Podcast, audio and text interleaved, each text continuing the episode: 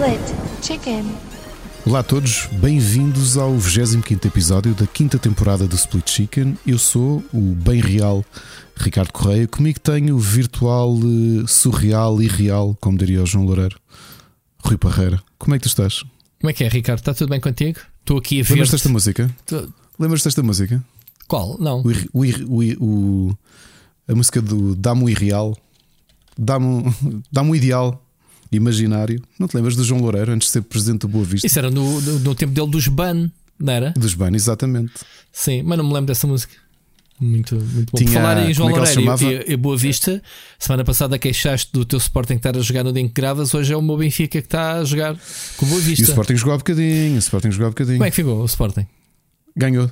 Ah, conseguiram. Não te lembras do Irreal Social, o nome da música, o Irreal Social, não te lembras? Conseguiram ganhar, Ricardo, esta Ganha, semana? olha, eu sabes que há bocado estava a comentar isso. Eu tenho, tenho um companheiro né, de, de futebol, eh, o meu filho mais velho, não é? Vemos. Olha, há bocado gostei muito. Eu acho que no meio desta história do fanatismo do futebol e da forma como nós sofremos, e eu sofro, obviamente. Sou sportinguista dizer que sofre por futebol é um pleonasmo, porque quer dizer, é óbvio que sofro, sou sportinguista. E há bocado, o Sporting teve logo no início da segunda parte dois gols anulados. E eu estava chateado. Eu disse, pá, fogo, não sei o quê. Tipo, mais uma vez em, apanhado em fora de jogo, não sei o quê. Pá, e o meu filho disse uma coisa que eu, que, eu, que eu gostei imenso, porque foi uma coisa que o meu avô sempre me disse e que eu lhe disse também: que é o que é, é justo, é justo. Portanto, e foi ele que me disse: pai, acalma-te, é justo. Portanto, ah, um bocado tipo, olha, aguenta-te. E eu disse: olha, obrigado. É mesmo isso. Ahm, porque sempre disse, não, nunca gostei de, de fanatismos. Foi assim que eu vi futebol com o meu avô e vejo futebol com o meu avô quando estou com ele. As coisas são como são. Se estás a jogar mal, estás a jogar mal. Se, se, se tiveste um penalti que não merecias, é, é isso. Por isso é que eu não falava nada no estádio, porque há sempre algum maluquinho, tu dizes uma coisa destas e levas uma solha que mais, lá tá, mais estar também, também vais de botas da tropa para, para o estádio ou só para os concertos? Não, não, não. Não? Não, só para os concertos. Ok. Olha, e, então, e tu essa semana, mas estás mascarado neste momento ou, ou, não? ou nem por isso? Estou Estás- mascarado de. Estou, estou de. Estou de D'Artagnan, que, que, ao contrário daquilo que eu queria, que era estar em Slytherin, que estou com, com o meu, o meu roupão de noite de.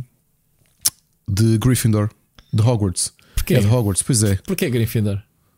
Não é Gryffindor, é Hogwarts. Porque o meu, o meu, o meu robe, para ficar quentinho, é de Hogwarts. Certo? Mas é mesmo, não estou a brincar, é mesmo sério. Aquilo que tu já me viste, que Bordeaux, é de Hogwarts, sim, tem sim, um sim. símbolo nas costas. Sim, sim. Muito bom. Muito bem, e tu? Eu sei que dava a brincar, porque sei que tu andaste aí, tu vi os teus vídeos. Fiquei, fica com muita curiosidade para experimentar o PSVR 2 Uhum. eh, de te ver a, a descrever o. o- Já, viste, por viste, que- viste? Já vamos falar mais um bocadinho daqui a bocadinho. Algumas perguntas que queiras fazer, se calhar. Tu, tu ainda não tiveste, ainda não recebeste, ainda não tiveste a oportunidade de experimentar. não, não, não. Ahm, mas Eu, agora, eu, já, eu já não sou fixe como tu, Rui. já não és fixe. Não. Já- mas, mas és influencer, É muito pouco. muito pouco. Minha influência é muito, muito, muito pequena, digo-te já. Ah, mas pronto, já, já, já falamos de. Pá, eu, sinceramente, esta semana só vi PSVR, agora já podemos falar nisso. Ahm, muitos jogos que continuam a chegar e, e a experimentar. Já. já lá vamos. Antes disso, Ricardo, vamos falar aqui um bocadinho da nossa comunidade. Né? Temos aí novidades. Ah, ah, queres começar por ah, passatempos? Temos dois passatempos a decorrer. É verdade, momento? dois passatempos. Um passatempo, eh, o nosso passatempo oficial, digamos assim, não é? Que é a partir do Tier 2, eh, que é o, o, o Metroid Prime Remastered, Uhum. que acho que é uma boa prenda este mês para, para, para todos aqueles que nos apoiam, e aberto a toda a gente o miminho extra, a comemorar também o lançamento de, de mais um jogo dos PlayStation Talents, o Evil Below, que saiu na sexta-feira passada em todo o mundo. E que teve até, não sei se viste o trailer no canal oficial da PlayStation Internacional. Não fazem mais do que a obrigação deles. Então, isso é um, Muito bom. um jogo oficial do PlayStation Talents. É muito bom mesmo. não é como nós que, que produzimos os conteúdos e depois esquecemos de, de os divulgar, como foi o caso do É Mercado do verdade, Abismo, é é? verdade. Só hoje. É epá, tu, mas isto sexta-feira e ainda não, não colocámos cá no Twitter. Mas é isso. É. Ricardo, eh, só para não fugir aqui à temática do passatempo, próximo mês temos uma novidade. eh, vamos fazer algumas alterações, como já tínhamos avançado a semana passada. Vamos. ahm, a partir do próximo mês, todos vão poder participar no passatempo, certo? Vai haver uma, uma, uma pequena nuance, digamos assim, no, no, nos tiers, mas depois vamos uh, explicar isso melhor lá no, uhum. no, no, próprio Patreon, certo? Sim, sim, sim, sim, sim, sim. Era nosso, nosso. Aliás, neste momento já mudámos um bocadinho a forma de funcionar dos, dos passatempos e uhum. nota-se que as participações já são uh, mais. É, pronto. Uh, o pessoal criatividade sempre não dissemos, quer, eu acho sim, bem. Pronto. Sempre dissemos que aqui o grande problema era mesmo as imposições do próprio sim, sim, Patreon, não é? que acaba por, por, por limitar por limitar um bocadinho como é que, como é que funciona, mas nota-se perfeitamente que já temos muito mais participações de, dos nossos Patreons. Portanto, e quem ainda não foi participar, vão ler como é que é a nova forma de funcionamento. Essencialmente, agora aquilo pedimos, porque também é justo isto, porque já nos aconteceu no passado. Aliás, ainda agora tivemos o Oscar que empatou no passatempo de janeiro com o, com o Felipe Silva e acabou por ceder o prémio ao Felipe. Uh, e portanto, se der um bocadinho mais simples, em vez de atribuirmos o um número, porque tinha sido a nossa ideia original, atribuir um número a todos os Patreon, permitir que quem está interessado no jogo que estamos a oferecer, porque a realidade é que pode haver jogos ou que tu não tens a plataforma ou não tens interesse naquele jogo e não queres estar, digamos, a comer uma oportunidade de, de, de, de vitória para, um, para outra pessoa da comunidade. E, e aquilo que decidimos foi: uh, basta mostrarem interesse com qualquer coisa, ou lá, dizerem o que quer que uhum, seja, uhum. nós atribuímos o número e no final do mês, não sei se ainda é live do split screen, não sabemos como, mas vamos. Não sei, vamos esse, esse gajo não faz lives, acho eu. Encontrar, vamos encontrar o, os vencedores do, dos passatempos. Um, oh, Rui, e, e, falando da nossa comunidade, eh, março vai trazer essa novidade, mas vai trazer outra que nós os dois temos estado a conversar sobre isto. Uh, e queremos deixar ainda sem grandes compromissos, deixar-vos e, e pedir-vos o vosso comentário se estariam interessados em algo que nós estamos mesmo a pensar em tornar realidade. Aliás, não estamos só a pensar, já estamos a negociar um, ehm, e a acertar pormenores para tornar realidade. As oportunidades de nos vermos, sabemos que normalmente correm, somente mesmo quem vive aqui na Grande Lisboa, e andamos há muito tempo a querer encontrar os nossos, os nossos amigos e amigas daqui da comunidade. A sugestão que temos, já que temos sempre a ideia, vamos encontrar-nos nos eventos, e o ano passado aconteceu o Lisboa Games Week presencial. Eu fui lá, Lusco Fusco, 15 minutos. O Rui passou uh, 20 horas, disseram-me, sentado à frente da barraca da cerveja com, com algumas pessoas, nomeadamente o Jorge Vieira. Isto não, é, não são mais línguas, ok? É, é, é factual. É facto e, e, não deu para encontrar toda a gente. Vamos encontrar aqui um, um misto de podermos estar com, com, convosco, que, que nos acompanham e, e, com quem gostamos de dialogar uh, quando, quando, neste momento através das redes, não é? Porque é, porque é o que temos, ou através das vossas mensagens. E por outro lado, é sabido que, uh, no meu caso, eu tenho uma grande paixão por jogos de tabuleiro, como já devem ter reparado. Ando há muito tempo a tentar desafiar o Rui a jogar jogos de tabuleiro e então vamos juntar o útil ao agradável. E queremos saber a vossa opinião, se estariam interessados, especialmente as pessoas da Grande Lisboa, mas aberta a toda a gente, obviamente, apesar de ser mais prático para as pessoas da Grande Lisboa, a fazermos uma coisa um bocadinho velha guarda, porque nós também somos aqui muito old school, que é fazer um clube de jogos de tabuleiro de Split Chicken com encontro presencial mensal no mesmo sítio. Rui, o que é que tu achas disto? A ideia é fantástica. Eu sei que sou um grande cortes, mas. mas há de haver alguém que certamente que. Alguém não, há de haver muita gente que, pelo menos pelo feedback e pelas mensagens e perguntas que nos colocam sobre jogos de tabuleiro, que devem estar interessados lá está, como tu dizes, juntar o, útil ao agradável, estar um bocadinho a conversar connosco, uh, ou com quem estiver, não é? Não quer dizer que estemos, estemos os dois sempre, mas ter outras pessoas para jogar jogos de tabuleiros com eles. Sim, nós sabemos uh, que há mais gente que lá, que, que, aliás, uma das pessoas que esteve interessada logo de início, que sugeriu até, foi uma das pessoas que motivou isto, até foi o Marco Janeiro. Uhum. Que empurrou um bocadinho, porque ele já há muito tempo queria fazer uma coisa similar. E porque é, é uma coisa curiosa é que os grupos de os encontros semanais e mensais, eh, os grupos foram se separando perto da pandemia, alguns por causa da pandemia, outros muito antes já se tinham chateado, e começaste a deixar de ter. Eh, que me, que me lembra aqui na Grande Lisboa, um colega meu de faculdade organiza um em Almada, ali uhum. em Cacilhas, uhum. semanalmente. Mas a nossa ideia era criar mesmo um mensal e podemos dizer-vos o que é que estamos a pensar. Nós estamos mesmo já a fechar algum, alguns pormenores com um espaço que depois vamos partilhar quando for oficial. E a ideia é que esse espaço vai estar fechado apenas para nós. Uh, e é um bar, é o bar de uma instituição.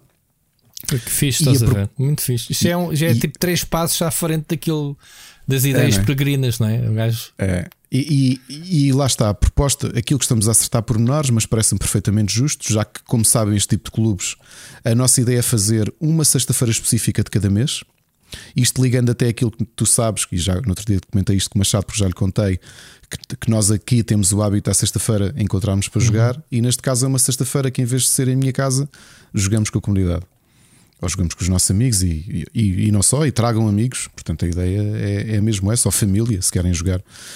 E portanto, como é um espaço que vai ficar fechado para nós numa sexta-feira à noite, aquilo que está a ser proposto é um valor simbólico do próprio bar, que não é um pagamento de entrada no clube, é um consumo mínimo. Portanto, isto não, não é tipo discoteca, não há de ser 10 euros ou nada, nem nada do género.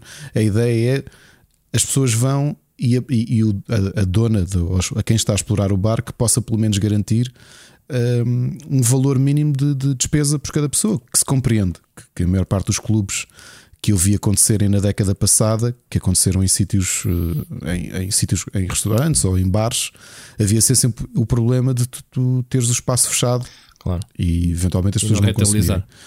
E estamos também a propor que, que o bar não está tanto virado para isso, propor também alguns eh, menus ou alguns snacks específicos um, pensados para, para, para, para quem gosta de jogos de tabuleiro. Quem sabe temáticos.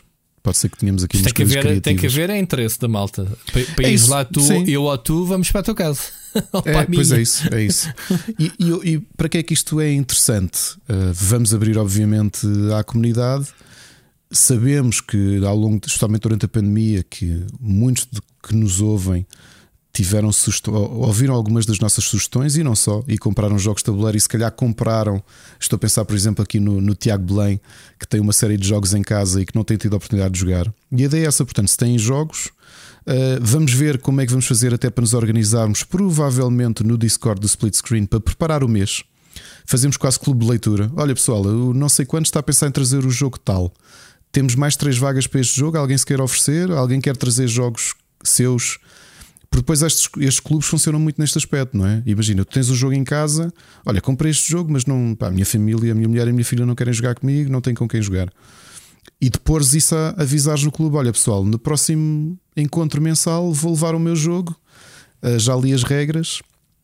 Quem, quem estiver disponível, quem quiser, uh, juntem-se a mim.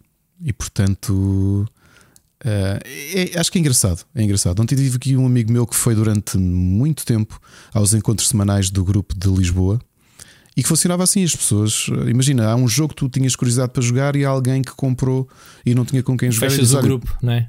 E... Para, sim, pessoal, para avisar que vou levar este jogo, alguém tem curiosidade em jogar este e este jogo. Vou levar este grupo de jogos ou este jogo sozinho e vamos fazer isto. Portanto, a ideia é esta: para quem tem aí jogos em casa que não, ainda não teve a oportunidade de jogar, venham e vão de certeza arranjar pessoas com quem jogar.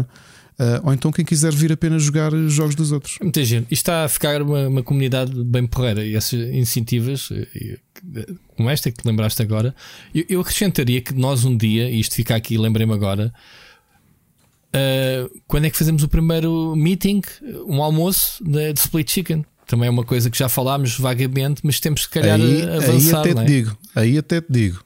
O sítio em questão também fecha só porque a minha, a minha, a minha professora de canto fez lá a festa de anos dela e faz menus e tudo. Até Também tem fazer... sítio já? É lá. Não, é o mesmo. É o mesmo sítio. É o mesmo Fazíamos sítio. isso. Um a, senhora, a senhora Custom Made faz isso. Fecha aquilo para o almoço. Pronto. Um, isso, Fazemos isso uma mais à e ficas lá pelo dia à frente a Sim. jogar jogos de tabuleiro, se for preciso. Pronto. Isso, isso, isso agora, com o tempo, temos com o tempo Quem abrir, diz jogos é? de tabuleiro, quem diz jogos de tabuleiro, se for preciso, leva-se leva um projetor e joga-se lá videojogos também. Não é por aí. Ok?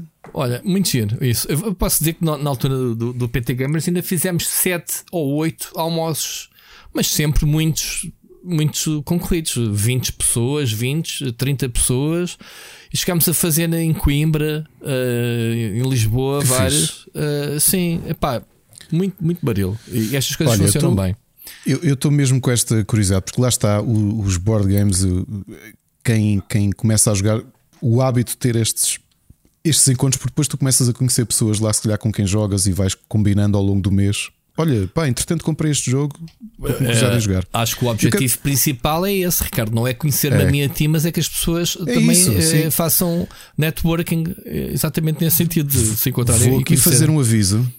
Vocês sabem que eu, sou, eu tenho. O, o Rui já. Não sei se o Rui já me viu jogar jogos de tabuleiro, mas o Machado já viu. Eu sou muito paranoico eu, eu, eu tenho de contar todos os componentes e tenho muita dificuldade em entrar os meus jogos de casa. Não é porque simplesmente tenho problemas. Portanto.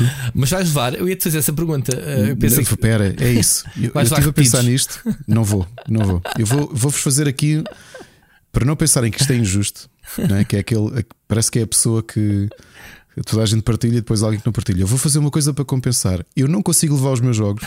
Não consigo, não vai levar, Não vai levar mesmo. Mas comprometo-me a uma coisa. Eu também não sei se vou a todas as sessões e isso vou avisar previamente. Comprometo-me, Rui, repara, comprometo ah, aqui aos nossos só, amigos da comunidade. Deixa-me só imaginar-te. Ah, eu organizo isto do clube do, do jogo de tabuleiro, mas vocês é que levam os jogos, eu não vou levar os mesmos, mas não saio de casa. Exato? Faz-me lembrar, faz lembrar o Cristiano Ronaldo quando vai jogar futebol, ele quando sai é substituído, leva a bola com ele. Exatamente. Mas espera, que eu pensei nisto, ok? Eu não quero ser injusto para, para, para a comunidade. Eu comprometo-me aqui uma coisa, porque Há uma coisa que fa normalmente falta nos grupos de jogadores de jogos de tabuleiro e que é mesmo necessária, que é aquela pessoa que lê as regras, que gosta de ler as regras e não se importa de preparar isso e ensinar ao grupo. Portanto, o que eu me comprometo aqui, ok? Para não, para não virem logo na primeira e alguém me espetar uma solha, dizer... sabes que mais, Ricardo? Sabes que mais? Esse clube sabes o que é que vai acontecer? Eu vou levar ali o baralho de cartas e vamos fazer uma sueca. Olha, o que Também eu vos vale. vou dizer, o que, vá, o que eu vos vou dizer, a minha proposta, já que eu não vou levar jogos porque não consigo, porque depois devia estar. Eu, eu, eu já contei um aquela história. Eu, levo... eu já contei, e já agora prometo, digo-vos uma coisa: não, eu não, não prometo que aquilo que já vos contei aqui que aconteceu em 2019, no aniversário de uma amiga em que eu adverti um tipo que estava a beber Coca-Cola em cima de um jogo e eu não conseguia estar descansado. E a resposta dele, um bocado surpreendido, foi: Mas o jogo é meu. E eu disse: Ok, mas podes não pôr a Coca. Eu não garanto que eu não seja esse maluquinho durante os nossos encontros mensais que anda a dizer ao oh, Ruben Miguel, não sei se o Ruben vai, ao oh, Ruben Miguel, tira daí esse copo de de Fanta Laranja do pé do jogo, se faz favor. Ó oh, oh, João Machado, diz, para de tirar a carne dos dentes com a carta. Pronto, ok. Tipo, para, uh... tens aí palitos para palitar os dentes. Para lá que é de com as cartas. Portanto, eu, eu prometo-vos duas coisas. Vou ser a pessoa que vai, vai, vai ser chata para os vossos jogos, porque não vou estar a chatear toda a gente. que mataste a ideia. A esta era tal pessoa a dizer: Ah, já, já. Aí, não, eu, como diriam os brasileiros, é? os nossos amigos brasileiros, vou lá cortar o barato. É? O party pooper. O pessoal tipo. Ou então o pessoal diz assim: Eu vou, mas se o Ricardo não for. E obrigado a gente a lavar as mãos. Pessoal, já lavaram as mãos, vão jogar, no, vão jogar o jogo Não, do, metes lá, metes a cena do, do álcool à, não, está lá, em cada mesa, lá. que é para o pessoal desinfetar as mãos. Oh, meu Deus. Uh, e então, isso que eu me comprometo, não vou levar, mas quem tiver jogos que tenha acabado de comprar, como o Rui, que eu sei que ele detesta ler regras, uh, eu ofereço-me para ler as regras e para. Porque sabe, eu não sei se contei, mas durante o. Houve algumas Lisboa Cones, como nós conhecíamos algumas editoras, na altura a Runa Drake era do Philip Morringer. Ele normalmente pedia-me para, para andar no evento, na Lisboa Con, a ensinar os jogos às pessoas, os jogos dele. Epá, acho, acho piada isso. Sim. Tipo, gosto, sim, não me importo ler e, e, portanto eu, eu posso fazer isso, ok? Reparem, isto não sou eu a ser chato, isto sou eu taking one for the team. Vocês estão a ver, não é o copo meio cheio, é o copo meio, meio aliás, não é o copo meio vazio, é o copo meio cheio. Eu posso não levar jogos meus porque sou esquisito e, e reparem que eu não O que não vai faltar é malta levar jogos uh, Eu também acho que sim. Lá. É, eu, eu, eu sabes que ontem tive a perguntar isso ao, a este meu amigo, ao Miguel. Eh, para saber como é que normalmente ele, eh, isso acontecia. Ele dizia: pá, o que acontecia sempre em todos este tipo de encontros é que toda a gente tem uma série de jogos em casa que nunca jogou ou que queria voltar a jogar e não tem a oportunidade. E a malta vai com aqueles sacos do. aqueles sacos grandes do Pingo Doce. Estás a ver aqueles de, de reutilizáveis? Uhum. Aqueles de, tecido, de, com, as, com, as, alças de tecido, cheio de jogos e pá, está ali, pessoal, vou levar isto, quem quiser jogar. E olhem, eu estou lá, vai ser divertido de certeza. E vamos começar em março.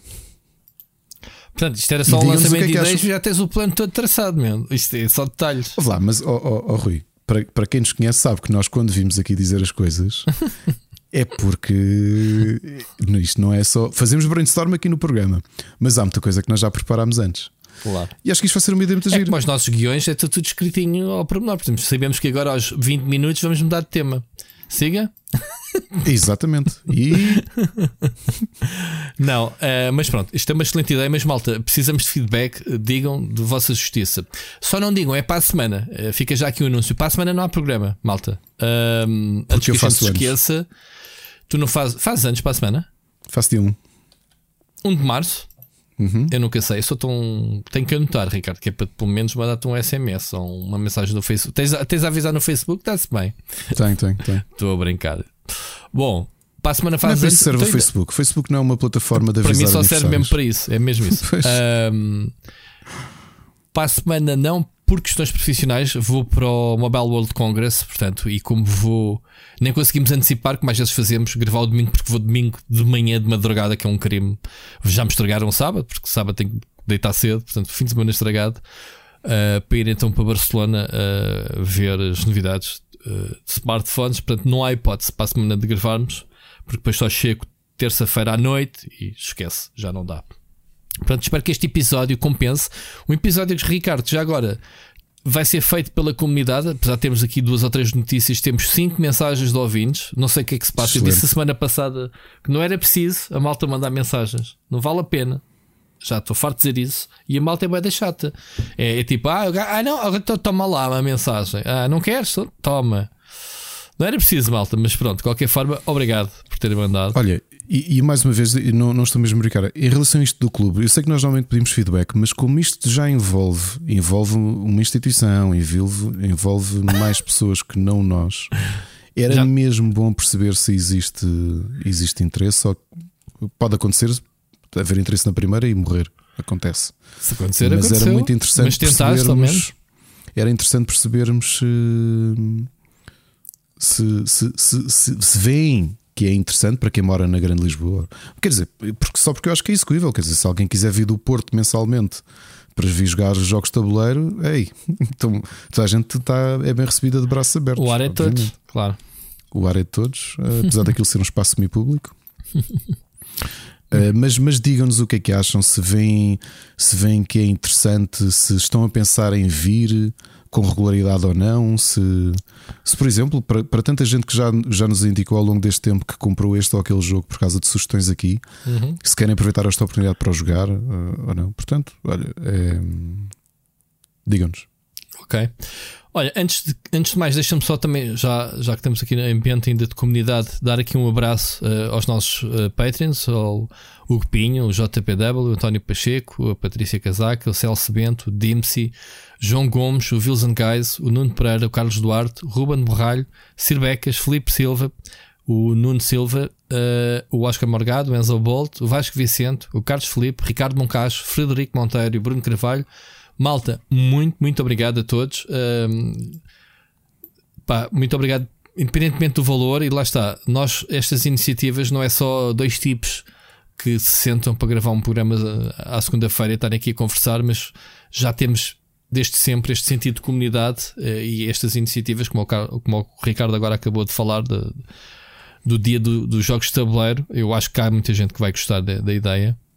Uh, e esta é uma das várias iniciativas uh, que fazemos para brincar com vocês. A semana passada, Ricardo, foi um grande sucesso. Já agora o álbum do Pois Mamar na Boca, volume pois 1. foi. Portanto, músicas para mamar na boca. Uh, o pessoal gostou. Um, muito partilhado no, no Twitter. Significa que o pessoal é romântico, ainda bem. Espero que tenham tido um bom dia de São Valentim.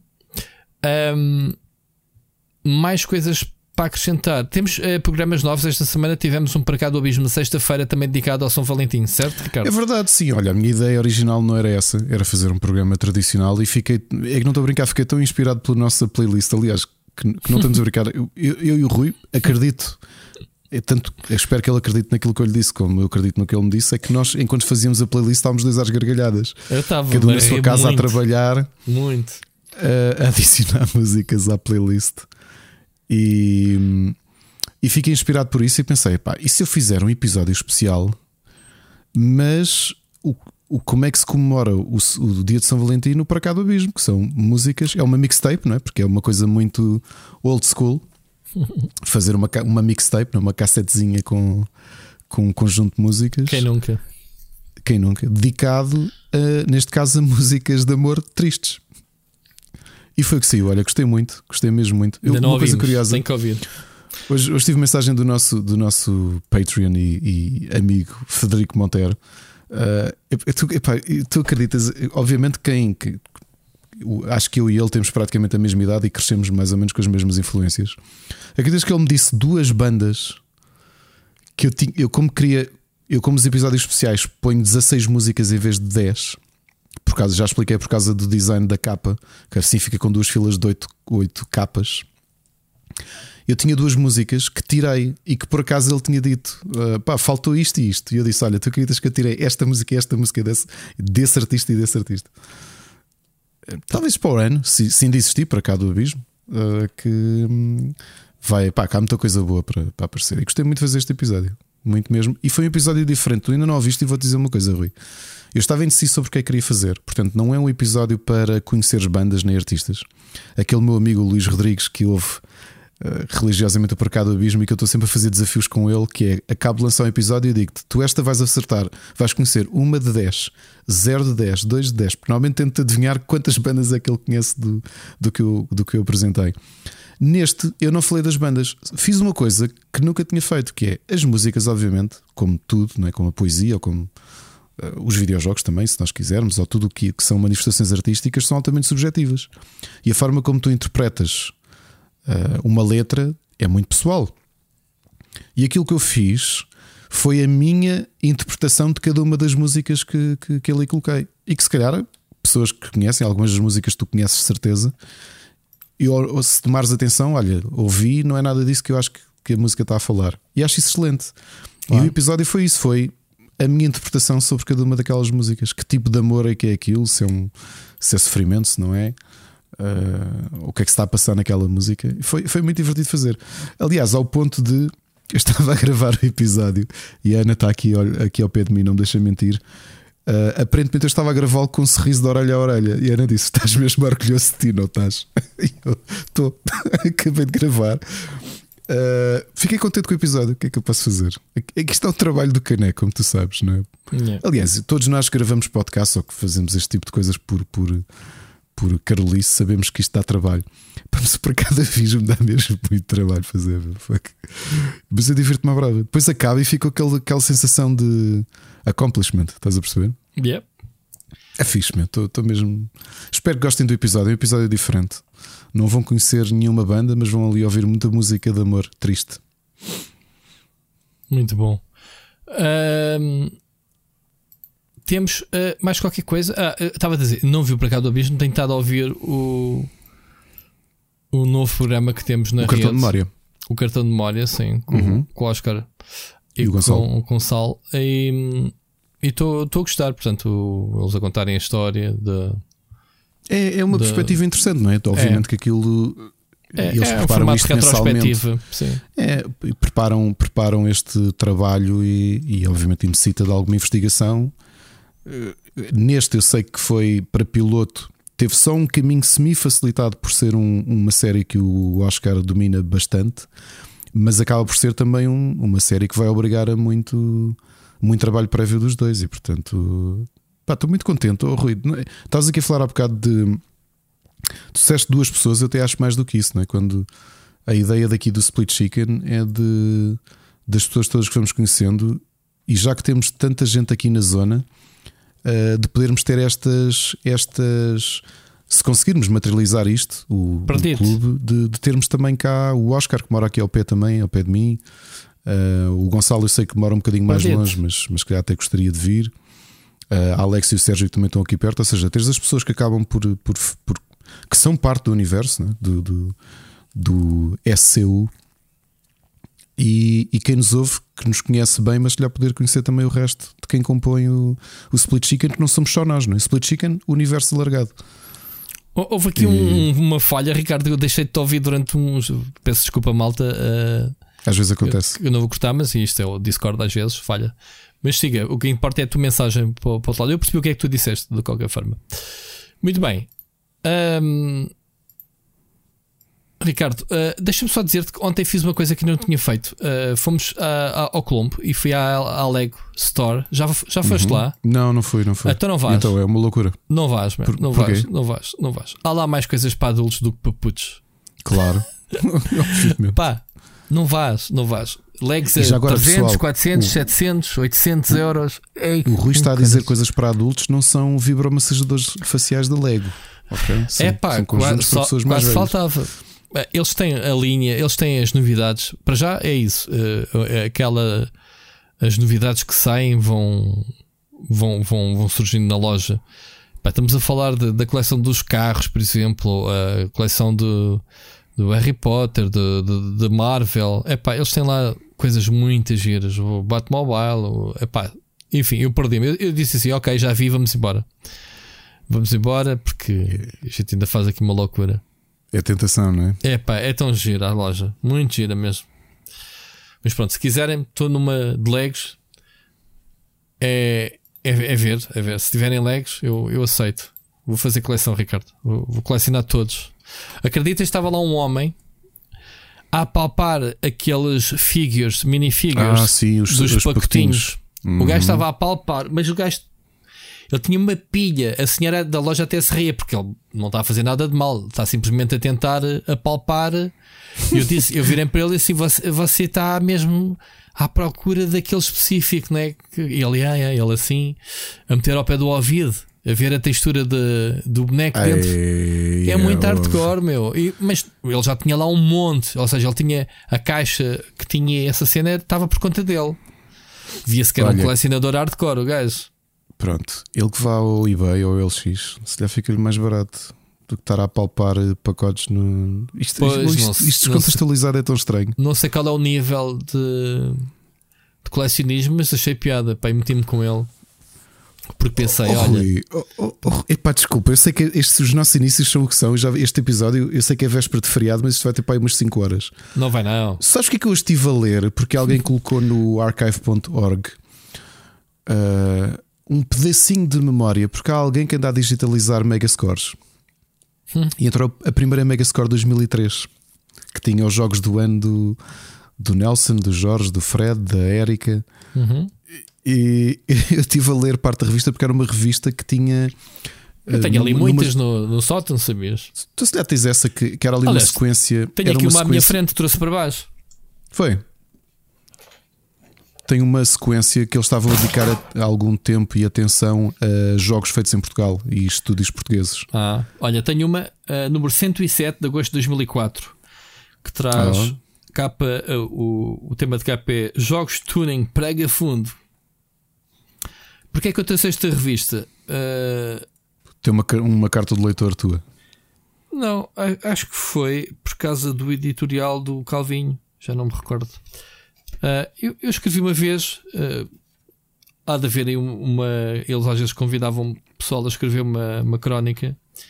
Eu escrevi uma, e estamos a falar de uma altura em que os Nokia, os telemóveis Nokia surgiram com os Snakes, uhum. e se eu estava a dizer o futuro, o futuro da indústria vão ser jogos para telemóveis. Estás a ver isto há, há quase 15, quase 20, 20 anos. anos atrás, uhum. em, que, em, que, em que tínhamos e, o, e um olhar para a indústria pá. agora, já viste? És um visionário. Pois é. Mas, era, mas, era, mas foi giro ver as escolhas deles. uh, fiquei surpreendido, o Jorge está a ouvir isto, mas, mas eu lembrava-me disso. Do, o, o Jorge gostava muito de FPS, não gostava? Ou, ah, ou, o, Jorge, ou, o Jorge gostava. Uh, não acho que se fosse o Jorge que gostasse não, muito ou calhava, FPS. calhava na rifa os jogos de, de, de, de FPS, os FPS. Porque sei, os jogos acho que era mais RPGs, penso que. sério, eu pensava que isso era mais o. o Lembro-me da Smash dele, dele querer o Mass Effect, analisar ele. Não sei. Curioso. Sim, o Calvin, o Calvin também era RPGs, sim, sim. E o Fred também, portanto. E jogos de estratégia, eu vi que o Fred era mais, também jogos de estratégia. saudades do Fred, pá. Eu, como a gente vai tendo contacto com eles todos, menos o Fred. O Fred já não. A última vez que estive com o Fred foi a jogar das vezes em Dragons na casa dele, com o Calvin e com o Gonçalo, vê lá. Também já há uns anos valentes. O Calvin a fazer de Dungeon Master. Ele ainda deve ir lá a campanha, o Calvin, de certeza. Se ele ouvir, logo responde. Ou se já continuaram a campanha sem ti, às vezes acontece. Assim, mataram a minha personagem. Exato, uh, foi, foi comprar era, tabaco. Eu, eu acho que era um, do Rui. Era já não me lembro, eu acho que era um dwarf. o dwarf do Rui foi comprar tabaco e não voltou. não me lembro já. Não me lembro. Mas tenho saudades do Fred, pá, gostava muito dele. Uh, que se desligou completamente desta, desta vida, desta onda. Uh, Ricardo, vamos Vamos às notícias? Não só avisar o que é que temos esta semana. Quer dizer, tivemos também semana passada um ótimo episódio do, do Carlos Duarte das Crónicas de Nada com o tema cancelamento. Que eu depois entrei no episódio Já ouvi. E mais uma vez uh, o episódio é espetacular e fiquei surpreendidíssimo. Porque eu, eu, pensava que ele ia falar. Ele fez-me um ganda bait. Obviamente eu ouço os episódios todos, mas sabes, de ver o título, eu pensei, ele vai falar da um, J.K. Rowling. Uhum. E não, era mesmo literalmente de jogos cancelados. Foi, foi, foi um, é um grande episódio. Esta semana acho que vamos ter outra vez Crónicas do Nada. E no domingo, eu acabei de receber o episódio há cerca de meia hora. Temos Entre Marido e Mulher. Ah, boa. Que finalmente vai entrar no último domingo do mês, como é suposto. Exato. Tu exato. nunca coloques. Desgraçado. E já agora fazendo aqui a publicidade é é ao nosso. Qual é? Digo já. Já agora fazendo publicidade aqui ao nosso, ao nosso universo. A Alexa foi a convidada do, do podcast Old Gamers. Ah, ok. O tema é Dead Space. É o tema principal okay. do Entre Marido e Mulher desta semana. Uh, a Alexa foi convidada pelo Old Gamers e acabei de saber, porque o Felipe avisou isso ali no, no Twitter, que ela conseguiu ter um episódio mais longo do que eu. Portanto, já, viste, já vi que isto corre-nos na, na, então no tens que ir lá outra no, vez. Tens que ir lá gravar outro. Nós, a nossa ideia é destruir podcasts. Tens que ir lá, meu, outra vez. Tem de ir lá. Sim, tem de ir lá. Muito bem. Mais alguma coisa a acrescentar? Podemos passar às notícias, Ricardo Miguel, ou não? Estava aqui, era aos 38 minutos, é agora mesmo, está ah, aqui no, no okay. É que, é, a gente já vai voltar à comunidade, porque vamos lançar aqui 3 ou 4 notícias que eu quero só aqui falar brevemente com vocês e depois o programa vai ser feito pelo resto da malta. Ok, ainda vamos falar sobre a PlayStation VR 2. Sim, provavelmente este programa vai ser um bocado mais longo, mas não, se calhar não. Uh, vamos às notícias então.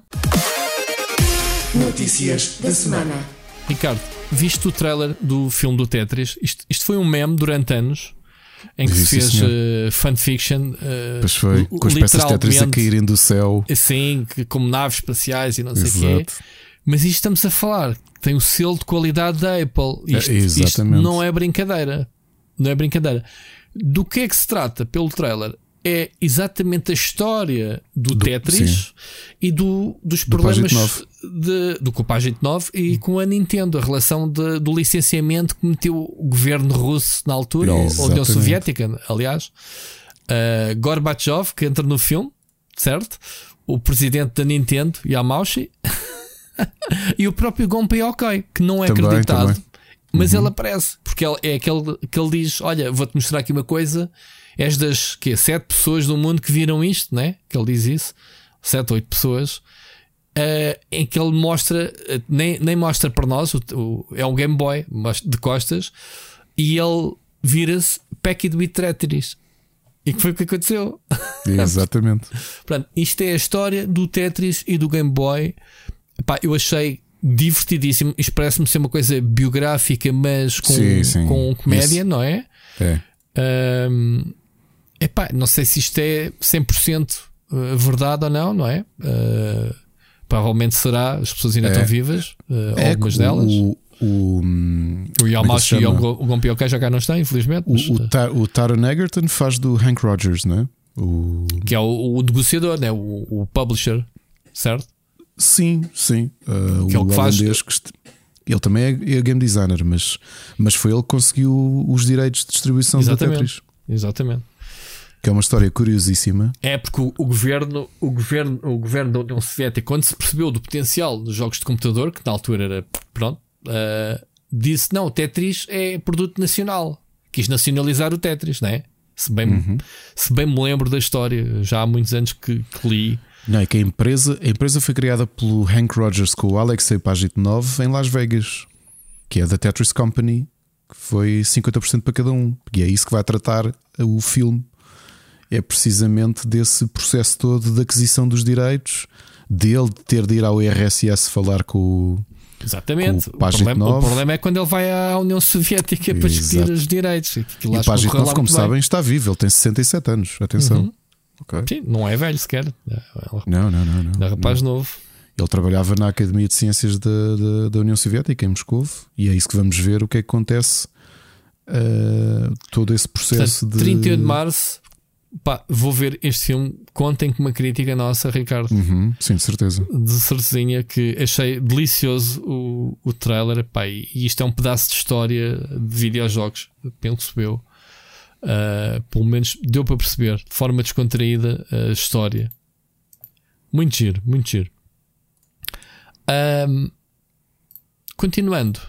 É que vão ver, por exemplo, uma, já não vamos chegar a essa parte. O Pagete 9, depois de ter saído da Rússia, esteve envolvido como uh, game designer do Yoshi's Cookie da, da Super Nintendo, a convite da, a convite da Nintendo. Não sabia dessa. Sabia uhum. que ele fez mais jogos. Uh, fez, fez, fez muito, muitos mais. E um deles foi, foi esse contributo de, de estar com a equipa, uh, com estar a trabalhar. Aliás, aquilo era um, era um a Bulletproof na altura, que é assim que se chamava esse, esse estúdio que, que o publicou uh, fundado pelo Hank Rogers, uh, acabou por ganhar este, este licenciamento e que assim, ao co-desenvolvimento do Yoshi's Cookie para a Super Nintendo, um puzzle game do Yoshi. Muito bem. Um jogo que eu me lembro de ter jogado nele já há anos, muitos anos depois, foi o Pandora's Box para a Microsoft. Ah, sim, sim, sim. sim. Lembras-te desse? Sim, sim, sim, sim. Ok. Ele ainda fez o Exit, também me lembro. Portanto, quando virem aqui Tetris, eu de início vi o trailer e ainda pensei: será que isto é outra vez aquele trailer que a malta faz a gozar? É. Com... E depois, quando vi, ok, isto, isto sim, estou com muita curiosidade para ver, porque é um filme biográfico yeah. sobre um tema interessantíssimo que revolucionou os videojogos. Sim, é um filme biográfico, porque não há, não há que dar história ao Tetris, como se dizia ficção científica e não sei o que, esqueçam. É mesmo não, o, tu, o, porque, papel porque do Tetris história, na história. E a própria história à volta do, da criação do Tetris e a publicação do Tetris é interessantíssima. Sim, e, e, e, não é só. Já viste, conseguiste trazer para o cinema figuras da Nintendo, que também não é assim um. Eh, não é? Não é muito normal. Estamos a falar eh, do. do Gonpei OK e, e o. Uhum. E o Yamauchi. Yamauchi, pá, é, é, impressionante. É impressionante mesmo. Uh, portanto, muito giro, muito curioso para ver, para ver este filme.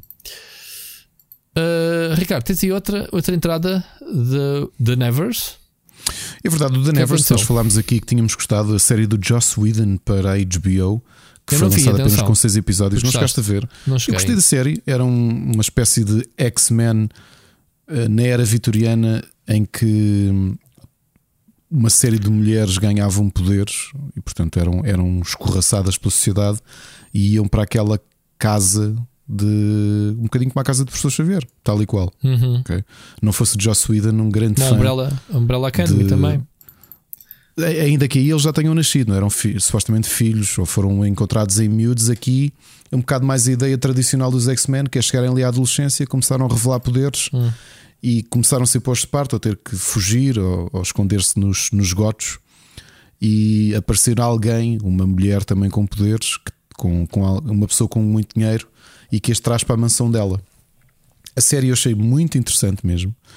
Uh, mas depois com os problemas que existiram com o Joss Whedon de, dos alegados uh, abusos ou ah. uh, abusos sexuais, a HBO acabou por incompatibilizar-se com ele e terminou a série. Uma, uma particularidade que eu não tinha percebido.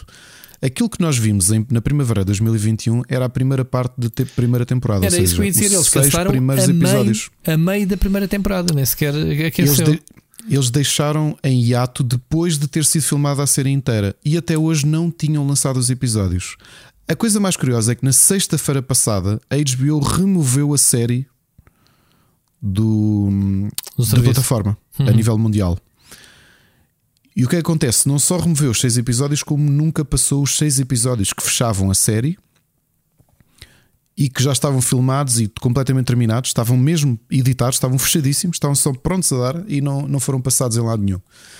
E uh, há uma plataforma que é o Tubi, que é mais uma plataforma de streaming, mas é exclusiva da América, que acho que é uma plataforma gratuita de, de transmissão e que conseguiram assinar os direitos de transmissão gratuita da série, inclusive os seis episódios que não foram ainda que não foram ainda exibidos. E Ah, o que então aconteceu existem. nestas noti- existem e já há quem os tenha visto. Uh, só que eu não percebo, eu não conheço a plataforma Tubi, ela só está disponível na, na, na América, mas eu acho que eles têm um sistema quase de televisão, ou seja, os episódios dão naquela data, àquela hora. Ou seja, Ah. tens aquele tempo para ver os episódios e no dia seguinte eles já não estão disponíveis para veres. ok? Tipo Old programação. school. E eu, eu encontrei as notícias tanto na Variety como na Vogue que, que deram notícia disto e que diziam, por exemplo, o Twitter e o Reddit encheram-se de gente a pedir para pessoas na América gravarem os episódios de alguma forma e disponibilizarem na net porque muita gente queria acabar de ver a série.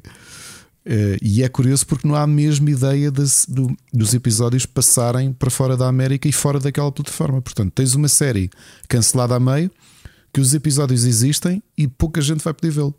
Há, há de haver, há de haver e muita, Há, há muita malta do torrent. É, Sim, há é, de cair é, na net. certeza. Também acredito que há de cair na net.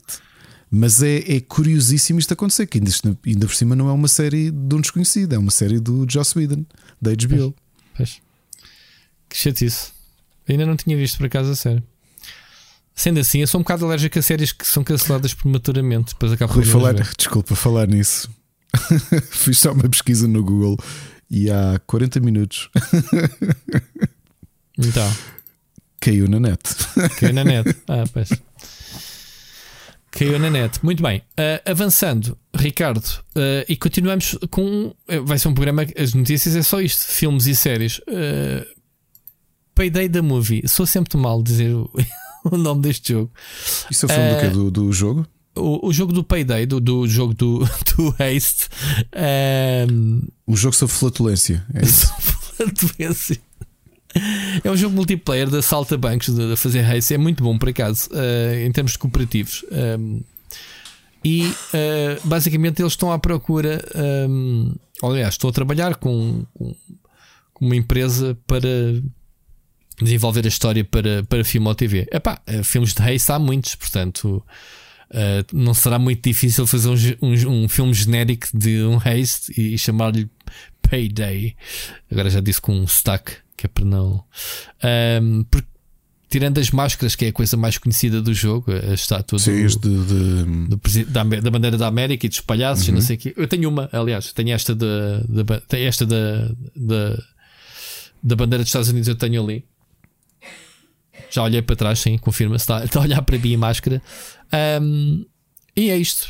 Basicamente, eh, o IP está está a celebrar 12 anos, 40 milhões de, de jogadores que já jogaram Eish, o é jogo, portanto, é, é um, é um tornou-se um fenómeno. Não é aquele jogo que te falos todos os dias, mas quem joga, é, é- não quem jogaste, o jogo é giro. É, imagina um, um Left 4 Dead, esse, esse tipo de jogos 4, uh, só que em vez de ser tudo ao molho, inimigos a atacarem-te, é um, é um haste, é muito mais furtivo, tens que. uh, Tens objetivos, uh, desligar os alarmes, encontrar a chave, uh, fazer isto e aquilo, e depois, obviamente, os polícias ou anulas-os, ou, ou, ou, depois tens os momentos em que tens que fugir com o dinheiro às costas. É muito giro o jogo. Quem, quem estiver no objetivo, sabes que jogos como o Left 4 Dead e o Vermintide uh, tens, tens uma meta, te- tens o, o veículo de fuga, né? Acabas a missão, a missão não acaba quando acabas os objetivos, é quando alcanças a meta. E este é igual. Quem está, está. Quem ficar para trás, olha, pronto, acontece, eh, como os hastes na vida. Então pronto, agora estão a fazer um supostamente um filme baseado no jogo. É só isto que temos de informação. A grande notícia para mim, e, e, Ricardo, fica já aqui nota à nossa comunidade, está anunciado a beta aberta de Diablo 4 para o final de março. Portanto, Ganda Blizzard, adoramos-te, já gostamos outra vez de vocês, todos. Venha daí esse Diablo. Ah, portanto, 24 e 26 está anunciado então ah, a beta para todos. Não é preciso comprarem a pré-order. Eu estou ansioso, Ricardo. É o Diablo 4, sabes que é um dos jogos que eu mais quero jogar este ano, por, por motivos óbvios, por ser, obviamente, sequela de um dos jogos que eu mais joguei, Diablo 3 e os outros, mas sobretudo Diablo 3. Ahm, e há uma coisa muito interessante. Ahm, ah, Estava aqui a confirmar a notícia. Não, ok. Eh, tem um level cap até nível 25 dos personagens, mas depois podemos continuar a jogar uh, com o cap. Estava uh, aqui a ler se dava para depois passar para a versão final. Sabes que eu não gosto muito de betas porque não gosto de deitar tempo para o lixo. Mas pronto, vou abrir uma exceção aqui no Diablo 4 e vou começar a, a reunir malta para fazer o clube, o clube do Diablo 4. Quem, vou, vou arranjar amigos, Ricardo, para jogar comigo, já que nunca ninguém joga comigo MMOs, tu inclusivamente. Não. Uh, portanto, o Diablo 4 tenho a certeza que vou, vai ser fácil de encontrar amigos para jogar. Portanto, eu não quero saber de vocês. Muito bem, Ricardo. Fazemos, uh, passamos para as mensagens do ouvido ou vamos falar? Vamos já vamos falar da, da, PlayStation, da PlayStation uhum. VR 2, certo? Então, uh, esta semana uh, vai ser lançado o PlayStation VR 2. O que é que tu queres saber mais, Ricardo, que não tenhas pedido? Porque assim, eu estar a falar e a secar isto como, como fiz, portanto, estamos a falar do, do novo. Olha, quero saber um... várias coisas. Quero saber várias coisas. Já não lembro se te perguntei em on nem em off, portanto, vou, vou simplesmente disparar tudo e, yeah. e esperar que tu então, desta semana é podes falar mais. Para orientar, sim, sim. Posso falar tudo. A primeira, a primeira uh, eu vi o teu vídeo e uma preocupação que eu tinha, ou uma preocupação, ou pelo menos algo que eu sentia com o anterior, é que era, era muito desconfortável porque era era muito, muito grande. Uh, adicionavas ali um headset, mais aquele capacete, e eu sentia que estava à procura de mutantes uh, na, na escola para jovens sobredotados do professor Xavier, ao invés de estar só à procura de, de jogar, uh, de me divertir em realidade virtual. Mas estes óculos parecem bem mais leves e bem mais confortáveis que os anteriores, não são? Olha, em termos de, de leve, uh, segundo a ficha técnica, é para aí 50 gramas, portanto não é muito mais leve que o, que o anterior. Agora, é muito mais simples de ligar, só tens um cabo USB-C, eh, ligas à consola e está pronto a usar. Ligas on, não tens de ter aquela caixinha, aqueles cabos todos, esquece isso. Uh, é tudo alimentado através do USB-C e, e comunicado através do USB-C. Perguntaste mais? Eram, são mais confortáveis. Eles eles têm um design muito parecido. Uh, eles são mais confortáveis porque este consegues ajustá-lo melhor. Tens mais espaço no interior para pessoas que usam óculos. Eu fiz o teste com a Mónica, por exemplo, e disse: Olha, vê lá, mete isto, sentes desconfortável com os óculos? Que... Não, impecável. E depois há uma coisa curiosa, Ricardo. Um dos meus problemas com o, meu, com o primeiro headset era o embaciamento do, dos ecrãs, a condensação de faziam-te transpirar. E estava ontem a ver uma, uma, uma live do, do André uh, que dizia exatamente que era o problema dele e, e eu expliquei-lhe. No meu teste, eu disse que deu uma sensação de sentir um frescozinho na cara. Eu nunca transpirei e nunca embaciei durante o tempo que tive até agora. Portanto, foi corrigidíssimo. Nos comentários ao meu vídeo, há alguém que me diz assim: Olha, há de facto. Ah, e depois eu disse que desconfiava que tinha uma ventoinha, mas que não está nos features de, do headset ou na ficha técnica, quando é à procura. E ele diz-me assim nos comentários: há de facto uma ventoinha para a cara e podes ver que está aqui no. A Sony, a Sony fez o teardown do, do headset, desmanchou o todo, fez um vídeo que eu por acaso não vi e ainda não vi. Por acaso fizemos a notícia no Tech e tudo, foi a Francisca, eu não vi o vídeo. E ele diz: Olha, não, tem uma ventoinha. Portanto, sim, é mais confortável uh, de utilizar a longo prazo uh, nesse, nesse aspecto. Respondi. Outro, realmente, sim. Isto hoje parece só comentários a comentários nerds da Marvel, mas uh, uhum. isso era uma coisa também que eu achava que não era prático do ponto de vista logístico, é que tu tinhas muita coisa ligada para poder jogar VR, e isso para mim foi um dos motivos. Sim, este já eu, não que eu comecei yeah. a fechá-los na caixa e, e a guardá-lo. Uhum. Uh, tu aqui, como dizes, é apenas um cabo e tem um cabo longo, não é? O cabo tem 4 metros e meio. Okay. 4 metros e meio. Dá para pá, qualquer parte da sala ou do escritório. Uh, para mim, até é fio a mais, como o meu espaço é tão pequenino, não é? Aqui em frente à secretária, acabo por ter o fio todo esticado para não ter peso. Uh, só de sentir desconforto do fio atrás o primeiro dia, depois já não, já não me afetou mais. É muito mais é, confortável. É que eu antes sentia-me. Para quem leu as histórias do Weapon X do Wolverine, Wolverine. do processo em que ele foi. Sim, eu li, eu tenho. Uh, Lembras-te quando ele Todo foi. Cheio de capos. Sim, sim. Exato. Eu, eu jogar eh, e com os óculos e tudo, era um bocado badass a jogar eh, VR aqui em casa porque eu sentia que era o Wolverine. Eu sou peludo e tudo. Yeah, yeah. E só me faltava estar todo nu dentro de um tubo de, com água e uhum. o resto já tinha cabos e parecia que estava ligado às máquinas. Uh, aqui é mais prático, não é? Rui. É, como eu te digo, uh, quando tu, uh, tu, tu, ligas o cabo à, à consola, um, ligas, a, ligas o botão de power no, nos óculos, no headset, e depois vais o processo de nem a calibração, é mais a configuração do teu espaço. Ele não tem assim. Tens uma calibração ao início, mas é para te ensinar mais a, a mexer, uh, como é que ajustas o, o, a posição da cabeça. É igual ao primeiro, tem dois, dois botões iguaizinhos ao primeiro, ou uhum. seja, tens um botão para apertar atrás uh, uh, o headset e depois tens um botão à frente para aproximares ou afastares as lentes dos olhos ao teu gosto. E depois tens um terceiro botão, que é a novidade deste, que é a distância do, dos teus olhos. Portanto, nem toda a gente tem os olhos à mesma distância e tu consegues uh, focar uh, a imagem através desse reguladorzinho. Basicamente, estás a mexer as lentes conforme te sentires mais confortável com os olhos. Uh, depois disso, tu tens, eh, ele, vai, ele, ele, ele tem quatro câmaras à frente, ou seja, já dispensa-te a tal câmara que tinhas no, na geração anterior. As quatro câmaras uh, têm infravermelhos e conseguem fazer um scan a toda a área em teu redor, ou seja, tu apontas literalmente para o teto, para o chão, para os lados e ele faz-te virtualmente, tu estás a ver virtualmente, ele a criar uh, os polígonos quando detecta uma cadeira, uma mesa, ele, ele, ele sublinha isso tudo. Então, depois cria-te um círculo seguro à tua volta, se tu assim desejares. E tu depois ainda podes pegar no comando, tipo Photoshop, e editares esse círculo para a frente e para trás. Que é, ok, aqui tenho aqui um bocadinho neste canto, quero ter área livre. Ou seja, isto para, para que ele te crie uh, zonas de segurança quando estás com os óculos Uh, se tu pisares esses riscos, ele cria-te umas sombras vermelhas nas mãos pá, para evitares bater nas coisas. Isso, isso funciona muito bem. E esses espaços todos, por exemplo, o círculo pode não ser perfeito, eu tenho mais espaço para um lado ou para o outro, e tu ajustas isso manualmente. Inclusivamente a distância do chão. Tu baixas literalmente o comando até ao chão e ele detecta a altura uh, em que estás a usar. A configuração é impecável. Ele faz sempre isso cada vez que ligas o headset Uh, se estiveres sentado numa posição diferente, ele diz: Oi, há aqui há uma alteração na posição dele e pergunta-te se queres calibrar para um processo que demora 30 segundos. É muito rápido, é muito fácil mesmo.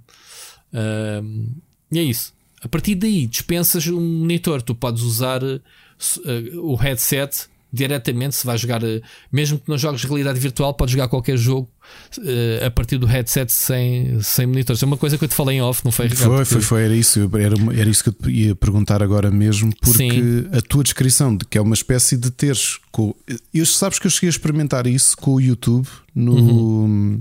no primeiro. PSVR, sim. Sim, era desconfortável. Não. É? Era até porque a área visível te parecia que estavas sentado no, uh, à frente no cinema. Não sei se estás a perceber. Ou seja, vias uma série de paredes pretas e depois tinhas um ecrã que, este que não estava é, à frente dos teus olhos. É, é, este também é, só que o ecrã é maior. Dá-te mesmo essa sensação e é, é uma sensação boa.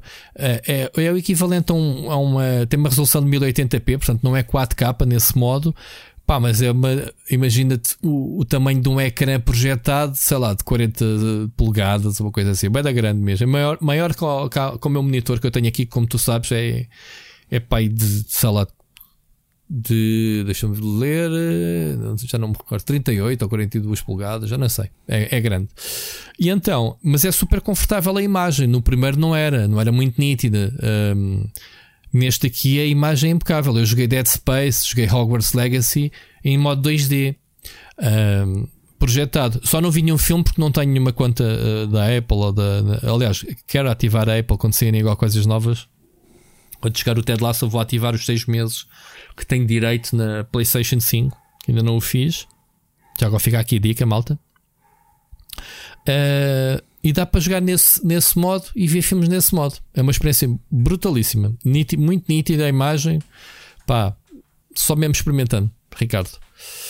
E, e, tapa, os óculos também tapam melhor o, a luz, não entra nada, portanto estás completamente às escuras dentro dos óculos. Ah, e, e por falar nisso, as câmaras permitem também o modo, tens um botão no headset que te faz o pass-through da, da, daquilo que está a filmar, ou seja, precisas de poisar o comando e pegar nele ou, ou sei lá, fazer qualquer coisa sem teres que tirar os óculos, ligas isso e vês em redor. É uma cena tipo infravermelhos, uma imagem assim preto, preto e branco com alguma. Como é que é? Repete lá, desculpa. Como é que, como é que isso funciona? Então, tens um comutador que te transmite uh, VR e uh, aquilo que as câmaras captam ao teu redor. Ou seja, tu já não precisas de levantar os óculos cada vez que precisas de fazer, sei lá, de fazer qualquer coisa, de ajustar, ou seja, andaste às rodas a jogar e de repente queres ficar centrado, imagina, em frente ao ecrã, numa live. Lembras-te daquela live que toda a gente fala, deu em VR, passei metade, metade da live de costas para a câmara. Sim, sim, sim. sim. O pessoal via morrego a jogar VR. Epá, yeah, acontece, estás, a, estás numa experiência 360 graus e de repente lembras-te, epá, andei aqui aos círculos, deixa-me recompor. Carregas no botão, vês, ok, a direção é esta. Porque tu, tu o jogo acompanha. Tu podes estar a jogar, não precisas estar a olhar para a câmera como a primeira. Ou seja, a experiência é 360 graus. Tu simplesmente, se quiseres uh, compor a tua visão principal, carregas no botão a fundo e ele centra a imagem para aquilo que estás a olhar. Mas isto é diferente. É as câmaras a trabalhar para ti para que tu não levantes o, o headset. Não é perfeita, a imagem é pá, não tem muita resolução, mas dá perfeitamente noção de, de fazeres qualquer coisa que queiras sem, sem ligar. Isso até me dá algumas náuseas, porque a resolução é baixinha, pá, mas é um, é um extra, uma cena. Uh, em vez de estar sempre a tirar o headset que depois implica teres que andar outra vez a ajustá-lo e carregar nos botões e não sei o que, que era o que acontecia, neste sistema já não acontece isso.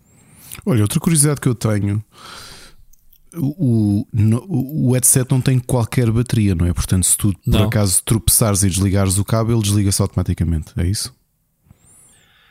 Ah, ah, tens que pensar no headset como um, um output, ou seja, a consola entra em pausa, não, não, não te estraga nada. Ah, eu não fiz essa experiência, mas calculo que muitas vezes eu desligo o headset com o jogo metido e ele entra em pausa, diz que detecta que foi desligado e entra em modo pausa. Portanto, não, não tem alimentação nem se passa nada. Não está a ser nada processado também no headset. O processamento é feito na consola, como é óbvio. Portanto, yeah, não tens esse problema. Outra coisa que eu queria saber é que já para trás fica, ficou a necessidade de, de utilizares o Move em alguns jogos ah, e de sim. teres que ter uma câmera adicional, portanto, isso já não existe, não, é? não precisas. Tu neste momento eu lembro-me quando nós recebemos o PSVR 2, um, havia coisas que eu não tinha, nomeadamente a câmera, e tive de. Na altura a PlayStation teve que me enviar. Uma... o PSVR 2, não, um. A segunda versão. Desculpa. Sim, eles depois tiveram duas versões, sim. A primeira, a, aliás, eu recebi também antes do tempo, como tu, e eu não tinha a câmera. E lembro-me que isso na, na, na, altura ainda conversar com a Sara São Miguel. Eh, é, na segunda sobre, versão já tinha, isso. que eu tenho a segunda versão. Que depois a primeira versão ficou, ficou na Goody quando eu me vim embora. Uhum. E depois a PlayStation uh, facultou-me uh, a versão remodelada mais. mais mais pequenita, a caixinha, não sei o quê. Mas nesta uh, não há cá, não há cá câmaras, não há nada. Não, Como é que é o então, funcionamento? Então, é, é, muito mais. Então, mas acabei de dizer que a câmara tem quatro câmaras embutidas no headset que faz o trabalho de detecção que, havia, que a câmara antigamente volta. fazia, exato. Que era ao contrário, antigamente era a câmara que filmava porque a outra câmara também detectava a luz do Move para conseguires fazer a. Sim, a, a é, mas esquece, já está tudo ultrapassado. E os comandos? Sentiste, gostaste de os utilizar? Gostei. Ah, ah, vais andar um bocadinho à hora como é que os enfias, porque eles são realmente estranhos, porque tem aqui esta zona circular. Os comandos são muito parecidos um com o outro, só que são assimétricos, não é? E então tu às tantas vais trocar um bocadinho ao início. Uh, mas é muito fixe. O comando, imagina, tu pegas. Uh, uh, como, como pegavas nos Move, mas numa forma mais de pistola, ou seja, os gatilhos. A única coisa que me atrofiou foi os botões equivalentes ao L2 e ao, ao desculpa, ao L1 e o R1. Uh, tu no comando, no DualSense, o teu polegar faz o. carrega nos dois botões, não é? De cada lado, estás nos gatilhos, precisas de carregar nos bumpers, carregas com o mesmo botão, ou com o mesmo dedo, ou, ou és daqueles que utiliza os dois dedos. Eu olhando não, para mim, utilizo o um, indicador não, para tudo. cima e baixo. Sim, sim, sim, sim. Moves para cima Exatamente e para baixo o dedo. Exatamente. Pronto, eu não sei se os prós, entretanto, utilizam mesmo. Eu pensei assim, bem, eu não utilizo e não, não quer dizer que seja que eu, que eu faça a utilização normal. Se calhar há pessoal que mete mesmo os dois dedos em cima de cada botão. Pá, se calhar há, com certeza. Não, para mim não é prático. Então, uh, neste és obrigado a isso. És obrigado a usar o botão, o dedo do meio Porquê? Porque esses botões uh, são espalmados, uh, inseridos no próprio pega do comando. Estás a ver? Ou uhum. seja, imagina pegares no martelo, tu fechas o, uh, os dedos, não é? E o teu indicador há de estar lá em cima de qualquer coisa. E este é a mesma coisa. Tem só esse atrofiozinho inicial, mas depois habituas. Na prática, nos jogos, esse, esse botão é, por exemplo, garras de uma arma uh, e o gatilho dispara, armas em, uh, armas em que seja necessário uh, só agarrar temporariamente, ou seja, não estão sempre fixas. Ainda hoje joguei um jogo do que nem, nem sequer sabia que existia muito giro do. Muito, sinceramente, muito divertido e eu não estava à espera, que era o, o Zombieland, a adaptação do, do filme. Sim, o Zombieland Headshot Fever. Sim, uh, mas em cel shading. Uh, com. É, é, basicamente o House of the Dead, é um, um, jogo on rails de, miras a matar zombies. E é super divertida a sensação de disparo das armas. E então a pistola, que é a arma fixa, um, ela está agarrada automaticamente à mão, mas a caçadeira, como é uma arma especial, tu tens que a sacar e mantê-la premida o botão de agarrar, senão se soltas ela volta a guardar-se. Porque não está sempre em uso. Pronto, há essas diferenças. Os comandos vibram como o DualSense, fazem tudo o, o, o, que, o que esperas. São muito sensíveis. Achei que a bateria uh, não dura tanto quanto isso. Não acredito que sejam sessões tão longas como um jogo normal de PlayStation, né? que tu estás só precisa a tarde toda a jogar sem problemas. Este aqui, umas duas horas, três horas, já começa a apitar eh, a bateria. Portanto, calculo que seja mais pequenina a bateria. E, dirias que estes comandos eram interessantes o suficientes, por exemplo, para substituir uh, o DualSense para algumas pessoas? Uh, não. Isto são comandos mesmo preparados para jogos de sensores de movimentos.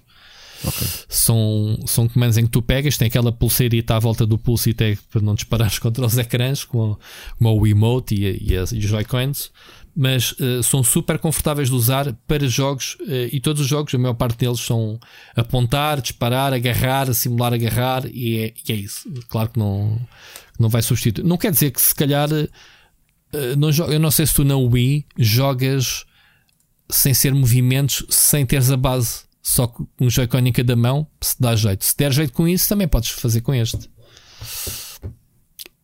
Eu não tenho Olha, certeza se utilizei estes Joy-Cons em jogos normais, se dá para isso ou não. Olha, uma boa experiência que eu não fiz. Olha, é, é, mas era essa a curiosidade que eu tinha. Se, By the way, mas posso verificar se, isso. Ou seja, se a, se a, transição e, e o inverso, uh, apesar dos jogos pedirem os controladores, Pedem. sabes se é possível utilizar o DualSense, já que ele tem uh, giroscópio?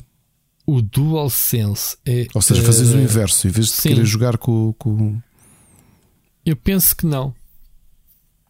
Eu penso que não. Eu acho que o, que o eu penso que estes comandos, isto tem um nome, a gente ainda nem disse, é os uh, Sense, uh, PlayStation Sense, uma coisa qualquer assim, não interessa. Eu penso que os jogos requerem que estejas sempre com estes comandos ligados, porque tens pá, sempre coisas a apontar Ainda não vi nenhum jogo, mesmo jogos de plataformas. Um, é suposto, por exemplo, o Moss é suposto tu agarrares em, em blocos para abrir caminho para os retinhos passarem. Percebes? Não é só os, os analógicos a mexer as bonecos, mas depois tens as interações de movimentos que até agora a maior parte dos jogos me fez, uh, obrigou a fazer isso. Portanto, não acredito que dê para jogar com o DualSense os jogos, uh, a não ser que os jogos especificamente tenham essa opção que tu possas mudar no jogo. Uh, mas eu não testei a fundo isso. Mas olha, uma boa pergunta, por acaso. Podemos esclarecer depois mais tarde. Mais. Uma, uma pergunta que só porque o meu PSVR 1, a caixa, eu tenho a primeira edição, como tu sabes, ocupa muito espaço. Esta caixa é tão volumosa como a primeira, ou não, Não é Qual caixa? Qual caixa, Ricardo? A caixa do PSVR 2? A caixa de embalagem? Sim, isto parece uma pergunta parva, mas eu, ah, eu, eu pelo menos gosto da caixa guardar... negra, que eu ia dizer assim, então acabaste de dizer que aquilo só precisa não, de um cabo para ligar a PlayStation. Não, estou a falar, estou não, a falar não, o packaging de... é é é pequenito, o packaging é super leve. É, é, é do mesmo tamanho do PlayStation VR, a segunda versão. Mais ou menos. Ou seja, isto só tem o headset, o cabo e os comandos lá dentro e o manual. Tem para aí 30 centímetros a caixa de largura e mais uns 10 de, de altura. 30 por 10, vá. Se queres saber. Okay. Arruma-se bem. Ocupa menos que um jogo de tabuleiro. Era. Vês como foste, foste logo lá, já viste? É um, olha, é mais ou menos também do Pictionary, pronto. Um bocadinho mais. Epá, que a outra caixa, a outra caixa eu tenho muita dificuldade em guardá-la. Eu não sei como é que é a caixa do do primeiro, aliás, da segunda edição do primeiro mas a minha a original, a caixa é muito, muito, muito grande.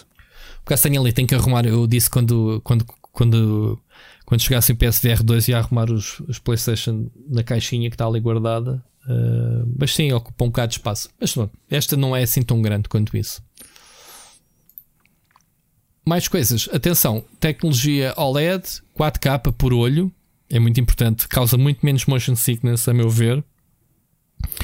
Não quer dizer, a Mónica, por exemplo, o primeiro jogo que lhe coloquei, o Kayak VR, tirou logo, passado 5 minutos, ficou logo enjoada, porque eu acho que ela levou demasiado a sério aquilo. O jogo é mesmo fotorrealístico.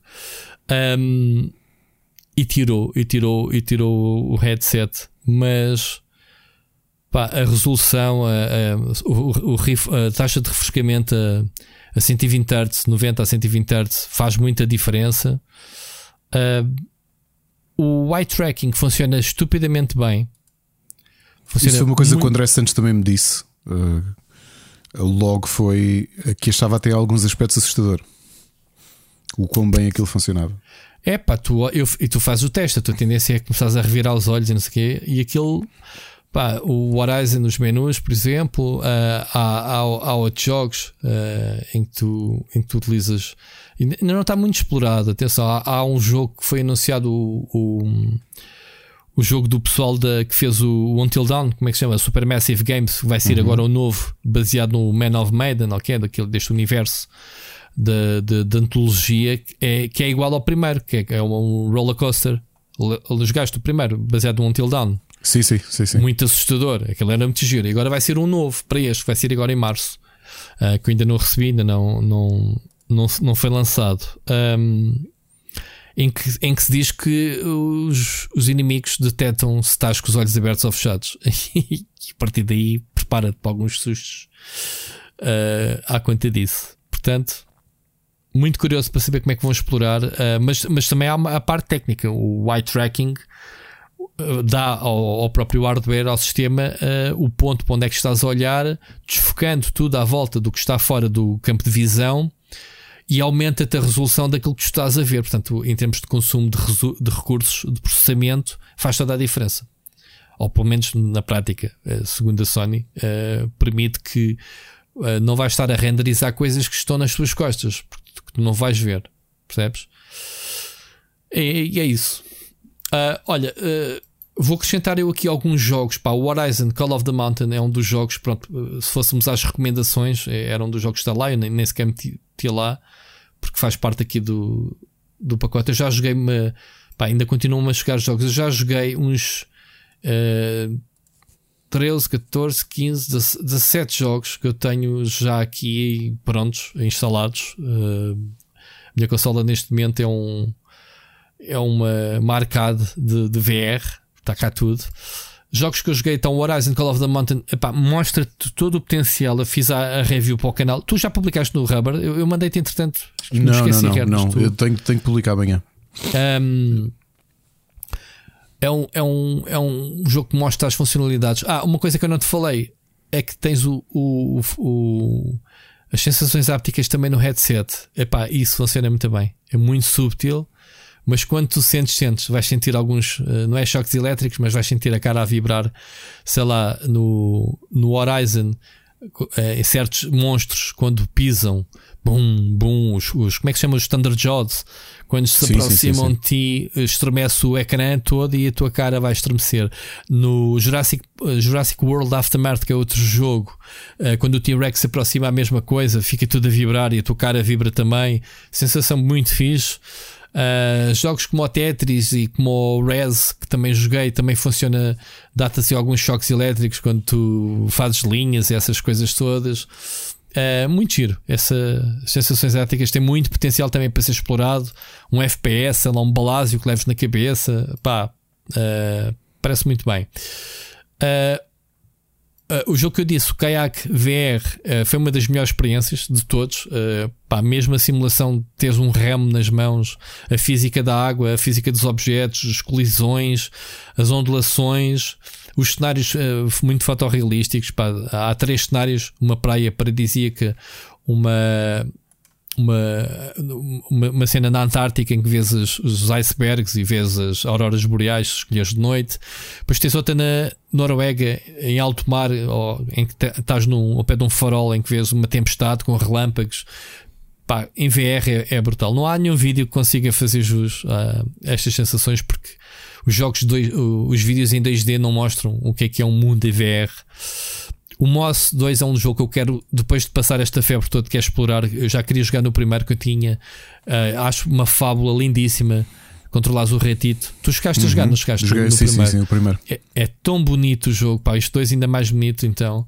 Uh, mistura puzzles com ação. Uh, muito giro. Um jogo para ti, Ricardo. O Demio. É um jogo de tabuleiro. Ou seja, o jogo coloca-te numa cave típica dos anos 80 aquelas caves uh, Man's Cave, em que tens uma mesa com um jogo de tabuleiro uh, virtual. Uh, escolhes a tua classe, é uma espécie de Dungeons and Dragons, combates por turnos. Estou a ver. Eu já tinha visto, já estava de olho nesse jogo há um tempo. É, eu acho que eu gostei eu joguei bastante esse jogo até, um, ainda passei alguns níveis. Tens bosses, tens que apanhar a chave para abrir a porta, depois tens cartas na mão que lanças. Uh, e depois jogas um dado no fim uh, de, cada, de cada ação para saber se dás um ataque normal, um ataque crítico ou se falhas o ataque. Muito giro. Uh, mais coisas. o Star Wars, o Tales from the Galaxy Edge, não joguei muito, mas é um jogo que explora, obviamente, Star Wars.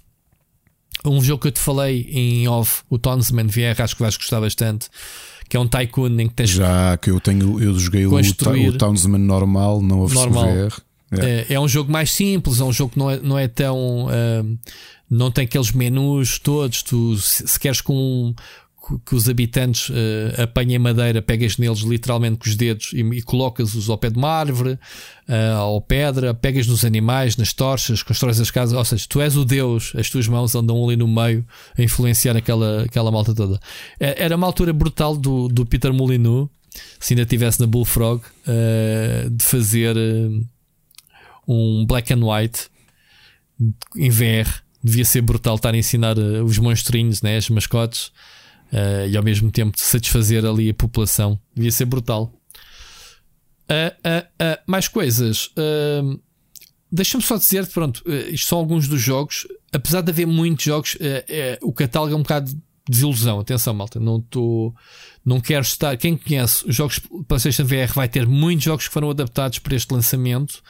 Uh, muitos deles, inclusivamente, uh, são atualizações gratuitas, um bocadinho como aconteceu com a PlayStation 4 para a 5, uh, em cross-gen. Podem fazer. Há muitos jogos que, se tiveres o original, não pagas. Há muitos jogos adaptados do óculos também. Infeliz, infelizmente, não há o Half-Life Alyx do, do, do, Steam Index, que é um crime. Se estivesse aqui, acho que, apesar de ser uma adaptação, ser um jogo todo, a gente queria jogá-lo. Eh, na PlayStation uma oportunidade falhada, ou quem sabe no futuro uh, a Valve ainda consegue adaptar o jogo.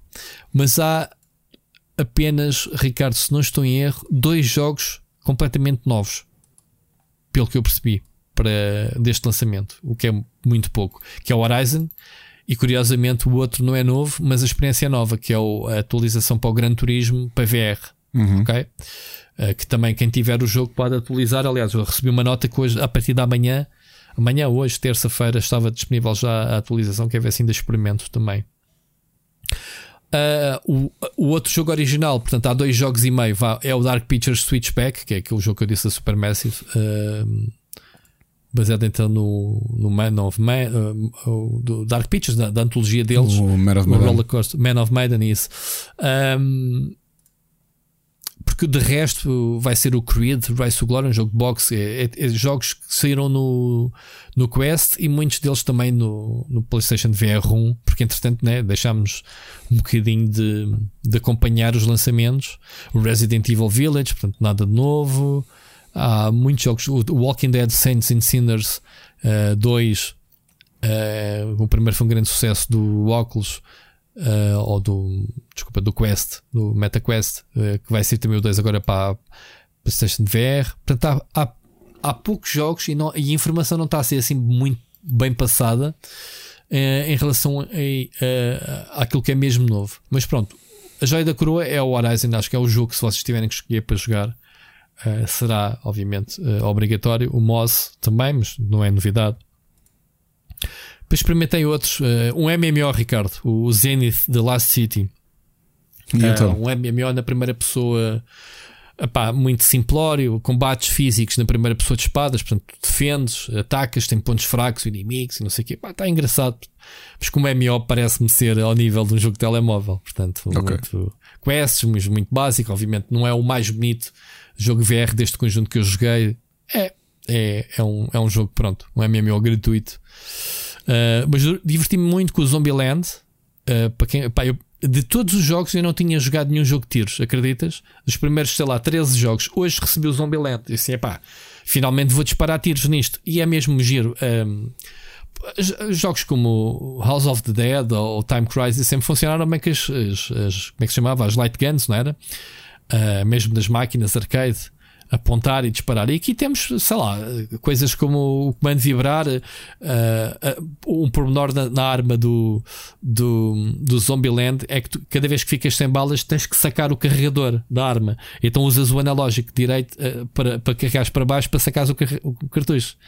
Ou seja, já não é aquela de apontar para baixo para carregar a arma, já tens que sacar o cartucho com o analógico e depois tens virtualmente o cartucho, tens que encaixar lá a pistola, ou seja, é como se estivesses a segurar com a outra mão uh, o cartucho para, para colocares na arma. Tem esta dinâmica, muito, muito giro o jogo. Ainda tenho para experimentar que ainda não consegui, que recebi os mesmo ao pouco antes de, de, de, de começarmos a gravar o Song of the Smoke e o Cave Digger 2, que parece-me que também sejam jogos do, do Quest. Ok? Uh, este, o Song of the Smoke, parece-me ser uh, um jogo, pela descrição, um jogo de sobrevivência com elementos de horror.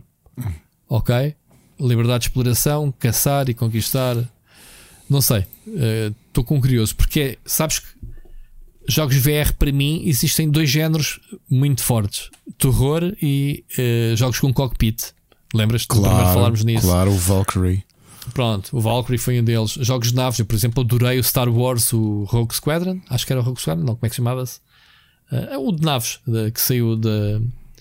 Que também penso que vai sair eh, uma adaptação qualquer para, para o 2. Portanto, jogos com cockpit funcionam bem. Pá, e jogos de terror. A primeira experiência que eu tive com o PlayStation VR foi com, uma, com o The Kitchen, que foi a demo. Na altura ainda não se conhecia, não tinha sido revelado o Resident Evil 7. E eu joguei o VR, o The Kitchen. É pá, aquilo era mesmo um medo. Foi brutal. Eh, experimentei, se não me engano, no, no Madrid Games Week, em vésperas de, de lançamento do, do PlayStation VR, o primeiro. Portanto, jogos de terror, venham eles. Venham eles. Espero que haja muitos. Uh, e é isto, Ricardo. Recebi ainda mais um jogo chamado Discronia, uma aventura episódica de anime em que és um investigador, tens que andar a investigar um crime, portanto não achei, não achei assim muita piada. O Thumper, pá, mais um clássico, estamos fartos de jogar isto, né? Já jogaste com certeza no, uhum. no PC, uh, ah, que é um jogo de corridas uh, futurístico, controlas um besouro que tem que abrir as asas nas curvas, né? Para, para curvar. O Lost Clock Winder é uma aventura também na primeira pessoa, tipo Mist. Tens que resolver puzzles, portanto, uma cena boa ambiental. Uh, foi isto, para já. Foram estes, para já que já foram muitos jogos. O No Man's Sky também recebi já o jogo, mas não a patch para, para VR uh, só sai no dia de lançamento da, da PlayStation VR. Já o, o, o, primeiro PSVR já era possível também jogar no, no Man's Sky em VR, portanto também não é novidade. Uh, e é isso. Há muitos jogos que estão para sair agora e vamos, vamos falando deles à, da maneira que forem saindo. Mais alguma dúvida que tenhas? Não, Mais não. alguma coisa que me tenha passado? Não, nem por Pronto. isso. Isto, isto, isto é, é o que eu digo, malta. É aquilo que eu, que eu digo, pá, isto em relação ao preço são 550 euros, né? Penso eu. Tem que ter uma PlayStation 5, mas, por exemplo, o topo de gama do Meta, o MetaQuest Pro, custa 1500 euros. Portanto, a tecnologia VR não é barata ainda. Pronto, e quão é um... próximo de desempenho, sabes? Na altura, eu acho que disse isso quando, quando saiu o primeiro PSVR, nós ainda escrevíamos para o Observador e, e dediquei uma parte do meu artigo a fazer comparação de investimento, não só a plataforma, mas também o próprio, o próprio dispositivo. Uhum. E em termos de diferença de qualidade, tu já tiveste com o, com o, o dispositivo similar da, da Meta. Não tive, mas é assim: o Quest, uh, o, o Meta. Uh, o Meta tem dois headsets. Tens o, tem o de consumo para o público em geral, que é o, o Quest 2, Quest. Não é? Uhum. Uh, que custa 300 e não sei quantos euros, que eu até disse que tive para comprar. Ok? É, é, é, é Parece-me interessante, é, mas tem processamento próprio, ou seja, é sem fios. Logo, é uma vantagem em relação a este. E depois tens o Quest Pro, que é mais para aplicações empresariais, por isso é que é caro e, tem, uh, tem um bom hardware para, para, um, para um headset que funciona também de forma autónoma. Ok? Não precisas de ter um computador. Uhum.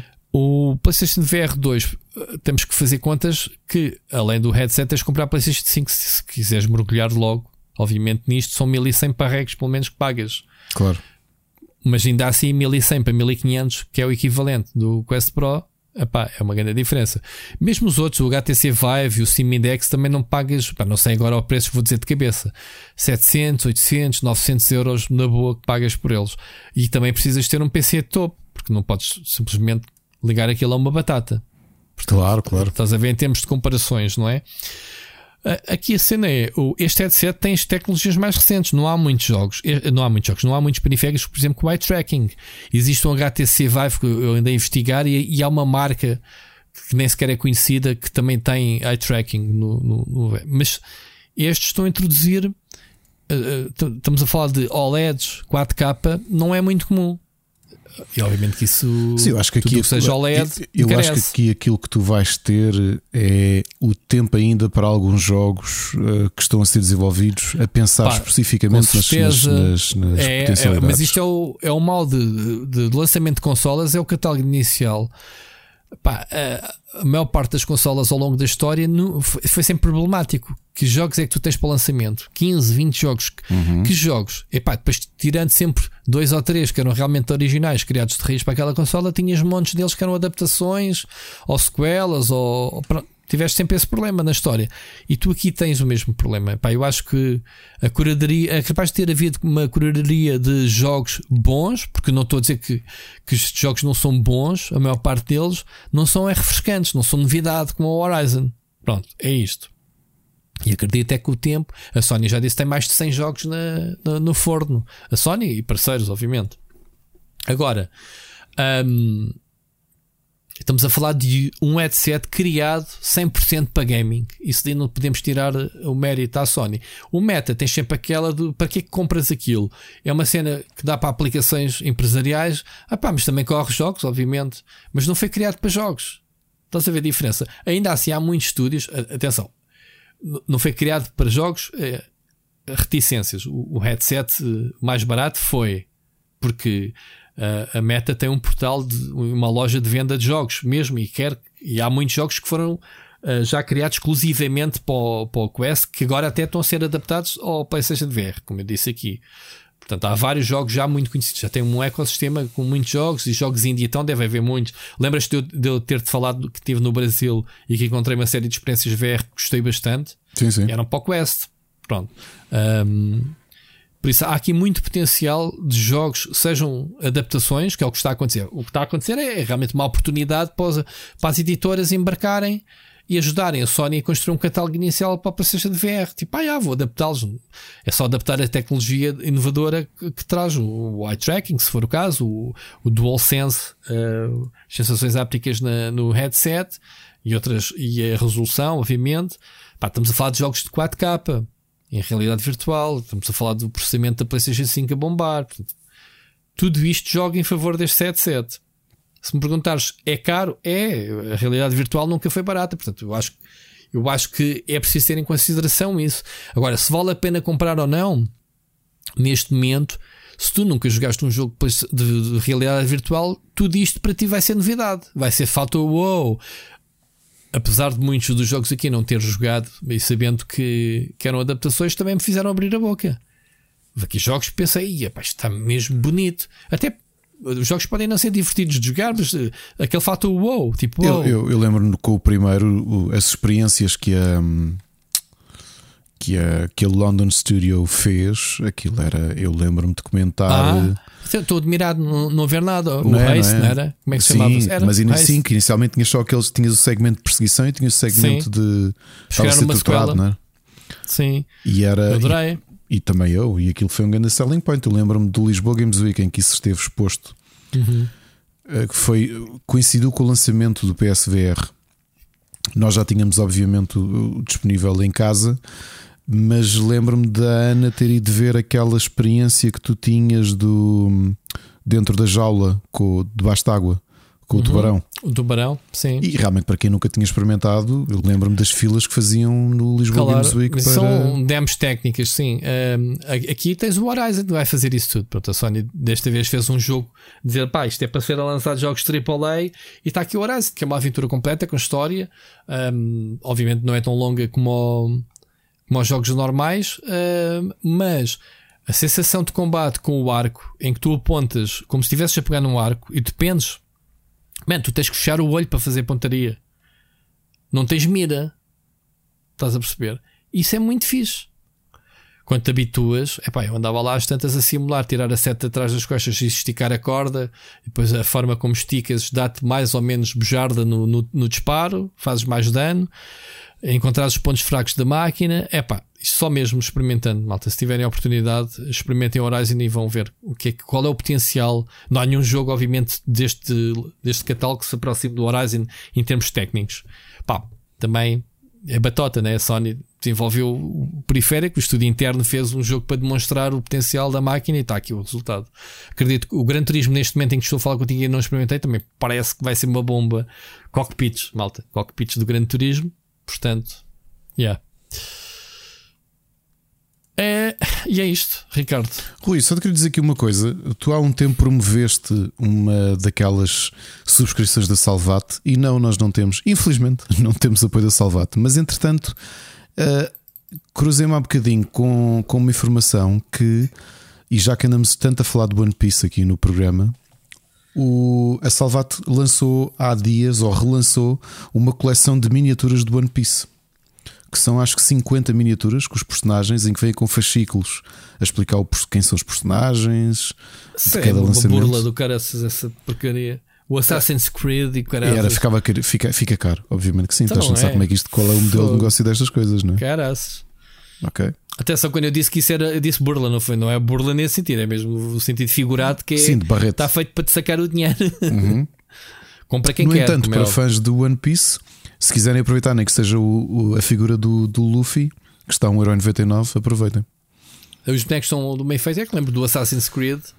Eu Um, Acho que não são tão boas quanto isso. Eu estava a ver aqui as miniaturas, são engraçadas, mas Hum. eh, não sei se é daqueles casos em que olhares muito perto não, não estraga um bocadinho. Pá, cena é que essas coleções, quanto mais perfeitas os bonecos forem, mais caras também ficam, não é? Depois também não compensa estarem a vender. Sim, este aqui, pelo que eu percebi, são duas entregas mensais de 10,99€. Ixi, Isso é muito caro, são mesmo muito malucos. Ah, não. Meti-me uma vez numa cena dessas com selos, quando eu fazia coleção de selos, Uhum. e jurei para nunca mais, eh, nunca mais meter uma coisa dessas. Mas pronto. Muito bem, Ricardo, estamos conversados em termos de. Obviamente que a minha semana ficou também marcada por eh, muitos jogos PlayStation VR, portanto, isto já conta como as recomendações, quase, eh, apesar de eu ter outras coisas. Mas este, este até vai ser um programa cheio normais. de jogos, porque tanto eu como tu temos. eh, É sério, ainda esta lança- semana o Jo- o Jorge me xingou, o Jorge Vieira me xingou eh, que eu não falo sobre jogos no podcast, mas já, já. Foi.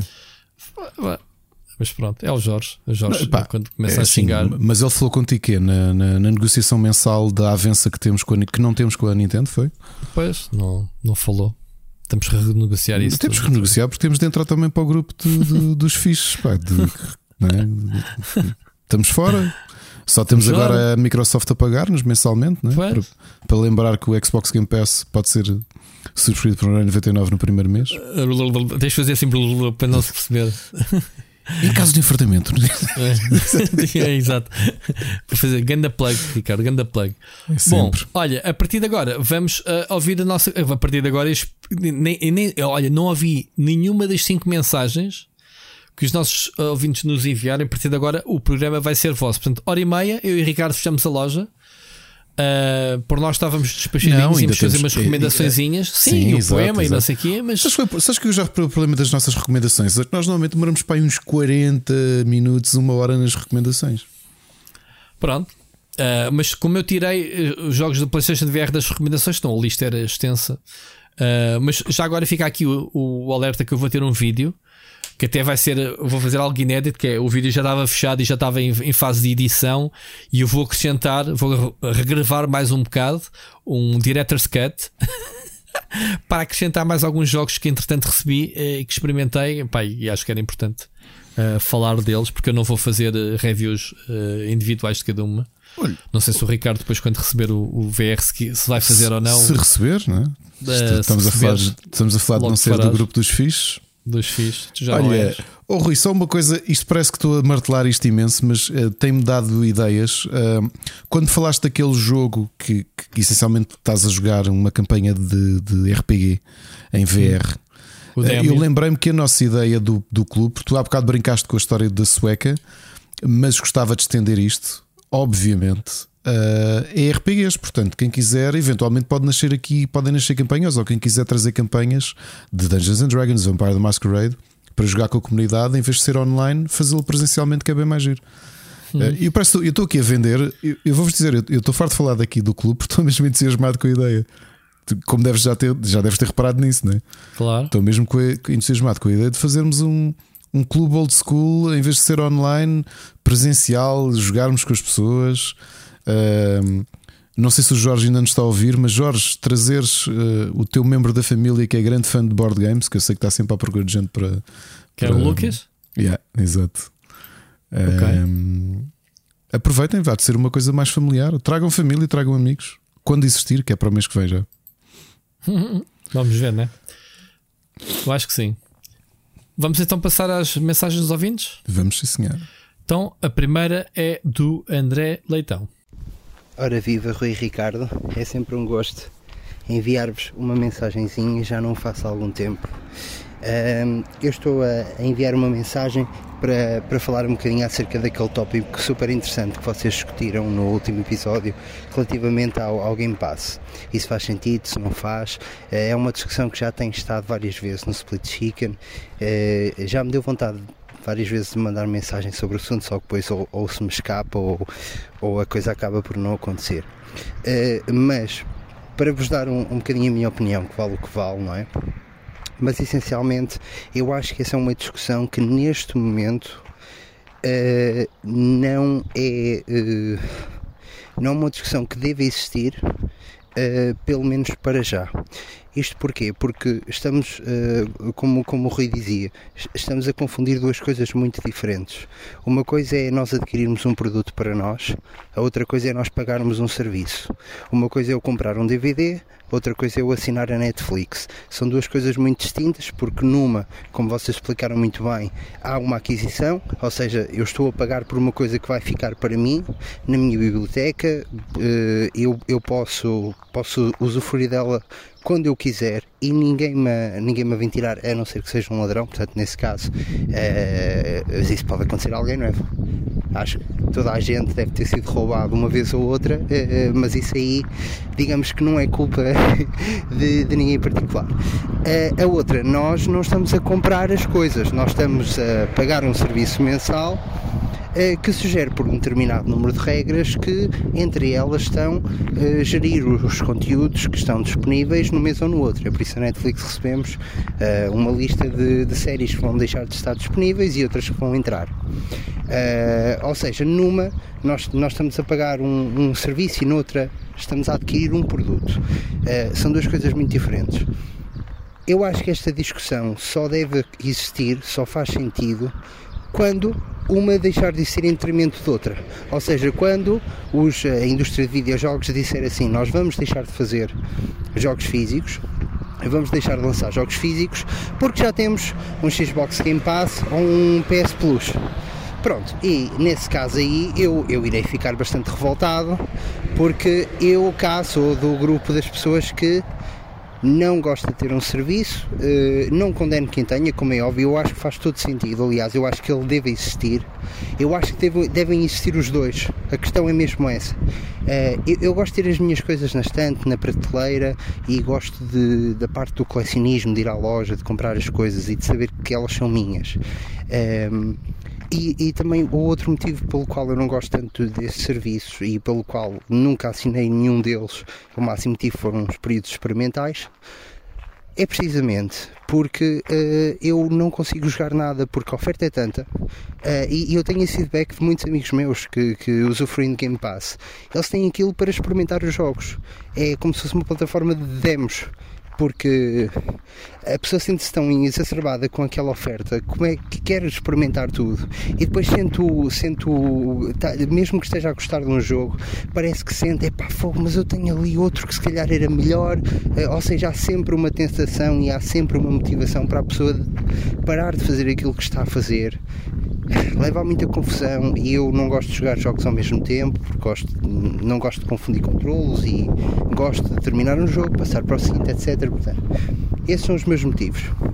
Da mesma forma que se os serviços é, do Game Pass, por exemplo, deixarem de existir, eu também irei ficar bastante revoltado, porque para mim faz sentido, é, e eu também já estive nessa situação, em que uma pessoa que não tenha poder económico para conseguir comprar um jogo de 60 euros, tenha pelo menos 10 euros por mês ou 30 para conseguir subscrever um serviço desses e conseguir ter acesso uh, aos jogos uh, e jogar jogos uh, de uma forma económica, que foi uma coisa que na minha infância não existia. Portanto, uh, eu acho que são duas coisas completamente distintas. E esta discussão faz sentido quando uma delas deixar de existir uh, em detrimento da outra. Portanto, acho, acho, que, acho que deveriam existir. Uh, em, em, nota de remate final, uh, aquela, aquela história que vocês falaram acerca da, da Sony contra a PlayStation, de, desculpem, da Sony PlayStation, da Sony contra a Xbox uh, em termos judiciais, da Xbox dizer que, que, estava a canalizar a, a indústria com, com o Game Pass, faz um bocadinho lembrar uma anedota e eu peço desculpa, vocês já devem ter ouvido imensas vezes mas ela não está aqui a ser dita em, em no contexto de anedota, mas sim em, em, contexto daquilo que aconteceu, do ridículo que é, eh, que é aquela mãe que está a atar o, o, o sapato ao filho e magou e ele diz, ah, filha de uma matriz. Ela diz, ah, quem é que é filha de uma matriz? Quem é? Ele sou eu, mãe. Ah, sim, está bem pronto, que é um bocadinho aquela história do eh, a pessoa está tão focada naquilo que não interessa ou nos interesses dela que, que não vê que aquilo que está, que está a acontecer uh, está a ser completamente prejudicial para si. Uh, e não deixa de ser uma, uma coisa interessante e, e, e curiosa de, de, analisar e de ver acontecer. Duas grandes empresas e uma grande empresa a fazer isto. Portanto, pronto, é isso. Olha, bom programa para vocês e continuação de um, uma excelente noite. Ouvimos para a semana. Grande André Leitão, obrigado pela tua mensagem uh, e excelente ponto de vista. Identifico perfeitamente uh, isso que tu disseste do Game Pass servir como uma loja de demos. Já, já não é a primeira vez que eu ouço isso, muita gente. Uh, e aquilo que tu quiseste dizer foi de a minha interpretação sobre eu experimento o jogo no Game Pass e depois vou comprá-lo físico. Eu acho que o acto das pessoas comprarem o jogo físico depois de experimentarem o jogo estar ali completo no Game Pass é exatamente uh, a posição do jogador em, em, querer jogar mesmo aquele jogo e acabá-lo que é agora eu comprei, gastei o dinheiro e vou ter que jogar o jogo. E quando tu não pagas pelas coisas, é pá, yeah, dás com uma adquirida e vais acumulando jogo quando puder. Não é, Ricardo? Não sentes isso? Sim, sim, há, sim, aqui, sim. há aqui um compromisso enorme. Porque tu, que a partir do momento em que gastas o dinheiro no jogo, tu vais ter, pá, vais ter que jogar. Não andas a comprar jogos para metê-los na prateleira. Eu penso que seja por aí. Pá, de resto, foi uma excelente mensagem. André, Gostei bastante. Obrigado pela tua mensagem. Já ouviste antes que falámos aqui do, da, da presença da Alexa que ultrapassou o tempo que eu, que eu tive no teu podcast. Uh, e não digo isto com um tom azedo, do género, tenho de lá voltar. Agora, mais a sério, obrigado eh, pela tua mensagem. Mas se tu reparares, a, a discussão que nós centramos a semana passada era como consumidores, nós, nós fizemos aqui a destrinça. Uma que continua a achar que, como consumidor, que também tive exatamente os mesmos, os mesmos condicionalismos que tu e que o Rui, e que acho que a maior parte da, da malta que está nos 30, 40, que é o poder económico, regra geral, para a maioria das pessoas, não, não possibilitava grandes aventuras em termos de diversidade de jogos. E, e, e, ver agora a geração dos meus filhos, que para eles, e obviamente que nós neste caso até somos um caso diferente, porque temos acesso a muita coisa não só pelos serviços, mas também pelos envios eh, para a análise e a cobertura que fazemos dos jogos. Mas só contando com os serviços, os meus filhos nos dias de hoje e, os, e, as crianças dos dias de hoje, ou os adolescentes, têm uma forma de viver os jogos diferente e um acesso completamente diferenciado daquilo que nós tínhamos. E a diferença que nós estamos a fazer nesta discussão é são, é, são dois elementos diferentes. Num, eu acho que existe uma certeza, existe um consenso. Vamos esquecer a análise que fazemos do mercado, vamos focar-nos apenas como consumidores. Eu acho que é difícil não sentir que os serviços são muito bons para os consumidores. Eh, é claro que nesta conversa poderá entrar um, um, um, debate que já aqui tivemos e que a primeira vez, já disse isso várias vezes, a primeira pessoa que me falou nisto até foi o Jorge Vieira, que disse: atenção, um modelo destes potencialmente pode prejudicar o, o consumidor se a coisa não for rentável para haver investimentos da indústria eh, para jogos com a qualidade que tu tens nos dias de hoje. Mas vamos esquecer essa parte, vamos olhar para uma postura meramente emocional e dizer sim, obviamente que um Xbox Game Pass e um PlayStation Plus são muito boas adições ou muito bons produtos para um consumidor. A incógnita que aqui tem, e eu acho que vamos demorar anos até termos esta percepção, é o que é que os serviços representam para a indústria. Ou o que é que, e, e essa parte estamos a especular. Tudo o que fizemos semana passada foi especulação. Eh, no entanto, percebo perfeitamente a tua perspectiva. Eh, eu já senti isto, eu já senti duas coisas em relação. É, é, é que André, tu falaste que muitos amigos teus que não, que não são uh, jornalistas ou críticos ou quer que seja e que olham para o Game Pass como uma forma de ter demos. Eu já te disse que já me aconteceu o inverso por ter o Game Pass, que é jogos que eu sei que lá vão sair e que se calhar eu, eu teria interesse de procurar uh, as, uh, as agências que fazem comunicação do jogo para tentar analisá-los e, e, e tomo-os como adquirido e faço exatamente aquilo que o Rui, que o Rui faz. E agora estou a despir o chapéu de consumidor e de, de, de, de crítico, digamos assim. E se eu tiver que escolher entre um jogo que uma editora confiou em mim uh, uh, uma cópia para fazer a análise, ou um jogo que eu queria escrever porque está no Game Pass eu vou, eu infelizmente vou colocá-lo em segundas núpcias porque penso, eu vou ter tempo para o fazer. E portanto eu não tenho um compromisso direto, porque aqui há uma questão de ligação institucional um, e profissional com as Opa, pessoas ainda, com quem. Ainda agora recebemos o, o, Atomic Heart uns dias antes do lançamento do Game Pass epá, e com, com, o volume de coisas para fazer, também tens aquele pensamento: epá, vai ser no Game Pass, a malta vai toda poder experimentar e não, não me dediquei à análise. Estás a ver? Não sei se aconteceu, se recebeste ou não. Recebi, recebi, uh, recebi ainda, não, ainda não experimentei, mas sei que vamos falar disso a seguir. Não vale a pena que depois da manhã já sai, percebes? É isto. E agora vou, eh, só para rematar, André, obrigado pela tua mensagem. Vou-vos só fazer um desafio que é se puxarem para trás e ouvirem outra vez a mensagem do André, depois de, do que eu vos estou a dizer, vão reparar que desde o início da mensagem do André eu achei que iria entrar o Zeca Afonso a cantar Grândola Vila Morena. Porque se vocês repararem o passo que o André está a ter no chão, o, uh, o ritmo do passo dele é exatamente o início do Grândola. Reparaste nisso, Rui? Reparei. não, não reparei. Não reparaste. Eu juro, aquilo começou e está exatamente no ritmo do Grândola. Oh, eu, estava mesmo à espera que o André começou a falar Olá Rui, Olá Ricardo, como ele disse. Eu estava à espera que começasse o grande lá atrás. Desculpa, André, isto, isto resvalou para a parvoíce, mas eu não conseguia não, não dizer isto. E agora quero ver quantas pessoas é que depois de dizer isto fiz, puxaram o slider do Spotify do Google Podcast para trás e disseram assim: Olha, realmente. Muito bom. Vamos ou muito parvo, eu não sei se foi muito bom ou muito parvo. Senti que Vamos... estraguei um bocado a conversa com isso. Não estragaste nada. Uh a mensagem foi boa. André Leitão, obrigado pela tua mensagem mais uma vez.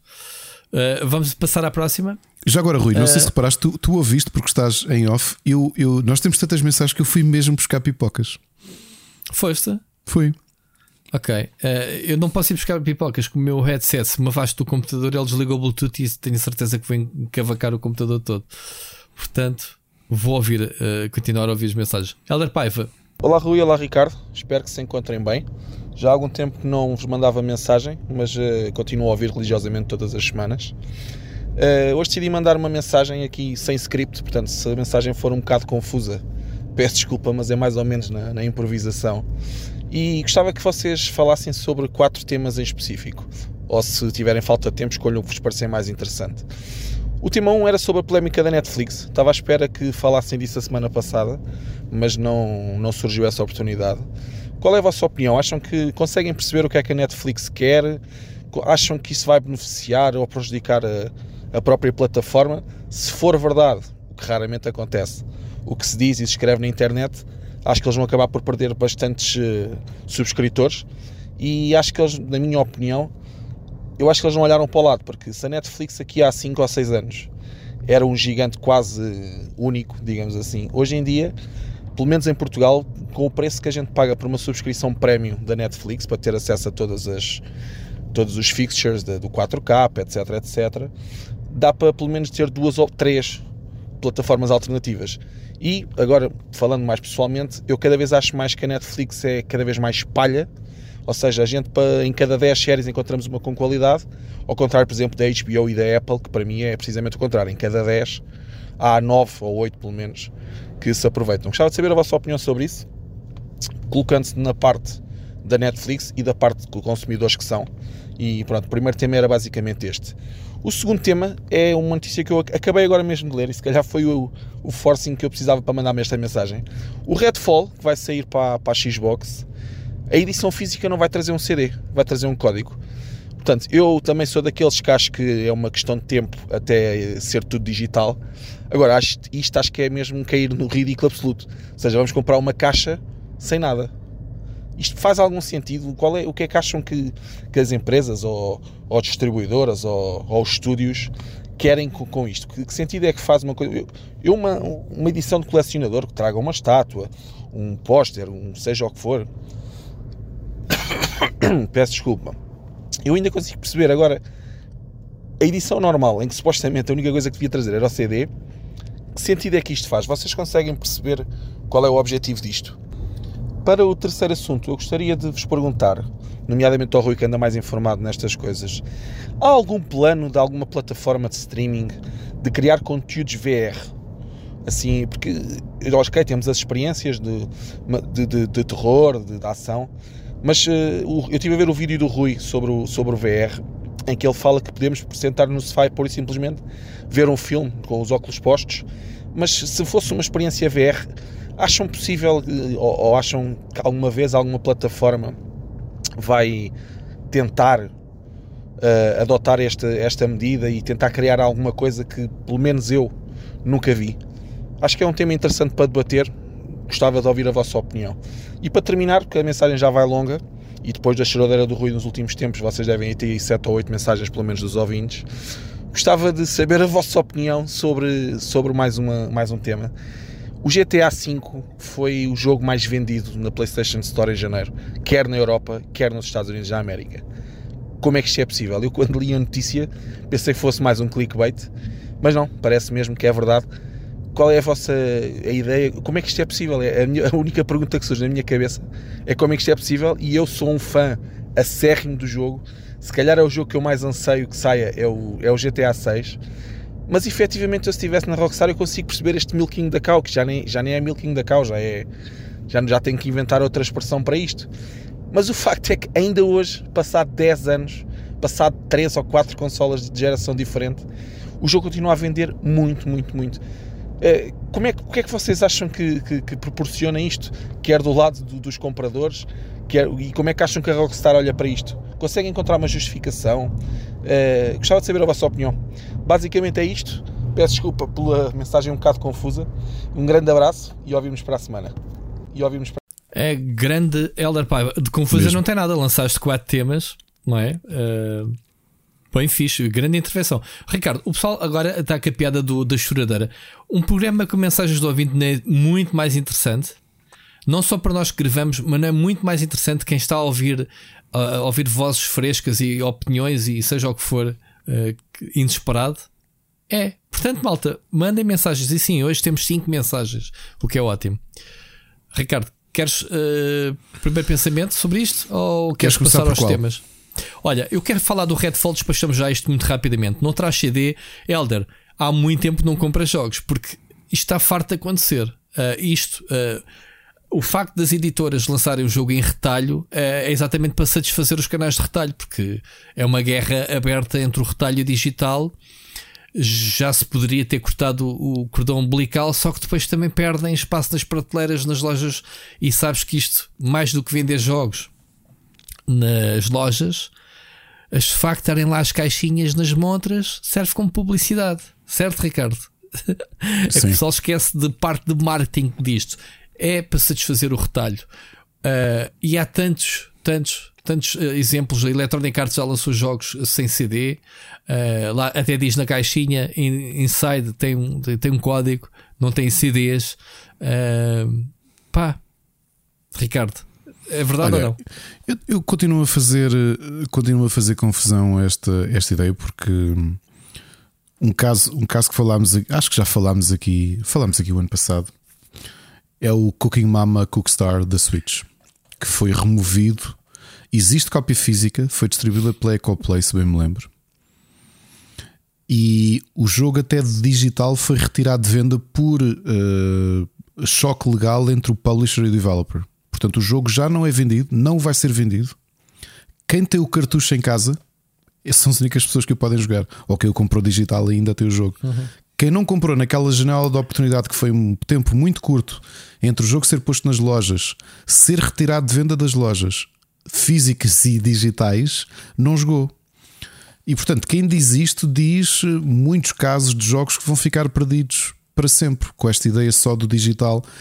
E, e eu, é verdade que isso tu dizes é, é, acontece, Rui, que é nós muitas vezes é-nos difícil de esquecer o tipo de consumidores que somos e provavelmente o tipo de consumidores que as pessoas que nos ouvem são. São pessoas que estão atualizadas em relação ao mercado, que das poucas vezes que nós falamos de videojogos, que pelo menos ficam atualizados do que é que está a ser lançado, mas existe uma franja muito grande de mercado que vai a uma Vorta, numa rádio popular, a uma Fnac, a uma box do Jumbo, e que se calhar de ver um jogo na prateleira é que é o, é que é o, o ímpeto de o comprar. E isto que o Rui diz é verdade. Portanto, não faz sentido do ponto de vista prático, faz sentido do ponto de vista de venda e do ponto de vista de retalho para as marcas, que é uma forma de tu chegares à comunicação com um segmento do mercado que é menos informado do que, do que, do que tu ou do que nós habitualmente, não é? Porque é-nos muito difícil, às vezes, de, não, de, de, empatizarmos com pessoas fora da bolha que nós todos contactamos, da nossa comunidade, que naturalmente são pessoas interessadas por videojogos e sabem o que é que está a acontecer. Mas existe uma porcentagem muito grande de consumidores que não são assim. Se calhar são pessoas que vão a uma loja, se calhar tanta gente que vocês conhecem, eu conheço pessoas da minha idade, também com filhos da idade dos meus filhos, e que a, a experiência deles de comprar videojogos é aquela experiência como os pais, neste caso, percebem zero de videojogos, é ir a uma loja e olhar para a prateleira. Olha, vou comprar yeah. isto. Yeah. Isto existe. Olha, isto, mim... isto, isto, é um, isto é um fator de comércio das consolas. Yeah. Aliás, essa é a justificação para termos, e lembrem-se, por exemplo, da PS2 e a Wii, o shovelware que tinham, retalho, jogos físicos, muitas vezes com IPs perfeitamente conhecidos, mas que os jogos eram uma verdadeira bosta a existência deles era precisamente isto: é aquela compra do público menos informado.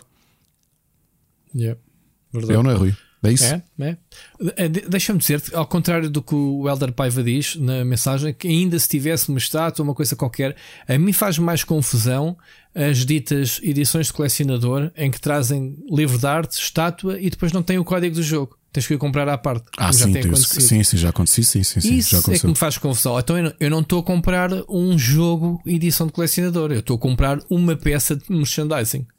Poderia comprar um, um Funko, não, estou a comprar um, uma estatueta relativa ao jogo. Uhum. Eu estar a comprar, não é? Uh, isso é que me faz confusão não estar um raio de um código dentro. Uma pessoa paga 100 ou 150 euros por uma edição supostamente colecionadora e não estar lá o Game Not Included. Isso, isso para mim é que não cabe na cabeça. Pronto. Sobre, uh, sei lá, a plataforma de experiências VR eu não tenho conhecimento, mas atenção, lembra-te que o VR é uma coisa interativa. Aquilo que eu falei de, de, de poderes ver televisão é o próprio headset, pelas características que tem de, de projeção, permitir-te, obviamente, consumir conteúdos também 2D como se fosse uma televisão normal, simplesmente vão ser projetados nos, nos teus olhos através do headset. Em termos de experiências VR, filmes não faz sentido. VR, porque, não é?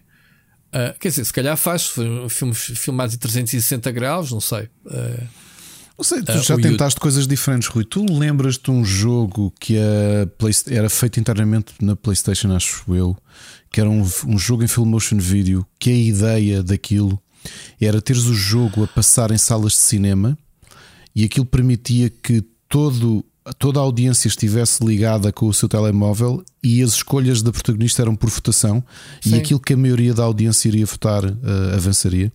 Portanto, tu Sim, já quiseste fazer era, coisas dessas. Não era VR, isso era com, com aquele periférico do. Era com o, o, Como é que ele se chamava na altura? O PS. PS Link? Não era, não era PS Link? Como é que ele se chamava? Aquilo morreu rapidamente. Lembras-te? Era, era, era para os concursos. Era. Um, as campainhas, o Buzz e essas coisas, não era? O, o jogo com o Herman José, agora não me lembro o nome do jogo. Isso era o uh, Buzz. Não, não, o do Buzz era com o Jorge Gabriel. Ah, pois era. O dessa tecnologia, que agora não me lembro o nome sim, e que sim, morreu, sim, sim, era com foi Herman, completamente apagada de tudo. Esse era um dos jogos, como é que o jogo chamava? Um, Emily? Não era Emily? Começou por aí. Mas portanto, já houve, já houve vontade de fazer experiências dessas. Se, Sim, se existe VR, potencial para isso, não sei. O VR que tu, o que tu queres falar é no, no, no metaverse, né? quando houver esse serviço lá dentro. E, e, é engraçado que o Elder pergunta pelo VR, pela, pelo terror, mas a realidade é que o, o, o segmento de, de, da indústria cinematográfica que, que tem aproveitado já há muitos anos o VR é curiosamente a pornografia e não o terror. A pornografia, sim, tem utilizado muito o, a tecnologia do VR como, como, como experiência por questões óbvias, né? Pela. Pela. Pela tu, tu há um é tempo, é eu sei que tu chegaste a escrever sobre isso há uns anos, Rui, no SAP e trouxeste aqui no podcast, que era o, o, o, quanto até mexia em termos de VR eh, essa indústria, portanto, porque eram, eram early adopters, a indústria da pornografia era um early adopter por razões Isso óbvias. é. Isso é, tudo o que seja novidade, eles, eles atacam. Mas, yeah, não estou não estou a ver assim muita, muito, muito interesse nas plataformas neste caso uh, pá, e se calhar era para um nicho também não há assim muita gente para já a ter muitos headsets acho que este mercado está a crescer bastante o VR, lá está, eh, falando no, no metaverso, os jogos é uma, uma, uma das bandeiras no metaverso, mas uh, não, não me parece, não, estou a ver assim de repente. Uh, Estamos a deixar o GTA V mais vendido de janeiro. Também não me surpreende, uh, Elder, porque o GTA V continua a ser alimentado pelo, pelo GTA Online, portanto, os conteúdos que a Rockstar continua a lançar, as expansões, atrai muito. Depois tens agora o novo modo, o novo, já tem um tempo, que é o, o GTA RPG, RP, desculpa, em que tu. É, é, aquilo é brutal, Ricardo. Só vendo uh, o pessoal que faz conteúdos. Eu, eu posso ter conta e adormeci por coincidência a ver o MoveMind. Eu desde que entrevistei o MoveMind para. Potec, um, em, em, que fiquei com o canal dele e ele faz muito. Uh, muitos streams de noite uh, sobre PlayStation VR. Pá, e ontem, por que razão, quando deitei receber notificação dele e entrei, eu sei, epá, fogo. Ainda estou para perceber qual é que é o interesse disto. Vejo muita gente a fazer, mas a partir do momento em que tu vês situações do arco da velha, do pessoal a representar o seu papel, é um bocado roleplay mesmo. As pessoas não, não, não quebram, apesar de eles estarem em streaming, tu comunicas dentro do jogo, seja mensagens, até chamadas de telefone, uh, fazes dentro do jogo. É, é o mesmo. Aquilo é um metaverso e as pessoas não sabem que já estão no metaverso. Estás a ver, Ricardo? Tu fazes tudo, tens uma profissão dentro, se fazes mais neira, vais ao tribunal, tens o juiz, tens o júri, esse tipo de coisas. Isso é tudo alimentado pelo GTA e, portanto, o GTA V continua a vender porque há cada vez mais streamers e há cada vez mais miúdos, né? E todos os anos há de haver um miúdo que pelo menos chega aos 18 anos, né? Se, se fôssemos a ver pelas, pela, pela cena legal, digamos assim, de ser ao jogo. E, portanto, o jogo continua a ser atual, a ser alimentado por conteúdos e por isso é que o jogo continua a vender eh, que nem pezinhos quentes. Olha, a é, minha é surpresa em relação ao GTA nem é essa. E, e, isto, e vou dizer isto e não estou mesmo a brincar. A minha surpresa com o número de vendas é ainda há assim tanta gente que não tem o jogo. E não estou a brincar. Há, porque, assim tanta gente. Porque, porque, Ricardo, todos os anos há novas. Eh, há, novo, há, há, um. O teu filho ainda não tem idade para jogar. Para o ano, se calhar já tem. E se calhar vai se interessar pelo jogo. Mas ele tem uma cópia do jogo no computador e tem na PlayStation. Oh, o teu tem, mas eu estou a falar do exemplo geral. Quer dizer, percebes? É que, é que aqui o que o Helder está a falar, e nós sabemos, porque a própria Infocapital já nos disse isso, e nós sabemos isso de ver na loja, o GTA continua eh, de forma eh, estruturada a vender todos os meses. Porque e não estou a eu brincar digo, com a minha pergunta, é. como há conteúdos, como há muitos streamers a fazer conteúdo de RP, Mas ainda há eh, pessoas- continua a mas- haver o boca a boca. Claro que há. oh, oh, Ouve lá. Ouve lá, eu Claro não estou a dizer, eu, eu compreendo a ideia de vendas eh, vestigiais. Eu só tenho, Óbvio. eu só tenho três cópias do É- GTA V, Ricardo, neste Oh, oh, momento. Pois, se calhar também deve estar perto disso. A, a minha pergunta, não, não estou mesmo a brincar, é Ainda para estar, o no, jogo, para estar no top de vendas, há Sim. assim tanta gente que não tem ao jogo. Até há assim tanta gente que não tem o Mario Kart que ainda continua a estar também no top de vendas desde, desde que foi lançado. Pois, só se o Mario. Pá, pois, não sei. Então, há jogos que. E o Counter-Strike continua no top de vendas. Há assim tanta gente que ainda não tem o jogo. Há, há muito pessoal que é banido e tem que comprar outra, outra chave. Não, mas eu acredito, eu não me surpreendo. Sinceramente, o GTA V continua a ser um jogo muito ativo pela própria Rockstar. Não foi abandonado, ou seja, eh, ah, estamos a fazer GTA 6, eh, fiquem com o 5 estático. Não, eh, o jogo continua a, a receber muitas atualizações de conteúdos, eh, sobretudo online, e é isso que tem agarrado o, o pessoal. Por fim, Ricardo, a polémica de Netflix. Se realmente podíamos ter trazido a semana passada a polémica, eu escrevi sobre isso. Eu não sei se. Epá, eh, a, Netflix só está a dar o tiro no pé por um motivo, a meu ver, que foi promoveu inicialmente o contrário daquilo que está a fazer agora. Eh, o famoso tweet, ninguém esquece, de 2017, em que numa mensagem, penso eu, de São Valentim, eh, a, a Netflix Sim, diz algo partilha, parecido? Partilha como com quem mais amas, eh, né? Love is to share, ou uma coisa Exato. assim, e, e e incentivava as pessoas a partilharem as contas fora de casa. Neste momento, eh, eles, a, a plataforma chegou a um momento de maturidade em que pensa que já evangelizou toda a gente Hum. e agora vai querer retirar os dividendos. Ou seja, as pessoas já estão viciadas na plataforma, supostamente. Eh, já vou contrapor o que tu disseste, Elder. Eh, neste momento, o Netflix está para o streaming como a Gillette está para as lâminas de barbear. Epá, queremos quer não, Netflix continua, é o serviço mais eh, utilizado, mais falado, É. mais exemplificado como É. plataforma. É, mas eu, eu estou nesta perspectiva. Eu, eu vou continuar com a minha subscrição porque os meus filhos utilizam bastante a Netflix. Eu sou a pessoa, talvez neste momento, que menos utiliza a Netflix cá em casa. Aquilo que eu te vou dizer, Rui, eu concordo com o Helder. Eu acho que esta postura da Netflix não é um tiro nos pés, podem ser dois. Porque Pera, é eu- verdade eu, eu não, que há eu não sei- acabei. Sim. é verdade que eles estabeleceram o mercado como ele existe, mas por terem crescido, já houve a altura do monopólio. Tu ou tinhas Netflix ou não via mais nada, até porque eles chegaram a praticamente todos os Isto não é territórios. ter monopólio, é, é, é ser o único no mercado. Posso ser o único sim. no mercado não é ter um monopólio. É um Pera, mas o. HBO Max surgiu muito rapidamente, foi dos primeiros e, e em Portugal, por exemplo, chegou de forma atabalhoada como HBO e só há meses é que chegou como HBO Max. Tá Portanto, durante muito tempo não é a Netflix para ninguém. A Netflix foi inteligente na forma como se espalhou, porque assim, no território americano existe tudo, mas existe um mundo fora do território americano. E a Netflix nisso foi muito inteligente, que foi muito rápida a chegar a todo o sítio e a estabelecer-se e a ensinar ou, ou a treinar o hábito dos consumidores em subscrever uma, uma, uma mensalidade. E como é que o fez? Para mim, de forma genial, a fazer acordos com ISPs. Repara que se dá para muita gente o primeiro contacto que têm com a Netflix foi com ofertas de Vodafone, por exemplo. Não. Não, foi Não. teu- não estou a dizer o teu. A Vodafone oferece todo. A Netflix é a única, eu nunca vi nenhuma oferta Foi, de, é, de operador. Não, não, não. Primeiro Ah? ano, ah, houve, houve, houve. Primeiro ano de Netflix, a Vodafone, Ok. quando a Netflix chegou a Portugal, oferecia 12 meses de Netflix. Ok, ok. Eu renovei lembrava, contrato então. na altura e recebi um ano inteiro da Netflix logo no primeiro Vai. ano. Eu continuo assinante desde, desde que entrou em Portugal. Também. Ahm, Também eu E- cancelei e a nunca minha mensalidade, cancelei a minha mensalidade quando recebi essa oferta da, da Vodafone. ok. Mas o que é que eu te dizia?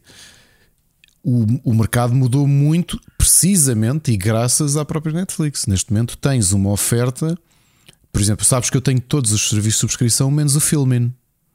E Uhum. até já pensei em subscrever o Filmin, mas já acho que é um bocado overkill. Mas quando tens, e, e, e daqui a bocado vou falar nisso outra vez, quando tens pagos.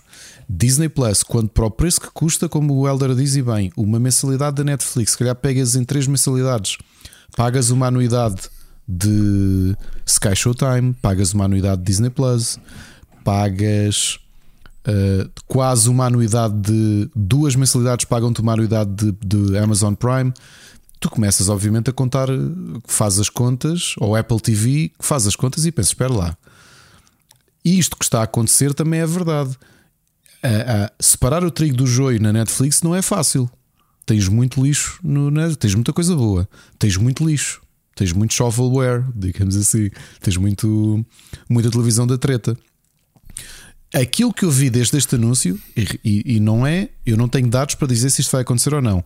Eu vi muita gente próxima de mim nas redes a dizer isto era aquilo que eu precisava para cancelar a Netflix e prefiro o meu investimento mensal ser para isto e isto. Oh, oh Ricardo, eu vou ser muito sincero. Eu, no dia que isso foi anunciado, uh, tornou-se tendência e tudo. Eu acho que isso é muito cacofonia, porque as pessoas não vão desistir. Desistem já, vem aí o, o, a nova temporada do, sei lá, do Stranger Things e não sei o que, o pessoal adera outra vez. O pessoal se calhar vai é deixar de ter permanente, utilize já não este mês e se calhar vai ser um bocadinho mais uh, vais curar melhor quando é que vais ter as subscrições ativas. Porque é assim, a Netflix, quando anunciou isso, no próprio comunicado disse que ia, que ia esperar este backlash. Uh, não sabemos a, a, repercussão, vamos saber agora no fim do trimestre quando eles apresentarem contas. Mas, epá, eu sinceramente eu acho que é muito ruído.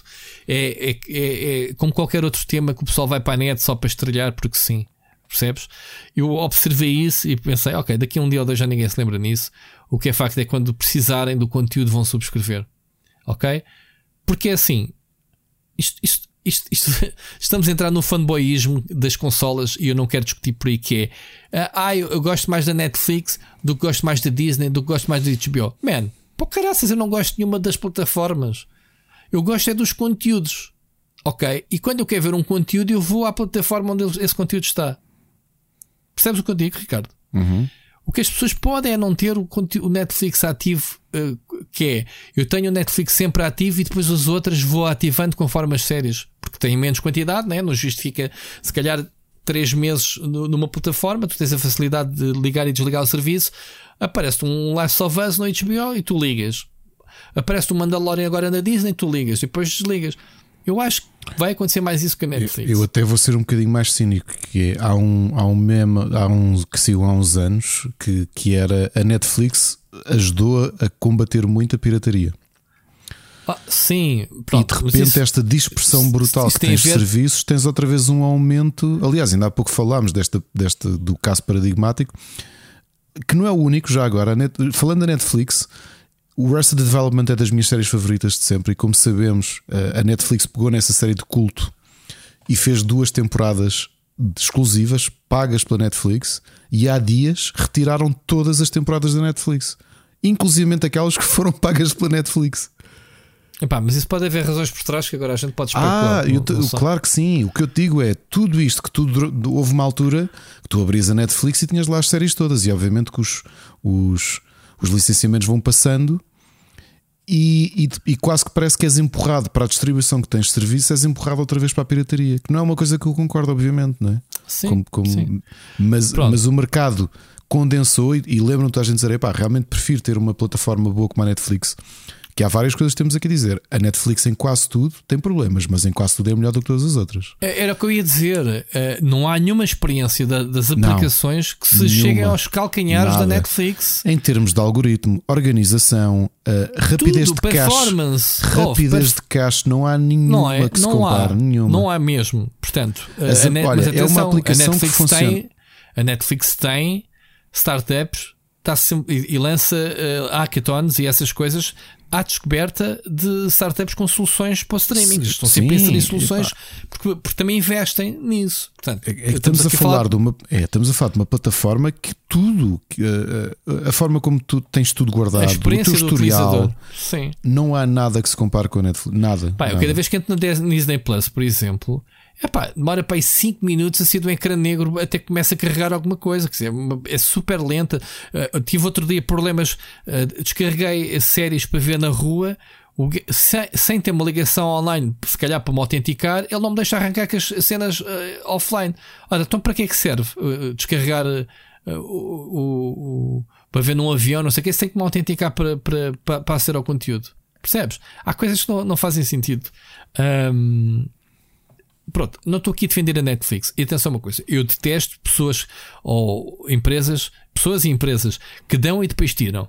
Epá, sem motivo aparente. Esta parece-me um bocado exagerada, mas pronto, acho que está, está a haver aqui uh, alguma, algum, chora, algum chorado. É assim, eu não considero que o Netflix seja um serviço essencial como a luz e a água. É pá, mas também não se paga 50 euros por um serviço, paga-se 15 euros, como estava a dizer o Elder Paiva, ok. Sabe muito bem dividir a conta por 3. Todos os meses pagas 5, pagas 5. Isto é o que o pessoal se queixa, é que deixou de poder partir a conta. A Netflix agora quer comer tudo. Quer que essas três pessoas que repartiam a conta paguem por completo. Eu compreendo uh, que a Netflix vá tentar agora, depois de evangelizar com essa, com essa, com essa situação de, de, de ter deixado de partilhar, que agora querem faturar por cima disso. Que eu acho que lhes vai compensar muito mais aqueles que vão ficar e vão pagar e não bufar do que aqueles que se vão embora, muito sinceramente. É isso que vamos ver nas próximas contas apresentadas. Vamos ver. A Netflix tem noção disso. Agora, há muita gente que se aproveita para contornar. Pá, há serviços, lembro-me que já escrevi sobre isso. Há serviços basicamente o que te fazem é facilitar-te a partilha da tua conta com outros. Ou seja, eles próprios dividem a conta pelo número de utilizadores, tu adicionas os teus dois ou três amigos com quem partilhas as contas, eles fazem a continha deles, ganham um FII pelo serviço e fazem a divisão sem teres de chatear. Ou seja, há muita, uh, muita coisa a acontecer por trás disto. Sabias dessa, Ricardo? Que havia esse Sabia, sabia. Sim, tu falaste disso uma vez aqui. Falei, pronto. Uhum. Um, e o que vai acontecer é que, epá, uh, as pessoas vão ter, vão ter que pagar uh, quem, quem, quem, quem usufruía, porque assim, a Netflix tem esse sistema. Se, ah, agora vou deixar de viajar, já não posso ver mais. Isso é mentira. Há muita coisa que também está muito mal explicada e que as pessoas também especulam que o, sistema de a proteção que se falou ou que se fala, eu procurei sinceramente e não encontrei no, nos, nos facts da, da Netflix, mas li num artigo Uh, supostamente no, no, nos, Estados Unidos aparece esse facto que é uh, a forma como eles detectam que tu não, não és da, do, do teu agregado é que tu, a cada 30 dias tu tens que te ligar ao IP com que te registaste no serviço, ou seja, tens que regressar a casa. Portanto, uh, permite perfeitamente que vais de viagem, de férias durante um mês e chegues e continuas a teu serviço e usufruis fora.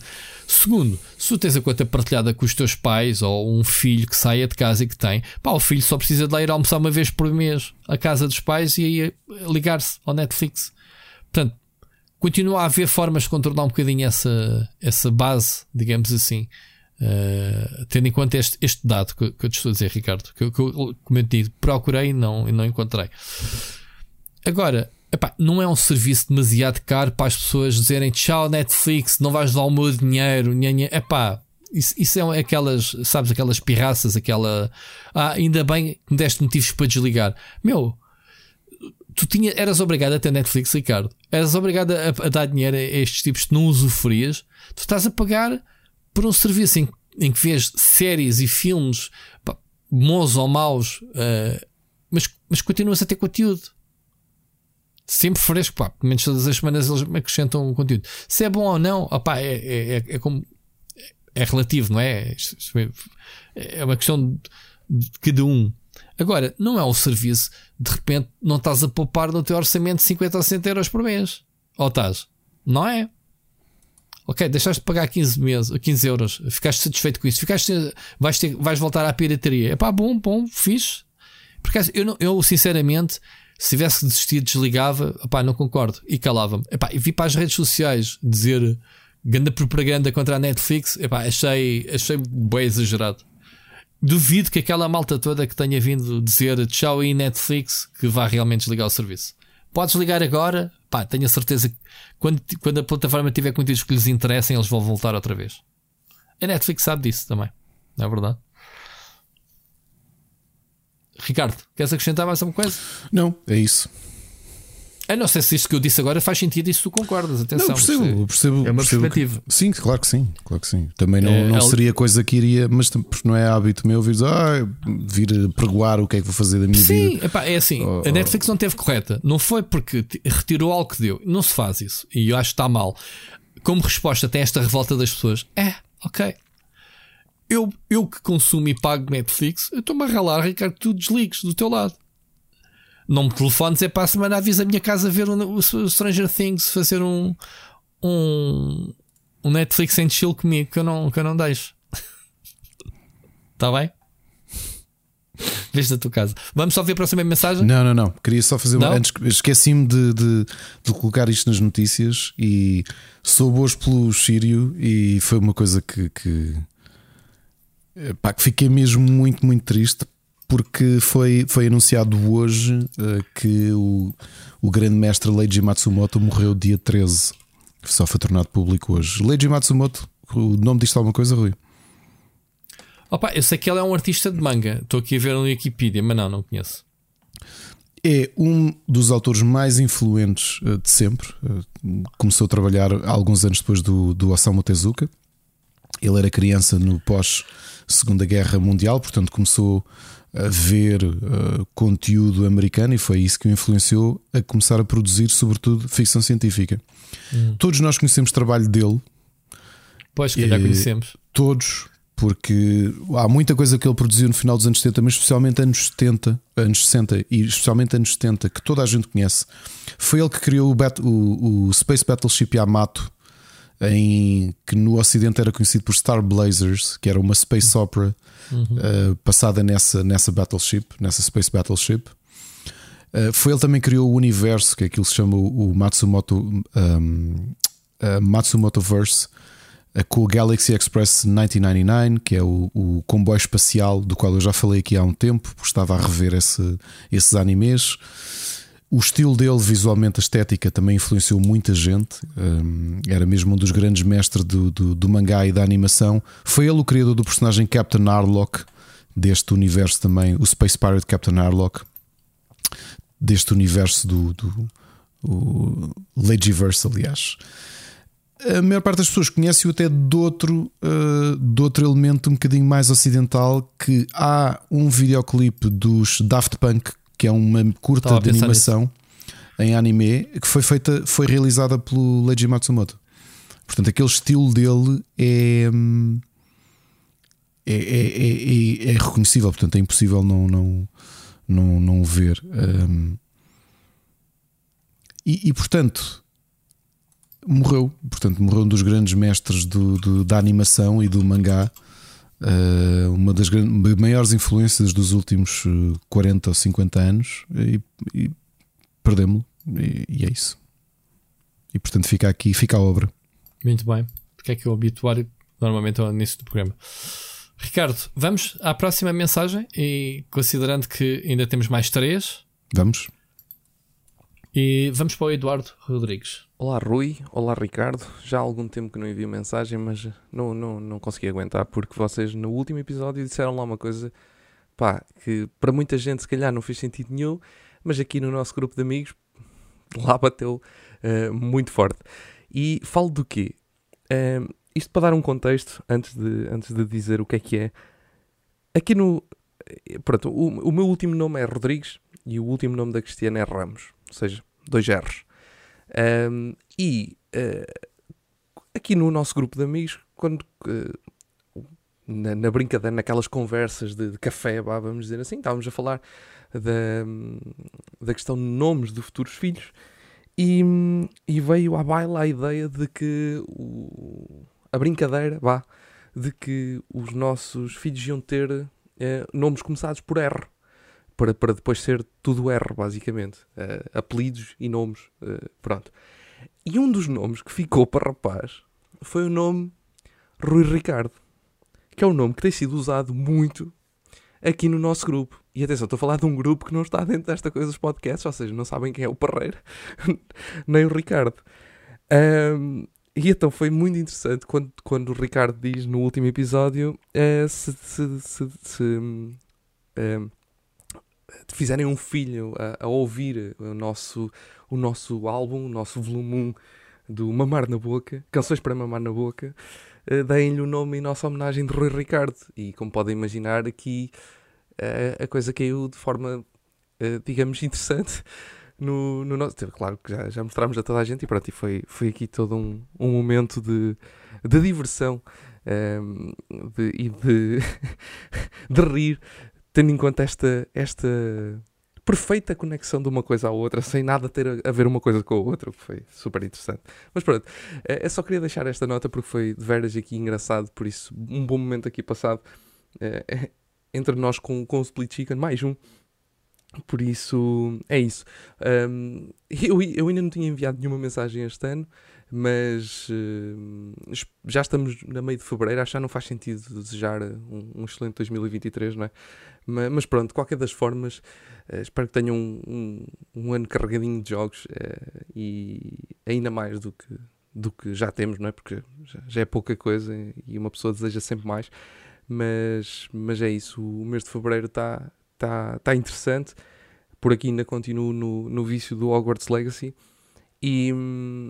E só deixar também mais um, um ponto que quando fizeram aí um episódio a falar do mangá, uh, depois eu, eu, lá está, não, não consegui, uh, na altura não, não cheguei a mandar a mensagem, mas comprova 200% aí a dica que foi dada no, acho que já foi no episódio anterior, já não sei, uh, do Manga Plus, que a aplicação é incrível e dá para ler montes e montes e montes e montes e montes e montes e montes de coisas, por isso para quem quer ler manga, se não se importar de ler no formato digital, sei algumas pessoas não, não gostam muito desse formato para ler, também não é o formato que mais me agrada, para dizer a verdade, mas, mas pronto, de qualquer das formas, é um, é, é um ponto oficial e legal de, de lerem as coisas da forma mais, eh, mais legal possível, pronto. Uh, e tem algumas em português do Brasil e, claro, muito conteúdo em inglês.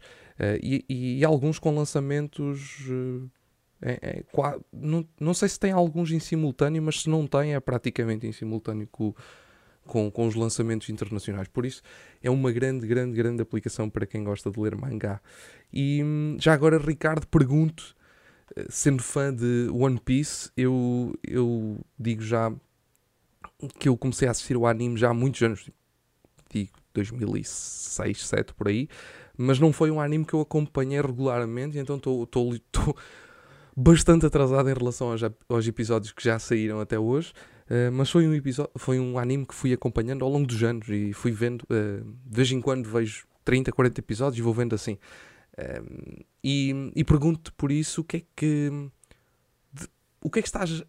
Ou melhor, como é que estás à espera que, que, saia esta adaptação que a Netflix está a fazer para série live action? O que é que achaste? Se já vistes das, de, de, das pequenas imagens teasers, daquela teaser poster que saiu e fala-me fala o, que é que, o que é que esperas dessa, dessa série. Fico-me por aqui, ouvimos-nos na próxima semana. Tchau. Grande Eduardo. Uh, gostaria de um dia conhecer o Rui Ricardo Ramos Rodrigues. Desgraçado do medo. The Alliteration Man. Olha, e depois, pá, eh, fazendo, eh, aproveitando a brincadeira, ser daqueles miúdos que têm aquele problema de trocar os R's por L's, devia Eish, ser delicioso. Coitado. O nome. Lu, como é que era? Licardo? O Lulicaldo. É, pá, eu tinha uma colega. Tinha uma colega no, no, no, no secundário que trocava literalmente e fazia-me confusão. Rapariga, fala lá as letras onde é ser. Ela não conseguia, não conseguia mesmo. Pá, um problema. Coitados, e, pá, essas coisas são. Eu, o meu filho mais velho lembra-me de. De início, nós chegámos a pensar se necessitávamos ou não de. Se ele necessitava ou não de, de terapia da fala, mas até é um, é um problema muito recorrente que é. E, nós, e eu treinei aqui imenso com ele, e, e ele agora não, não, não tem nada disso. Na primária rapidamente perdeu. Ele não dizia o L, ele dizia o UIS. Mas como nós detectámos, eu comecei a fazer imensas vezes, como naquelas fases, sabes que eu dei-lhe aulas de inglês, aliás, às vezes sim, ainda sim. lhe dou aulas de inglês, mas muitas vezes eh, tinha sessões só de treinar eles com ele. E tipo, lá, lá, lá, lá, lá, e tinha aqui e treinava, percebes? E ele, ele naturalmente também foi, foi ao sítio. Uh, mas eu acho que muitas de. Não sei se sim ou não, mas eu tenho amigos ainda hoje, com 40 anos, que têm essas deficiências da fala que sempre Yeah. tiveram. Tugukage. Eu tenho um amigo muito próximo que, que troca os R's pelos Gs. E, e pronto, e não foi corrigido. E acho que não sei se ou não, agora aos 40, se, se há tempo ou não. Uh, mas uau, para onde é que a conversa foi? Yeah. Para onde Mas é que a eu conversa fico, fico contente que houve alguém que, que andou a mamar em boca, em grupo, né? Ou pelo menos a ouvir as músicas que propusemos eh, e que foi divertido. Olha, Eduardo, em relação ao One Piece, eu vi o, o teaser, a imagem, vi umas quantas imagens que publicaram, gostei. Nós falámos sobre isso, não falámos? falámos, já? não foi? Sim, gostei, gostei. Já já me falámos, falámos em on em off, eu já não sei. Isto é Estás a falar do One Piece, certo? One Piece, sim. Há coisas que parecem Então interessantes, não mas em falámos geral sobre, eu acho. sobre as habilidades dele esticar eh, os braços e do outro que a naifa na boca, que era um bocado difícil de ver. que vai ser isso, estranho. né? Eu vou só dizer aquilo que eh, sempre que sai um trailer novo do Saint Seiya, que acho que também é da Netflix, que vai ser com o Liam Neeson, se bem me lembro, também. Com o Liam Neeson, sério. Sempre que sai um trailer, o Machado envia e ele eh, há uns dias disse-me: é impressão minha, ou sempre que sai um trailer, isto tem pior aspecto. E tem. Eh, acho eu não sei se vou ver, se vir é, é com eh, masoquismo. Aquilo tem muito mau aspecto mesmo. E acho que quando pisa a probabilidade daquilo ser um cocó é gigante. Não é fácil adaptar este tipo de, de- de coisas. Não é. Não é fácil, ok? Mas o Sensei ainda assim deve ser mais fácil que o One Piece. One Piece. É muito, é muito estranho. É muito estranho. é. E eu ainda nem vi, aliás, uma coisa que, vou, que, que prometi a mim mesmo que ia tentar ver o mais depressa possível são as adaptações live action do Phoenix Wright. Ainda que aí faça menos confusão, porque pronto, não, não há cá superpoderes, és um advogado. Tu falaste Ni- Liam Neeson, a sério? Não, não, não querias falar antes no. Não é o Liam Neeson que entra? Não, não querias falar antes no. Tony é Stark? No Robert Downey Jr. Não, Tony, não, eu disse Tony Stark. Eu disse, eu disse bem. Stark. Como é que se chama o Stark? É o Shin Bean. O Ned. Ah, é o Sean Pois é. Não é é o. Liam Neeson. Estava a ver como é que ele. É o, é o, é o Sean Bean. É o Shin Bean. Aqui no trailer é o Shin Bean. Pronto, ele, ele não como morre. Deve morrer, de certeza. Não morre, claro que morre, morre. Estou a dizer que sim. Sim, deve morrer. Tem muito mau Ah, parece aspecto, não tem? Yeah. Mas eu também não sou fã. Portanto, uh, I don't give a shit. Olha, isto está ao nível, eu não vi o filme todo, mas está ao nível daquela adaptação do Dragon Ball há uns anos, lembras-te? Não vi. O Dragon Ball Evolution. Não eu também não vi todo, só vi uma parte. Não tive curiosidade de ver, porque a partir do momento em que vejo que o, o Tartaruga Genial é aquele, aquele ator muito conhecido uh, que fez os filmes do Hardboiled, uh, como é que se chama-se? Uh, não interessa. O Tartaruga Genial tem pai 40 anos, não é um velho de barbas. Aquele ator novo, é novo, quer dizer. É o Show Yun Fat. Show Yun Fat, exato. Que é Exato, pois é, é, é. Uh, pá, penso que nem sequer está caracterizado, quer dizer, oh, achei bem esquisito. Achei estranho. Não, E- se calhar um o- dia ainda vou tropeçar nisso. E o Spike da Buffy era o. Era o Piccolo, não era? Ou não? Não é ele? Não recordo. Epá, não achei, não achei, não achei nada de Era sim, senhor. o. O, o ator que fazia de Spike da Buffy era o, o Piccolo. Oh, meu Deus. Tão mau. Olha, ele falou no Manga Plus, já que também falámos, já é o segundo ouvinte. Já, Não, já, já. Não foi eh, precisamente por isso. Eu fui experimentar. E o Ah, Oscar eu mandou. O Oscar enviou-me uma mensagem que ele também é o utilizador do Manga Plus. Yeah, eu também, eu também eh, escrevi, entretanto, como eu te disse, eh, e depois também experimentei. E realmente no telemóvel podes ler tudo. Aliás, eu comecei a ler o primeiro capítulo. Faz-me um bocado de confusão de ler da direita para a esquerda, porque eu não sou leitor de mangá. Habituaste. Ahm, E olha, Mas eu estou habituado que às vezes faço uma coisa que é no iPad ler. Às vezes acontece-me, imagina, leio uma história de One Piece ou um mangá qualquer, fecho a app, abro uma app de comics e leio comics e instantaneamente mudo de. não é? É, já me habituei, já me habituei mesmo, mesmo a fazer isso. Muito bem. Ricardo, vamos à próxima mensagem. Uhum. Cristiano Cunha, que é uma estreia já agora. O Cristiano Cunha mandou-nos uma mensagem a dizer assim: Resolvi enviar o meu primeiro áudio, vou tentar que seja o primeiro de muitos. That's the spirit, my friend. PS, deviam adotar como lema: Mamar na boca is live. Exato. Mamar na boca is live. Como é que dizia o outro? Ah, Mama na, na boca is live. Eu já sei, que horror. Futebol é mais fácil. Vamos lá, Cristiano Cunha, vamos lá ver. Boas, Rui e Ricardo. O meu nome é Cristiano. Esta é a primeira vez que vos estou a mandar uma, uma mensagem. Já ouço o vosso podcast há bastante tempo, praticamente desde o início. Mas pronto, só agora é que resolvi, decidi enviar uma mensagem. Eh, Primeiro, para vos dar os parabéns pelo vosso excelente trabalho.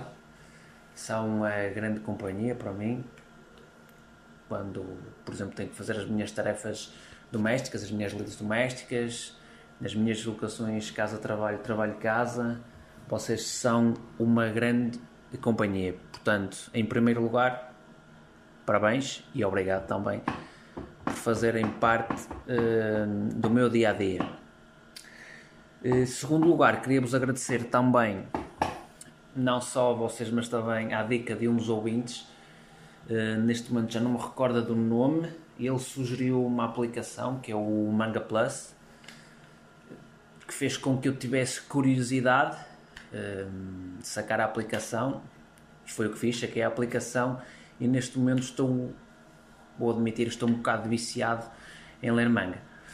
Estou a ler o One Piece. Neste momento devo estar no capítulo 50, se não estou em erro acho que é 50, sim. E estou a gostar muito. Hum, com isto, queria saber a vossa opinião. Vocês preferem eh, ler a mangá ou preferem ver o anime? Eu estava, estou a ler o, o mangá e, e neste momento comecei também a, a ler, a ver o anime. Epá, não sei se vale a pena estar a, a ler um e a ver o outro, ou se fico pelo mangá, ou se fico pelo anime. Qual é a, a vossa opinião? É mais um gosto pessoal? Vocês eh, pessoalmente acham que é melhor eh, a série animada ou é melhor eh, o mangá? Qual é a vossa opinião? E pronto, como primeira mensagem, foi só mesmo isto para vos agradecer e para vos colocar esta, esta questão. Portanto, vou ficar por aqui. Eh, mais uma vez eh, agradeço Eh, e ouvimos para a semana. Ó Cristiano, nós é que agradecemos a tua, a tua companhia e permitir-nos fazer-te companhia. E é curioso estarmos aqui a comentar em off. E, e será que há assim tanta gente que nos ouve a fazer tarefas domésticas? Porque é, é muita gente que diz isto, não é? Enquanto estou a fazer Sim. tarefas, vou ouvindo. E a Epá, realidade é que eu também faço isso. Eu ouço os nossos podcasts que não são feitos por mim eh, e por ti, neste caso, né?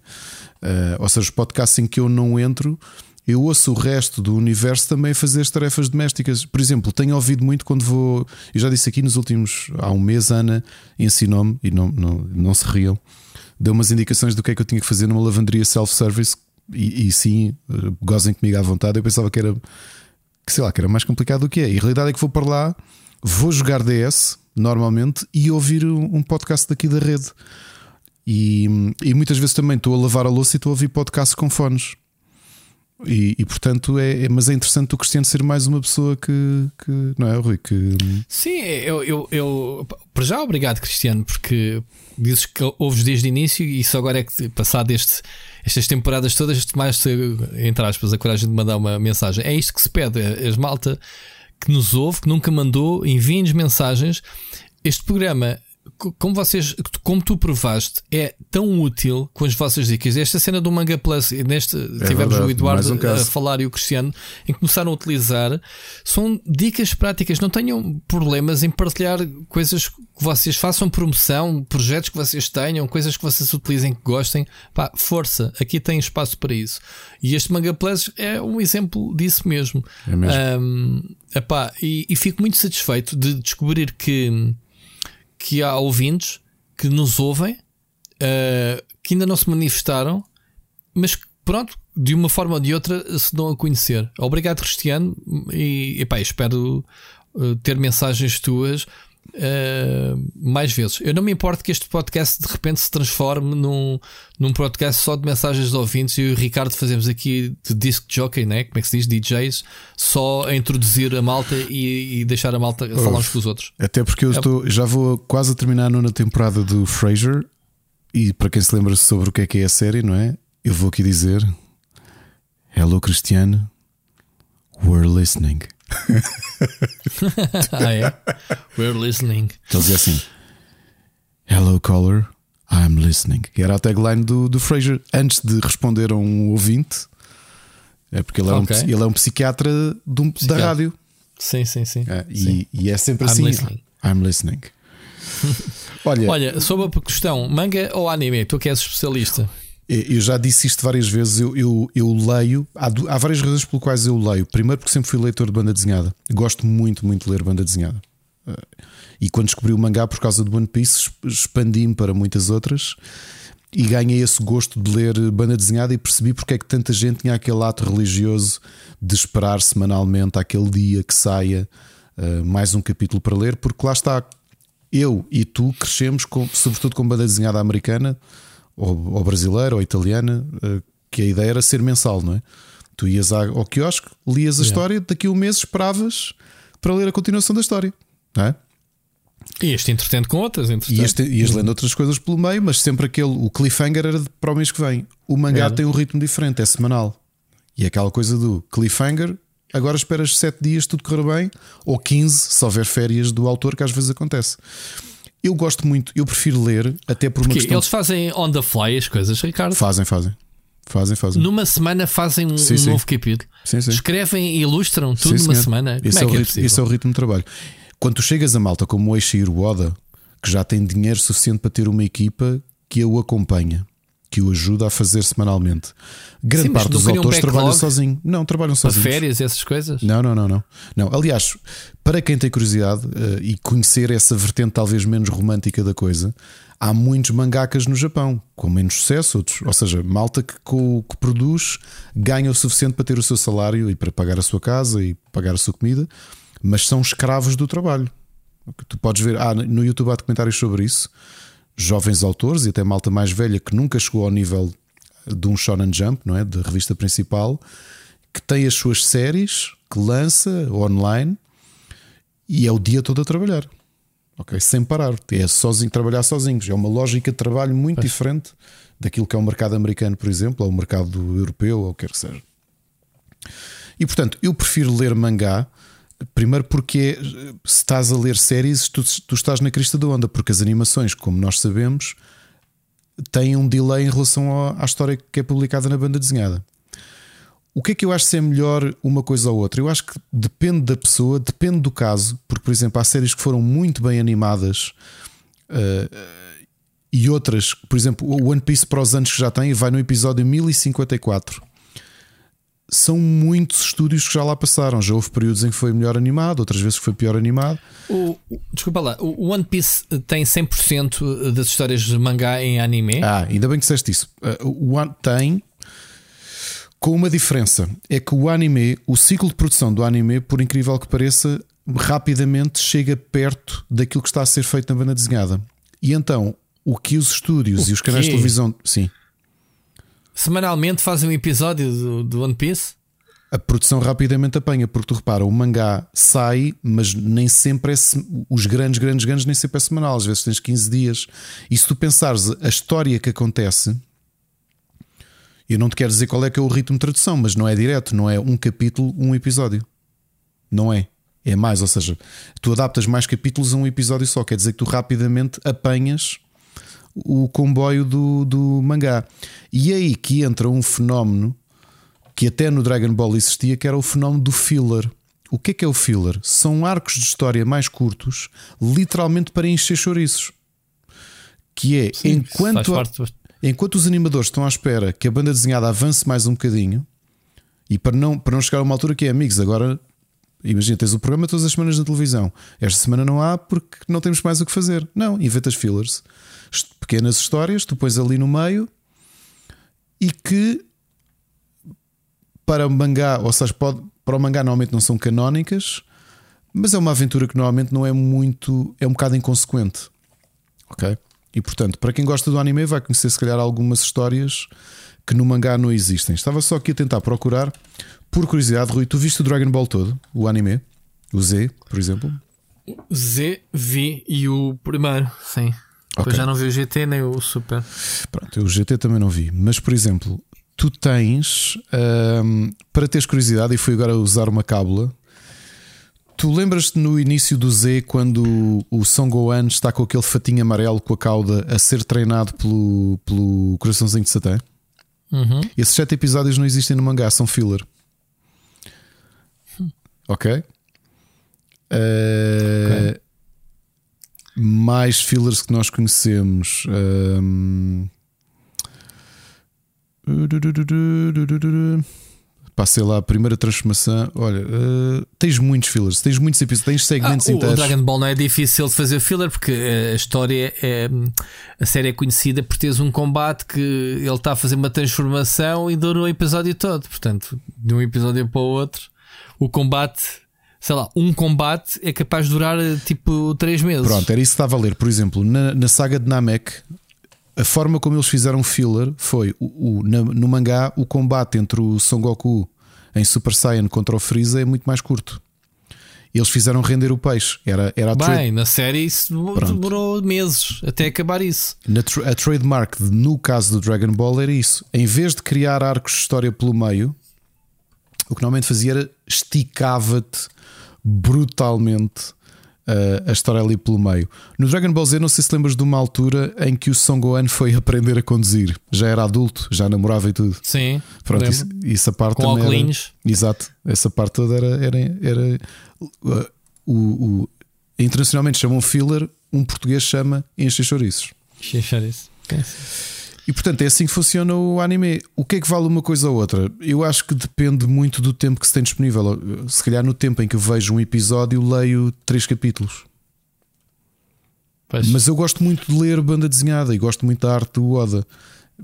As animações, claro que valem a pena uh, também. Se, eu acho que depende muito do gosto de cada um. Gostam mais de ver animes ou ler banda desenhada? Ou os dois. Há quem faça as duas coisas. Eu conheço algumas pessoas que séries que gostam muito leem o mangá porque querem estar exatamente no momento da história em que a coisa vai. E quando sai o episódio que vai um bocado atrás, vão ver o episódio também.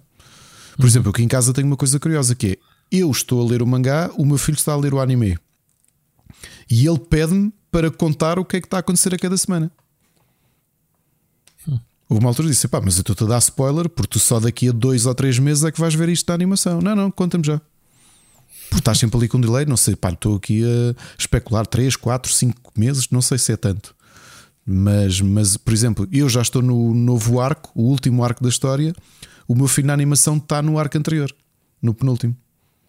Ainda ah, nem então acabou. Não é, não é o mesmo ritmo de semanalmente como estavas a dizer. Pensei que era, que era mais radical. Ok, aí já compreendo. Estava a ver, a animação feita tão rápido. Não, e é, o problema é que tu tens muito. Ouve lá, o, o mangá vai no capítulo 1074. 1075. Ah, o anime vai no episódio 1054. Sim, sim, sim.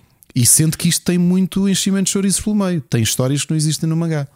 Portanto, eu acho que depende muito daquilo que, que, que queres fazer. Uh, este, este, este, esta app eu achei maravilhosa também, não conhecia. Achei mesmo espetacular especialmente porque te permite ler gratuitamente. Se já apanhares a série todos, todas as semanas, quando sai um capítulo novo, lês gratuitamente e, e de forma legítima. Eu acho espetacular. Mesmo, mesmo espetacular. Muito bem. Olha, mais uma vez, Cristiano, espero que volte a mandar mensagens. Ou como diz o outro, manda postais. Era? Para os concursos. Sou um... capaz de ir aí pelo Natal. O Rio, Rio Grande. Bom, vamos à próxima mensagem e a última, que é do Jorge Rodeia. Boa noite, Rui. Boa noite, Ricardo. Boa noite, ou bom dia, ou boa tarde a todos os ouvintes aqui do Split Chicken. Em primeiro lugar, gostaria de agradecer os elogios relativos à minha voz da semana passada. Mais do que isso ainda, agradecer pela tão bonita playlist feita por vós. Há muito tempo que eu não mamava na boca ao som de uma música tão bonita. Muito obrigado. Em segundo lugar, falar aqui de algo que eu não tenho ouvido muito falar, um, não sei se vocês já têm conhecimento ou se até vão abordar neste episódio, mas trata-se de um documentário totalmente gratuito lançado no YouTube pela Double Fine um, relativo ao, ao Psychonauts 2, ao processo de criação. Um, é um documentário com cerca de 32 episódios, salvo erro, acho que são 32. Um, sei que são mais de 20 horas. Eu ainda não tive a possibilidade de ver todo, mas do pouco que já consegui ver, está incrível. Um, e acho que vale muito a pena para pessoal que gosta uh, de videojogos um, ter a possibilidade de assistir a um documentário totalmente gratuito e com a qualidade uh, do que a Double Fine nos trouxe. Em terceiro lugar, gostaria de propor aqui um, um projeto ao Ricardo um, e gostaria de lhe falar aqui um bocadinho dos LA. Os LA não são nada mais, nada menos que os League Anonymous. Eu sei o quanto custa, já estava desde agosto sem tocar naquela droga. E provavelmente o Ricardo, que disse que já estava há 3 ou 4 meses, não me lembro, sem tocar nessa mesma droga, ele próprio já se deve estar a coçar todo. É normal. Eu não resisti e voltei. Foi só para ver as skins, só para ver as novidades. E entretanto dei por mim a fazer um jogo, e dois, e três. E infelizmente voltei. Portanto, proponho ao Ricardo, sou influente na comunidade, possa ser o porta-voz de viciados. Não, não se trata de um jogo, um só jogo, não. Trata-se do mais puro jogo, o mais refinado jogo. Algo quase como a Blue Sky. Entendedores entenderão. O que é certo é que, como eu, acredito que muitos de nós, volta e meia, voltemos a um jogo. No final não nos acrescenta nada, a não ser apenas um pouco de raiva dentro de nós. Dado aquele jungler que simplesmente não percebe que eu estou puxado, mas não é por minha culpa. Ou que se eu estou puxado, ele podia me dar um gank. Enfim, são muitos argumentos, mas lanço aqui este desafio. Acho que todos nós ficaríamos muito agradecidos. Por último, fazer-vos aqui uma pequena pergunta. Um, qual é que foi o jogo que no final de o terem passado vocês sentiram que valeu a pena não pela história principal, mas sim por todas as side quests? Ou seja, foram as side quests que fizeram com que aquele jogo vos ficasse na memória e não a história principal. É isso, muito obrigado. Uma boa semana para vocês, um excelente carnaval e vemos ou ouvimos para a semana em mais um fantástico episódio. Grande Jorge e grande voz do Jorge. Grande Jorge, voltou a voz. Ó oh, voz. A voz. não, então, os elogios não foram foram por menos. Olha, muito, eu vou já voz. aqui responder à parte que me toca eu tenho zero vontade de voltar ao League of Legends, é curioso. Zero mesmo. Sabes que eu tenho vontade? Pois eu tá, até, até ia dizer ao Jorge Rodeia para, para criar um grupo de, de, de, de Lolianos Anónimos. Ou, não, não, não. Como, eu não estou nada. Epá, não tenho nada, É curioso, nada mesmo. Porque eu tenho tanto por aprender ainda. Percebes? Eu não tenho aquela do, do me irritar com, com a porcaria que os outros fazem. Uh, que sim, eu tenho vontade. Um dia deixei de voltar. Eu não em quero de jogar um MMO, vou jogar League of Legends. Eu não quero Nem que seja sei sozinho, que é isto. Eu sei que é isto sempre. que o, que o eu sei que é isto que ele diz e não é, não é mentira que é. Eu já investi tantos anos naquilo que eu sei que se vou lá experimentar, depois não vais lá só ver as skins, como ele disse. E depois ganho o hábito de. Vou ver as skins novas que saíram. Depois, depois ganho o hábito de voltar a, voltar a jogar diariamente e não quero. Ando a dormir melhor, jogo outras coisas, não me irrito. É tão bom. Uh, tu deixaste de jogar porque o Mocas também deixou de jogar contigo, não é? Nós parámos os dois ao mesmo tempo, foi um bocadinho dois... de género, pá, foi. chega disto. Sim, ajudámos um ao outro, foi tipo, ah, porque havia uma altura que é, ah, vamos parar, e depois havia um, outro, um de nós dizia, olha, vamos jogar hoje. Tantas vezes que, que, que estava a jogar qualquer coisa com o Mocas, de repente apareciste tu, vamos jogar, lá e ele. É, muito mal, né? Bom, obrigado pela sugestão do documentário. Eu meti aqui, estou interessado em ver. Uh, nem sabia que existia, mas 32 episódios para experimentar, para, para falar do Psychonauts 2. Conta comigo. Uh, a última questão, Ricardo, não ontem aqui na nossa cábula, era sobre bolas. O último questão é o se houve um jogo que nós chegámos ao fim e sentimos que ele valeu mais a pena pelas side quests do que a quest principal. Ah. Epá, não digo que vala mais a pena a quest secundárias do que a principal, mas sei lá, há alguns jogos, por exemplo, já aqui falámos do Horizon, o Forbidden West. Acho que as sidequests eram bastante interessantes. O Witcher 3 tinha sidequests muito, muito. Vocês passavam a- a- ao lado de coisas incríveis. Tu jogaste o Witcher 3? Não, não, Não, Ricardo. não. Uh, o Witcher 3 tem lá, por exemplo, uma quest secundária que é uma badeira que o, que o, o Geralt apanha com os amigos e é uma trip do caraças, uma cena uh, que, pá, que mete. Eu não vos vou contar para não dar spoilers. Mete cavalos de, de brinqueira, brincares, viagens de espelho mágico, cenas de nude. uh, Epá, é, um- é uma trip ver aquela malta toda bêbada. E isso, epá, agora eu estou aqui a falar se isso era uma quest secundária. Eu acho que isso é uma quest secundária, sim. Uh, vocês não são obrigados a fazer isso. Penso, não tenho a certeza. Mas uh, sim, pá, eu acho que há, há uma tendência para contrariar os, os, como o Ricardo disse há bocado, os enxerchorices e os fillers, nos, uh, sejam os RPGs, sim, ou os jogos open world, que é tentar oferecer conteúdo. Uh, que não é obrigatório para acabarem a história, mas que preenchem de tal forma uh, a experiência do jogo que, que é, é, é muito difícil de, não, de, de resistir, de, de, de, jogar. Portanto, sim, pá, eu, eu, exemplos práticos agora, sei lá, não me consigo Eu consigo dar-te um exemplo claríssimo hum. de caras, e é curioso que se perguntasse isso à Ana, ela ia te responder exatamente o mesmo caso. O que é? Oblivion. O, o, as quests secundárias do eu Oblivion não te consigo, mais complexas. Eu não estou a brincar, Rui. Eu já joguei o jogo três vezes, pelo menos. Tenho centenas de horas de jogo. Mal me lembro da quest principal. Lembro perfeitamente da Thieves Guild, de quest que tinhas que fazer, da Assassin's ah, Guild. Sim. Sim, sim, sim. Lembro-me das quests do Grey Fox da Thieves Guild, foram das coisas que eu mais adorei. Eu, Olha, eu, eu acho que nunca gostei tanto de side quest como a linha da Thieves Guild do Oblivion, com o Grey Fox. Adorei essas quests. Vou-me lembrar delas para sempre, mesmo. Sim, aliás, estou a dizer, estou aqui, estou com vontade de instalar o Oblivion. Porra. Vai, vai instalar, vai. Para a semana falamos nele. Um, Estou-me a lembrar no o, o Xenoblade 3, aquelas quests ligadas às personagens, os heróis que se juntam a ti, são estupidamente interessantes também. E houve a altura em que me apetecia fazer essas quests do que a história principal. Mas olha, bom, bom tópico. Excelente. Lançamos mesmo. aqui à comunidade. Se alguém quiser dar mais, mais ideias sobre este, este tópico, estejam à vontade. Rui, a última vez que joguei Oblivion foi há 10 anos. Não, mas então está na hora, tens que ir lá picar. Não te esqueças é de comprar a nova armadura de cavalo que saiu para o Oblivion. Eles agora têm uma nova dourada. Outra também era dourada. Ricardo, que, temos eu, poema. Eu estou mesmo a instalar. o- Temos. Eu estou mesmo a instalar o Oblivion. Não estou Instala, instala. Eu estou a instalar o GTA V. Estás sempre a fazer isso e depois não acabas o jogo. Mas tu. A última vez que tive de mesma. desinstalar que eu precisava de espaço. O jogo pesa mesma, para aí eu estou 100 na mesma. gigas. Olha, preâmbulo, porque é que escolhi este, este poeta e este poema?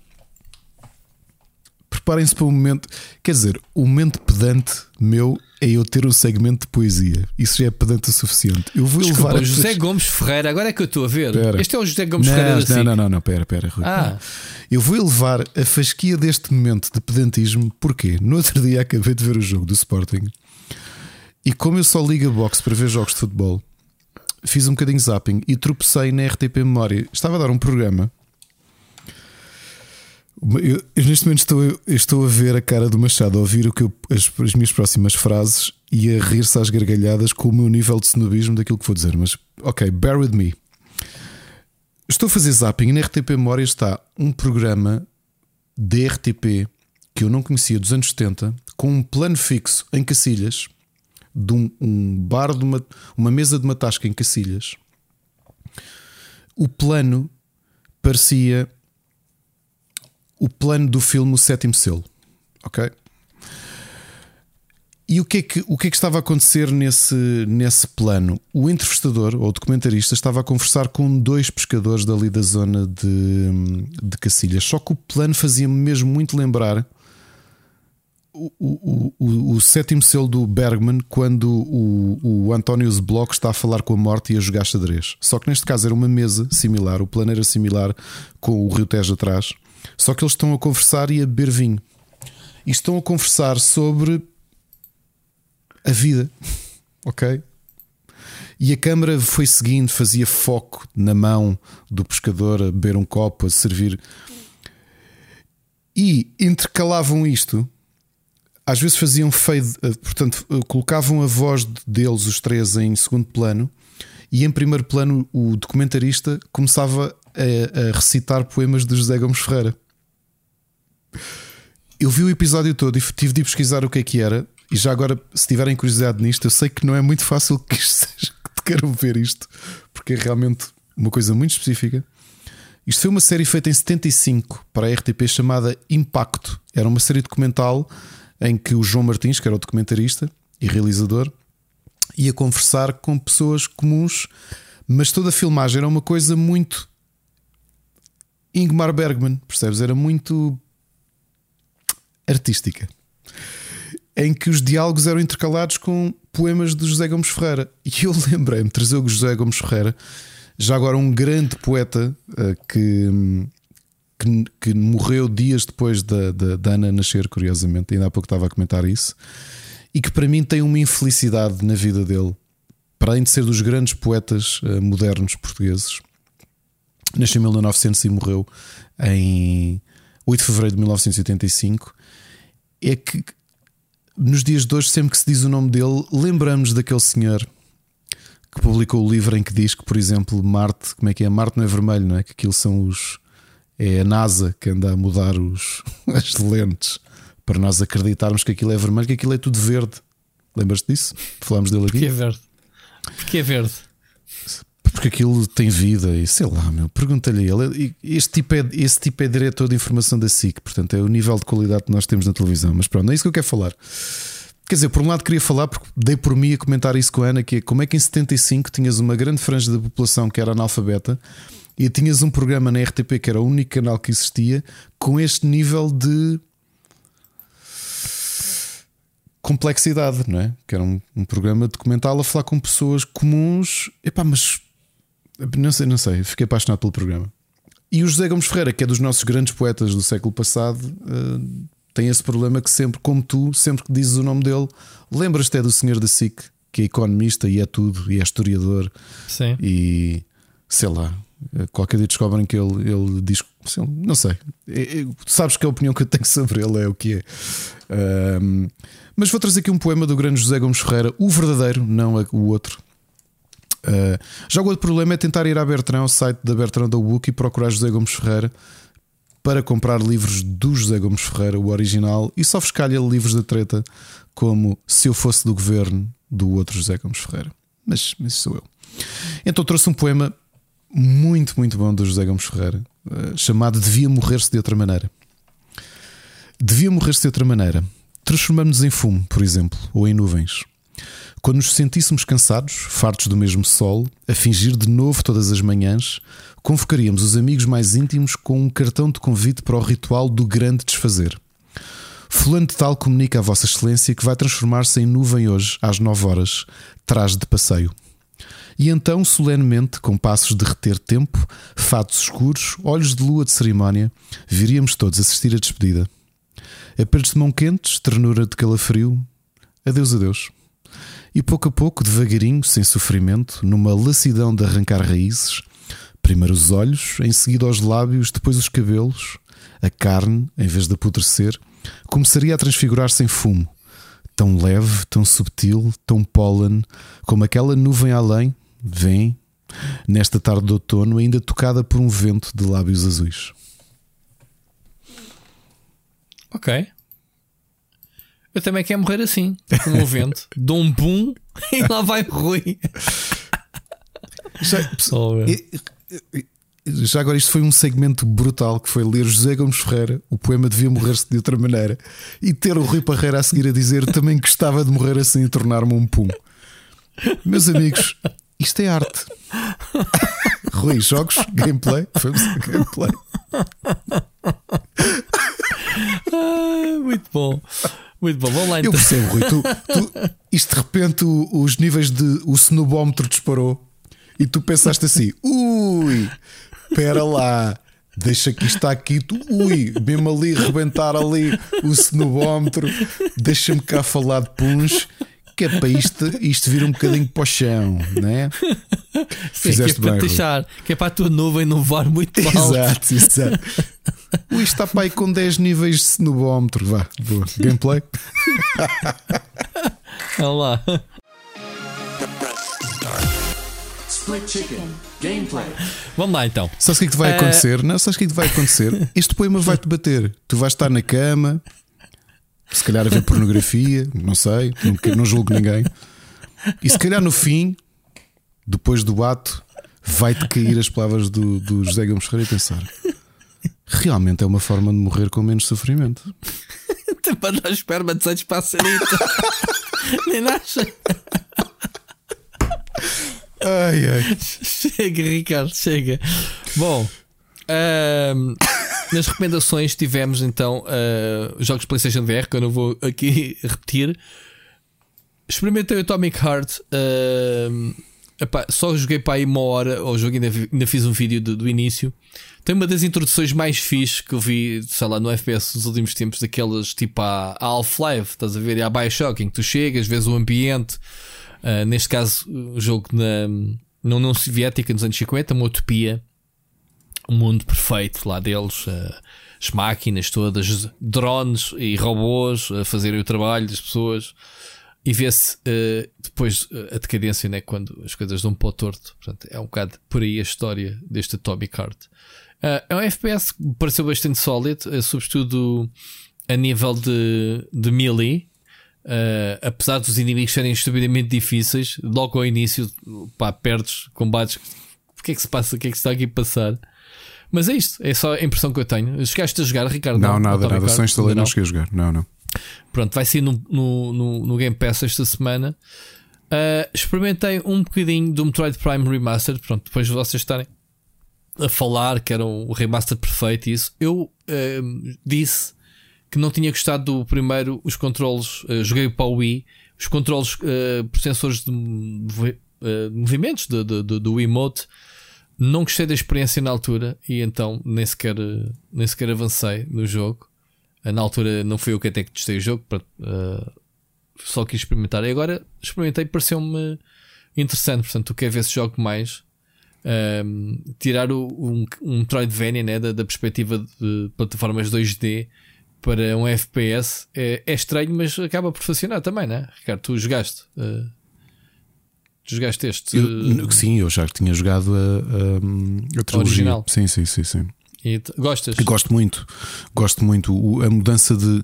Especialmente se tu conheceres bem, e, e eu lembro-me quando rejoguei, joguei a primeira vez em GameCube em casa um amigo, e passado uns anos joguei para a Wii o, aquela versão uh, Trilogy. uh, e, e aquilo que senti como tinha andado a rejogar os, os Metroidvania 2D, os, Metroidvania, os Metroid 2D, era tudo aquilo fazia sentido que, que é de repente tu estás, estás na primeira pessoa a, a resolver puzzles e a, e a deambular exatamente como fazias em 2D. Portanto, quem sabe, não sei, vermos um jogo ou o próximo, ou o, próximo o, o Prime 4 eh, oscilares entre as duas vistas, por exemplo, era uma coisa engraçadíssima. Hum. Era uma boa ideia. Significava que o jogo estava a ser desenhado por um plano, não era? E adaptado ao outro. Exato, e que ia sair eventualmente. Interessante. Metroid Prime Muito bem. 4, que se fosse eu a dar o subtítulo, chamava-lhe The Graveyard, que é por quantidades de estúdios que já morreram a fazer aquele. a tentar fazer o aquele jogo. Ah, mas olha, o meu jogo da semana, tirando ah, as experiências PSVR, ah, foi o Wild Hearts. Um jogo que eu. a coisa que eu mais gosto nesta indústria e nos meus gostos pessoais é quando tu não tens expectativas nenhumas É, no és jogo, surpreendido, não é do teu género e de repente estás agarradíssimo ao jogo. Uhum. Aconteceu mesmo com o Elden Ring o ano passado. Uh, neste momento está-me a acontecer com o Wild Hearts que é, epá, isto é um Monster Hunter uh, da Electronic Arts, vá lá, é, é feito pela Koei, não é? Pela hum, uh, como é que é o, como é que é o estúdio do, do Warriors? Pela Uh, Omega Force. Omega Force, exato. só que o jogo está, uh, muito, a meu ver, muito mais acessível, muito mais moderno que o Monster Hunter. Uh, não, não estou a dizer que é melhor, epá, não venham os puristas cair em cima de mim. O Monster Hunter é um simulador e esta é a versão arcade, vá. Vamos comparar assim. Uh, ou seja, o Monster Hunter é muito mais maçudo, tens muito mais etapas, tens muito mais preparação, tens muitos mais elementos a ter em conta para caçares. E este jogo é muito mais simples. Recebes a missão, é para caçar aquele monstro, vais, caças, os monstros são, são muito fixe, com várias transformações, são grandes aberrações, mesmo eles transformam-se depois para modo rage. Um, pá, e depois tu tens que melhorar também a, a, tua personagem, tens que melhorar a tua armadura, a tua a arma. Uh, tens várias armas, cada arma tem o seu estilo de luta também diferente. Gostei muito do sistema de matchmaking do jogo. É muito fácil eu dizer Uh, vou matar aquele monstro, preciso de ajuda, e de repente tens mais dois jogadores a fazerem pop-up na tua partida, abriste o jogo. Ou então vais uh, procurar alguém que esteja a matar um monstro que te interesse. Se for para a história, podes caçar aleatoriamente os monstros, nem que seja só para farmar as matérias-primas, né? para, para, para melhorar as tuas armas e isso. Ou seguis a história. Se, se encontrares um matchmaking, aí é, pode ser um bocado estranho. Se encontrares um matchmaking, alguém que esteja no mesmo ponto da história que tu, ao entrares na partida de uma pessoa externa, uh, faz avançar a tua história também. Quando voltas ao teu mundo, trazes o save atrás porque avançaste. Se não, estás só a ajudar e quando voltas ao teu mundo estás no ponto em que estavas, quando ele não se. Portanto, o jogo avisa-te nisso. Nesse aspecto, se não te interessar, até saltas fora da partida e não continuas a jogar. Mas uh, encontras há muita gente a jogar o jogo, que eu gostei bastante. Uh, não estás ali muito tempo à espera. Uh, é impecável. As mecânicas são mais acessíveis, como eu disse, um, porque os mapas são grandes, mas não são tão grandes, não são tão confusos como, como os hubs interligados do Monster Hunter, a meu ver. Um, achei este jogo para quem está à procura de um jogo de caçar monstros é uma boa entrada. Se calhar depois de gostarem o Wild Hearts, vão jogar um Monster Hunter e vão gostar se calhar mais do, do Monster Hunter, porque é outro nível, né? tem a experiência que a Capcom acumulou durante estes anos todos naquele género. Uh, mas este está, está bastante porreiro. Chegaste a jogar também, Ricardo? Ou, Joguei ou muito pouco e também senti isso. Vou-te só deixar aqui um comentário, porque tu jogaste mais do que eu. Uh, eu tinha visto imagens de algumas pessoas que já estavam a jogar o jogo e estavam a publicá-las. E é Sim. é curioso que screenshots tornam, fazem, dão um aspecto que o jogo uh, parece bem pior do que é do ponto de vista da direção artística, porque depois o jogo em movimento tens ali uns efeitos quase de pincelada nas texturas que, que resultam bem, mas em screenshot aquilo tem um ar muito pobrezinho. É assim, eu, eu, eu, posso, eu posso dizer algo sobre isso. Um, no que diz respeito ao, ao, design dos monstros, é impecável. Não achei que o jogo tenha os gráficos mais fantásticos. Não, e não tem. E não tem. Estás a perceber? Uh, o jogo, acho que o jogo até nem, nem tem essa preocupação. Há muito glitch, há muita, muita é um bocado clunky até, mas, uh, mas em termos de é, são eficazes para aquilo que é, porque tu estás a ralar se o jogo é bonito, queres é ir atrás do monstro e a tua experiência é combater com os monstros. E isso são batalhas mesmo intensas. Três jogadores de volta de um monstro durante um quarto de hora, ou mais ou menos, depende dos monstros, depende de como estás preparado. É muito intenso. Uh, e depois há outro, outro detalhe neste jogo que o Monster Hunter não tem. Este, este jogo, pá, a meu ver, inspira-se um bocadinho em Fortnite, em que tu podes uh, aprender a fazer alguns gadgets, alguns não, vários gadgets que te ajudam nas lutas. Seja um trampolim que te projeta no ar e tu aterras em cima do monstro com um golpe especial de cima, uh, trampolins laterais, tu podes criar. como é que chamam-se aquelas não uma balestilha. Como é que chama-se aquelas uh, armas de arremesso de rochas nos castelos? É catapultas? Um, é tipo uma catapulta, mas daquelas que não sai do sítio, que é só uma bola, pumba, para cima dele, um catrapilo, tipo, uhum. pumba. Um, podes, uh, inclusivamente, disparar arpões em que fixas o, o monstro no sítio temporariamente. Uh, podes criar uh, caminhos mais rápidos ao lançar ziplines uh, e, e, traças isso no mapa. E no teu jogo isso fica persistente. Coisas que tu fazes sais fora da sessão do jogo e entras, fica persistente no teu save, o que é muito interessante. Às tantas começas a começas a criar a tua linha. Hoje estava a ver o Hurricane a fazer isso, a fazer as linhas de oh, eu sei que o monstro quando sai dali normalmente foge para ali, ou este monstro normalmente anda por aqui, e tu quando começas a decorar os caminhos que depois tens que fazer para ir atrás do monstro, começas a criar atalhos com, com os ziplanes. E portanto tem monstros, montes destas construções, tu podes criar bases uh, ao longo da ilha para, para, para upgrades, para, para, para fazer eh, fast travels e tudo, com as tendas que crias. Acho que o jogo, olha, o jogo é viciante. Eu, eu tenho estado a jogar, eu já tenho umas pá, não tenho muitas horas, mas já tenho umas tu, 10 a 15 horas tu, de jogo. Tu jogaste, achas que é série para ter continuidade? Porque a Electronic Arts, se isto correr bem e se for bem recebido, obviamente vai fazer é, série é, disto. É, eu acho que a Electronic Arts aqui foi um bocado um, aliou-se. Que é, o jogo acho que não tem nada a ver com a Electronic mas Arts. Molhar o pé na água. Uh, a Electronic Arts investe. Uh, uh, a EA Original são jogos indie normalmente. E este uhum. não é um jogo indie, não. é um AAA feito por um estúdio que sabe do que está a fazer. para, é, pá, para, para... para queres dizer que quem fez os jogos anteriores não sabia o que estava a fazer? Não, pá, vamos comparar a experiência do Omega Force com os outros estúdios. é isso que eu quero dizer. Não estou a dizer. Claro que sei o que é que os outros estúdios estão a fazer. Não, não, não me julgues as minhas palavras, não é isso que eu quero dizer. Acho que a Electronic Arts decidiu agarrar a distribuição do, do jogo do ori no Ocidente. Ok? O que eu quero dizer é: se tu perguntaste se é uma série para a Electronic Arts, eu diria que é uma série, um novo IP para o Mega Force e para a Koei Tecmo. Ah, porque imagina, o Wild Hearts 2 pode surgir e se calhar nem sequer é lançado pela Electronic Arts, mas a série continua. Ou seja, uhum. eu não sei se a Electronic Arts meteu dinheiro ou não, ou se apenas é um acordo de distribuição do jogo para o seu catálogo. Não faço ideia. Percebes o que eu quero dizer? Sim, sim. É, é, é, isto. Não estou a tirar qualquer mérito aos originais que saíram anteriormente, por amor de Deus, são todos bons. Este é outro campeonato, é, é um AAA, os outros normalmente são jogos indie, double A's, pronto, que são muito bons da mesma, mas não é. Pá, não sei se tem estes valores de produção que claro. tem este, este, este título. Portanto, uh, eu acho que sim, o jogo até está a ter uns números interessantes.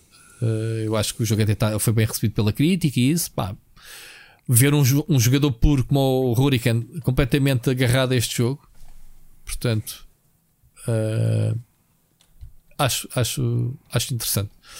E tu, Ricardo, tiveste aí a jogar também Settlers? Olha, 14, eu, eu para além de andar a jogar, para além de jogar, de andar a jogar DS, porque eh, só tenho poucas oportunidades de jogar Hogwarts Legacy na PlayStation. E, e tenho dado a gostar muito de jogar DS e 3DS. Essa é a verdade. Estive a jogar. Tanto falámos dele que eu, entretanto, esqueci-me que ia sair, que saía sexta-feira e, e, lá recebi. Tenho andado a jogar o novo Settlers, o primeiro em uma década, se bem me lembro. Eh, qual é que é o. É mesmo novo ou é, me... ou é, é um é. bocadinho como os outros? Não, não, não. Completamente novo. E para quem jogou todos os jogos, como é o meu caso, eh, e até rejoguei o, não, estava-te aqui a mentir. O, o primeiro jogo em 13 anos, o Settlers 7, foi o último e foi em 2010. Tu ainda deves ter apanhado no tempo da Smash, provavelmente. O problema com este da Settlers New Allies é muito bonito. Olha, eu, eu, eu até estive a mostrar ao meu, aos meus filhos, meus filhos estavam a gostar muito de ver o jogo o nível de detalhe das animações todas, eh, tu se fizeres zoom vês, não, não, é, não é só aquele jogo tradicional em que alguém pega numa madeira e de repente coisas e de repente a casa cresce. Tu vês a martelar e a partir, a pegar na pedra, a partir a pedra e as coisas a montarem-se pouco a pouco. Ou seja, a nível de detalhe, a nível de direção de arte, acho que o jogo é muito, muito, muito, muito bonito tem vários problemas. Um é mecanicamente muito inferior. Vamos ter review do jogo, Ricardo? Vamos ter review do jogo, sim, no split screen também. É, tô, mecanicamente tô, tô, o jogo é muito, muito inferior uh, ao que nós estamos habituados. Porquê? Porque eles quiseram fazer um bocado mais streamline e colar o jogo a um ambiente de mais de Age of Empires que nunca foi o tom do Settlers. O Settlers pois. tinha sobretudo uma ideia de city building e tinhas a exploração e tinhas o combate, peço desculpa, mas o combate era muito mais secundário. Tu tinhas de preocupar com muito mais coisas do que. Com alargar a, a border do território. É? Exatamente, é? exatamente. Ou seja, Settler. Aqui, primeiro, fizeram três fações diferentes. Uh, há decisões que eles fizeram por tornar um jogo muito simples do ponto de vista de city building. que é uma coisa que eu acho estranhíssimo, por exemplo, tu já não tens de te preocupar em alimentar os teus habitantes. Isso era um key feature. de- Exatamente, ou seja, Tinhas que criar profissões que, que criassem essa tinhas, cadeia, que ter, é? tinhas de ter a cadeia de produção toda alimentada, que é tu de repente não podes alargar demasiado a tua cidade porque depois não tens comida para eles. Aqui, o- os cereais que tu plantas na, na agricultura, o peixe que tu pescas e a carne da caça ou da, da, Os viveiros. dos, dos viveiros que tens e do. do, do, do bolas, agora me esqueci disto, hoje é o cansaço. Sabes para que é que servem? A decisão eu achei estranhíssima. Que é, por exemplo, tu tens a fornalha, quem trabalha na fornalha, tu podes carregar num botão e eles começam a consumir carne para ter um boost à velocidade de produção da fornalha, dos trabalhadores da fornalha. É só isso. É para isso que serve a comida. Portanto, tu podes encher a cidade, que foi o que eu fiz, comecei-me a divertir porque isso está muito bonito. Eu comecei a juntar casas, a fazer quase um. um como é que se col de saca em português?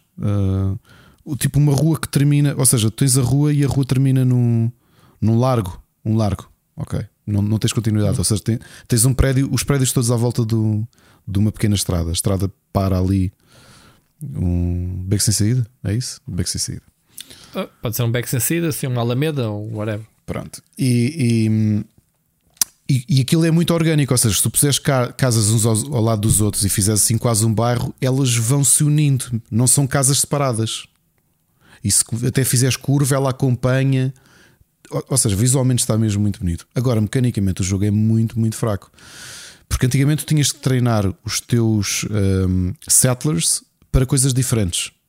Agora tu tens uma figura que é o engenheiro e que serve para tudo. Serve para explorar, serve para fazer hum, survey de hum, filões de minério, serve para apanhar tesouros, por exemplo, que encontres quando estás a fazer exploração. Uh, Serve para construir, serve para, serve para tudo menos carregar coisas. Então o jogo ficou muito, muito pobre em termos de dificuldade, porque eu disse que andei a jogar a, a- a- a antecipar isto. Falei disso há três semanas. Estive a jogar o Settlers 7 e passei uma semana inteira a jogar Settlers 7. É, um, é uma queda de, de complexidade. É que parece que não estou a jogar o mesmo jogo, porque agora a ideia disto é: de repente tens uma série de edifícios militares, tens de produzir armas para aqueles edifícios e treinar unidades, pegar nessas unidades e ir atacar eh, os, os settlements dos inimigos. Isto é Age of Empires.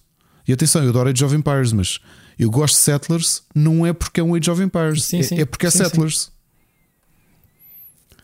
E fiquei Muito muito, desiludido com, com esse aspecto. Portanto, a campanha são cerca de 10 horas e a ideia deles é o mais rapidamente possível ires. hum, Já acabaste? não acabei, estou quase a acabar.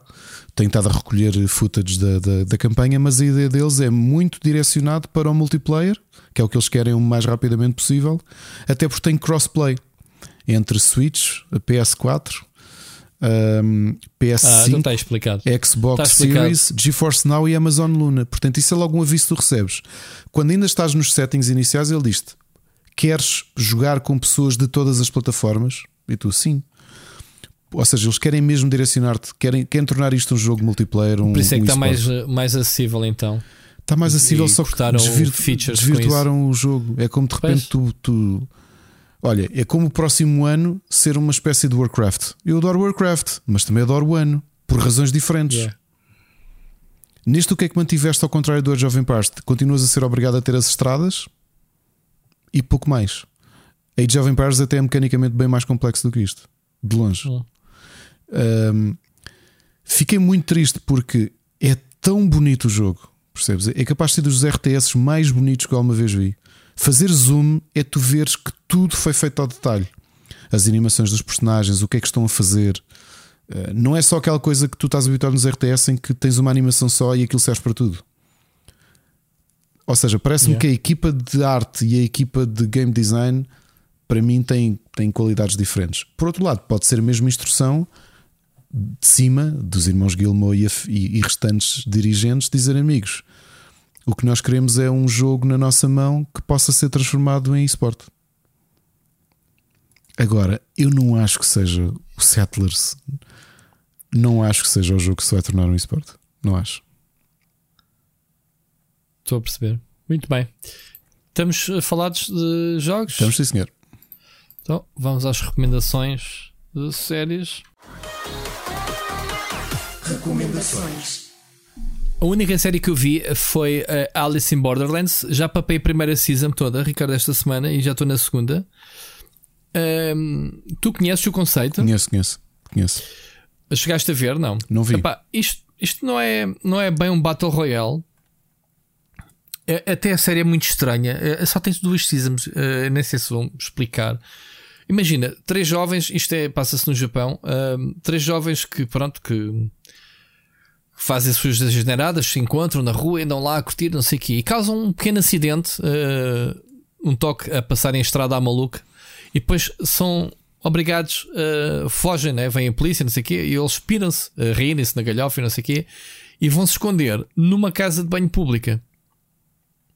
Escondem-se os três, tipo na sanita, os três de- dentro da cabine, a rirem-se e não sei o quê. De repente começam a ver. uh, Pá, agora já não me recordo se, foram, se era fogo de artifício ou uma coisa qualquer, e deixaram lá ouvir barulho na rua. Quando voltam, eh, reparem, entrarem na casa de banho e saíram, de repente a cidade cheia de trânsito está tudo parado, não há um viva alma, está tudo parado, tudo parado, ah, tudo abandonado, carros, não sei o quê, não há nada. E de repente começam a ser indicados, tipo, por cartazes luminosos, tipo, o jogo vai começar, não sei o quê, e eles seguem aquilo. Pá, a partir daí descobrem, entram no jogo, eh, pisam os lasers, se voltarem atrás, eh, morrem. Ou seja, descobrem que o jogo é mortal. Tipo, perdes, levas um tiro na cabeça, vindo de um satélite lá de cima, levas com um tiro. Opa, é de estranho. Então o que é que acontece? Eles de repente estão num sítio eh, em que para sobreviverem mais dias têm que ter um visto. O visto eh, participas num jogo e dá-te um visto para 3 dias. Se em 3 dias não participas em mais num jogo, perdes a vida e morres. Matam-te. Agora tu imagina como é que tu queres eh, fazer com que tu acredites numa na, na, na história, não é? Não há tu, tu, por suspensão da aquele descrença. Sim, não consegues. Eu, neste momento estou para perceber como é que, ok, como é que a cidade de repente se transformou numa arena de jogo, porque tudo é feito para eles irem para jogos. Para jogos ah, variados, jogos difíceis com puzzles, outros com de mesmo de ação. O objetivo é reunirem cartas de um baralho porque, porque supostamente ah, acontece alguma coisa. Pá, e aquilo de repente tens os jovens todos normais a, a- a lutarem, mas cenas tipo brutais, sangues e, e mortes do caraças, meu. Headshots e não sei o quê. Posso dizer que a primeira. na- na- há, há- há uma sequência em que tens um caçador simplesmente a matar tudo o que mexe. Tipo, fujam, tipo, é gratuito. Epá, mas a série é engraçada. É, há ali qualquer coisa que te agarra. Tipo, pá, o que é que vai acontecer a seguir? Por que razão é que isto acontece? Eu acho que estou mais, mais interessado em perceber no fim o que é que vai acontecer. Por que razão? Quem está por trás daquilo? Nada te explica. De repente tens que seguir as instruções do telemóvel. Uh, e se não seguires, morres. E eles vêm, o pessoal a morrer ao lado deles e pensam: man, se calhar é melhor irmos fazer jogos, morrer a tentar uh, ganhar os jogos do que estar aqui parados. Epá, e, e é, e é engraçado, a série é engraçado. A minha filha via e dizia: isto é giro, pai. Ela acabou de ver.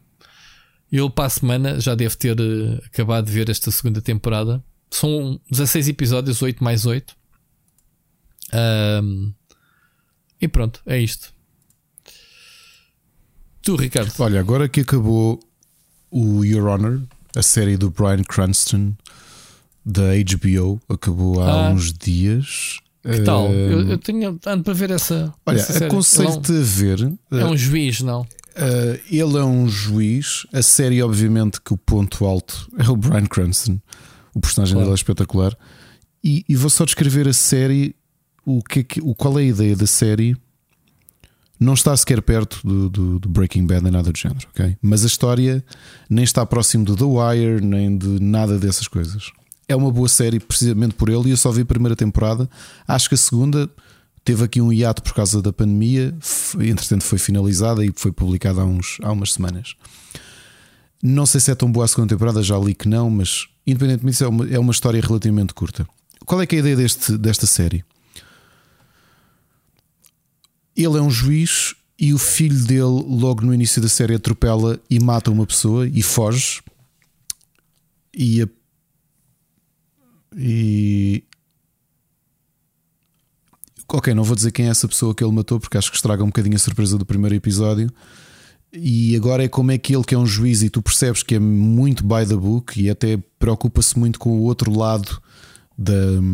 Eles, eles são de Nova Orleans, portanto, ele até apanha muitos casos, especialmente a população uh, afro-americana, uh, e portanto tenta ver sempre o outro lado e, e não ceder tanto à ideia mais racista até. É concebida. Que, okay? O personagem dele é muito bom. E de repente, como é que alguém que é completamente by the book, quando percebe quem é que o filho, quem é que ele pensou, ok, vamos tentar resolver isto e eu vou-te ajudar, ou seja, vai usar os contactos dele uh, para, para mostrar porque é que ele fugiu da cena, não é? porque a, em maior parte dos países é crime um hit and run, claro, é? atropelares alguém claro. e não dares assistência é crime. Claro.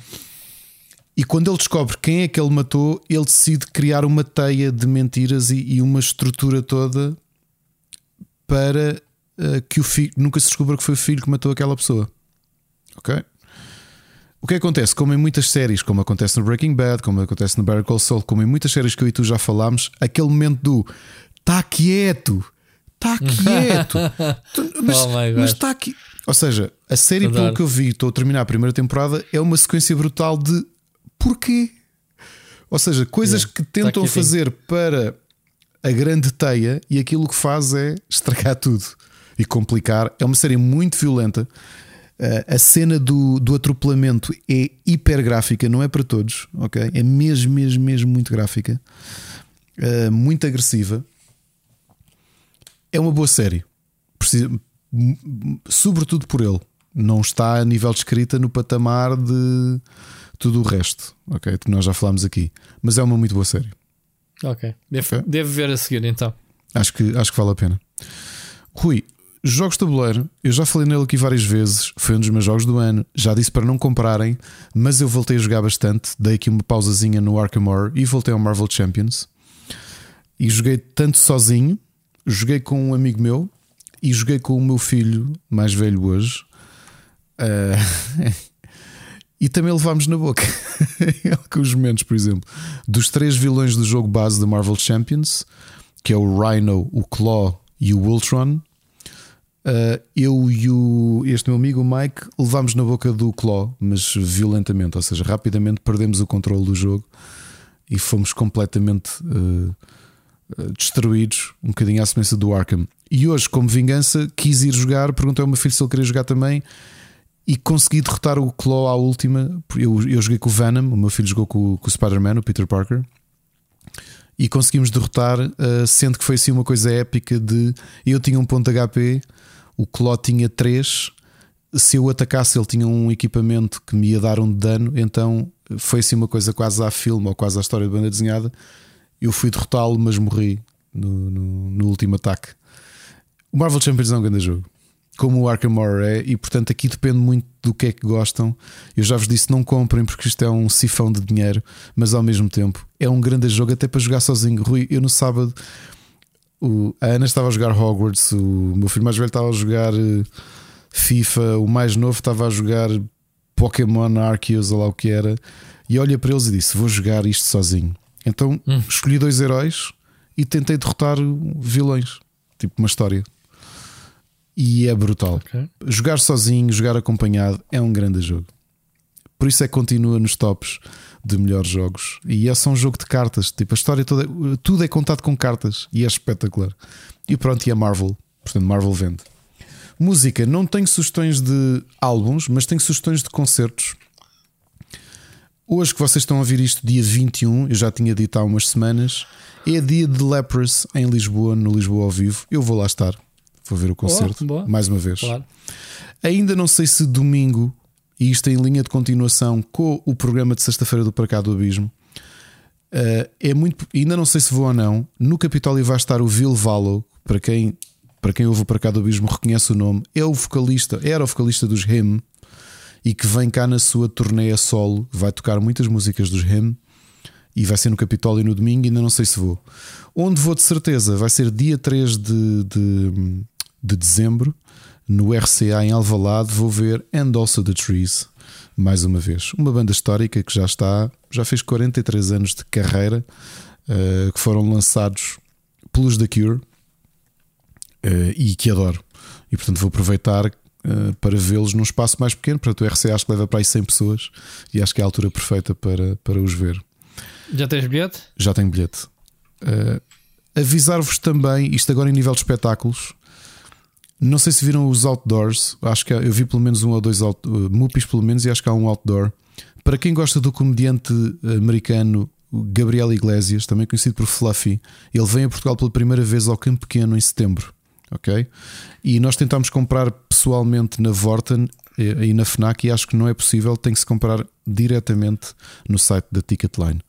E vamos lá estar também, porque eu gosto muito do Gabriel Iglesias. Não sei se conheces, conheces o, o comediante, Rui, o Fluffy, hum. que é assim um, um, Ele é. Eu não lembro se ele é colombiano ou é porto-riquenho. É um. Ele tem assim um ar muito simpático. Ele é o Fluffy porque ele é obeso, ok? E anda sempre de calções com um boné. Tem assim uma voz muito simpática. Chama-se Fluffy, podia-se chamar Bubu. ele é, e, e, e, faz um tipo de humor assim muito positivo. Eu gosto muito dele porque é muito um, e ele próprio diz que tenta fazer isso, quer que as pessoas saiam de lá bem dispostas, ou seja, que o humor nunca seja para agredir ninguém, uma coisa mais positiva. Tem uma série de especiais que eu também já falei aqui no, no programa na Netflix. Vejam que, que vale bem a pena. Sugestão de livro. Comecei a ler um livro muito bom do Nobel da Literatura de 2017, o britânico nascido no Japão, Kazuo Ishiguro. Uh, que é o livro, o último livro que lançou, que foi durante a pandemia, em 2021, que se chama Clara and the Sun. É um livro de ficção científica filosófico e a ideia, a premissa do livro é muito simples. Isto é um futuro distópico, é um livro de ficção científica, obviamente, como já disse, em que a forma como a sociedade uh, condicionou uh, a vida social das crianças e a forma como elas são educadas, que são todas educadas em casa, levou a que não haja grande contacto social, nem, nem relações de amizade, nem brincadeira. Para compensar isso, foram criados aquilo que se chama os Artificial Friends, que são androides altamente inteligentes que os pais compram, como as crianças estão o dia todo e têm as aulas em casa, para terem uma companhia. O livro é escrito pelo ponto de vista de uma android dessas, a, a, a Clara, e, e, logo o primeiro capítulo é muito, muito interessante. Está muito bem escrito porque, como, como, é, um, como é na primeira pessoa e é sobre a perspectiva da Android, tu começas na montra. O livro começa na montra com ela a conversar com outros. Uh, com as conversas que tem, não só com, com a gerente da loja de Androids, mas também com os outros, e a falar das expectativas que tem de um dia ser companhia de uma criança humana está muito bem escrito. Eu nunca tinha lido nada do Kazuo Ishiguro. O nome não me era estranho, porque lá está, ele foi o Nobel da Literatura em 2017 e estou a gostar muito do livro. E é a minha última sugestão do, do dia. Muito bem. Bem, grande episódio. Tiveste episódio até dizer chega, malta. Malta que, que se queixa, olha. Poucos temas, vocês é que fizeram o programa hoje. E portanto, falámos de jogos, não foi? Alguns? Falámos de muitos jogos hoje. Houve muita coisa hoje. Acho que foi um programa muito completo. Oh, Rui, tu não se sentes uma coisa estranha de nós estarmos aqui, nós, como vocês sabem, gravamos isto num take. Tu, se vais quando dizer acabas... que a coisa estranha é o rabo a arder, não, sim. não, não, não. Quando tu acabas o episódio e te lembras a conversa que tiveste há 3 horas e tal, ou às vezes 4 horas, não parece que passou muito mais tempo, que isso já foi há não sei quanto sim. tempo, não é? Sim, por haver muitos assuntos e muito tempo, sim. Muito bem, Ricardo. Bom carnaval para ti. Obrigado. É, Se alguém estiver amanhã em Lepers, venha dizer olá. Não é difícil Portanto, identificarem. Vai, vais mascarado ou, ou Não, vais vou normal? mascarado de, de D'Artagnan. De D'Artagnan, muito bem. Então, olha, um abracinho. Não ouvimos para a semana, infelizmente, malta. Ouvimos daqui 15 dias, ok? Este episódio quase que vale por dois, portanto, tem episódio para 15 dias para ouvirem e, com calma. E digam-nos o que é que acham sobre o nosso clube de board games do Split Chicken, ok? Opinem, e, nós precisamos isso, disso. Isso, se as coisas avançarem, temos de dar o um nome também ao clube, ou é só o clube de board games Split Chicken? Não sei, temos de pensar. Olha, sugiram. sugiram. Ricardo, um grande abraço, um abraço. e olha, e ouvimos daqui a duas deste. semanas. Duas semanas, um abraço.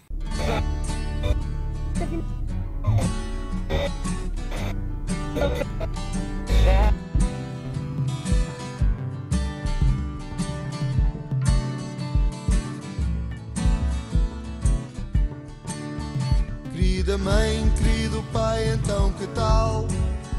Nós andamos do jeito que Deus quer. Entre os dias que passam menos mal, lá vem um que nos dá mais que fazer. Mas falemos de coisas bem melhores. A Laurinda faz vestidos por medida. O rapaz estuda nos computadores quer um emprego com saída.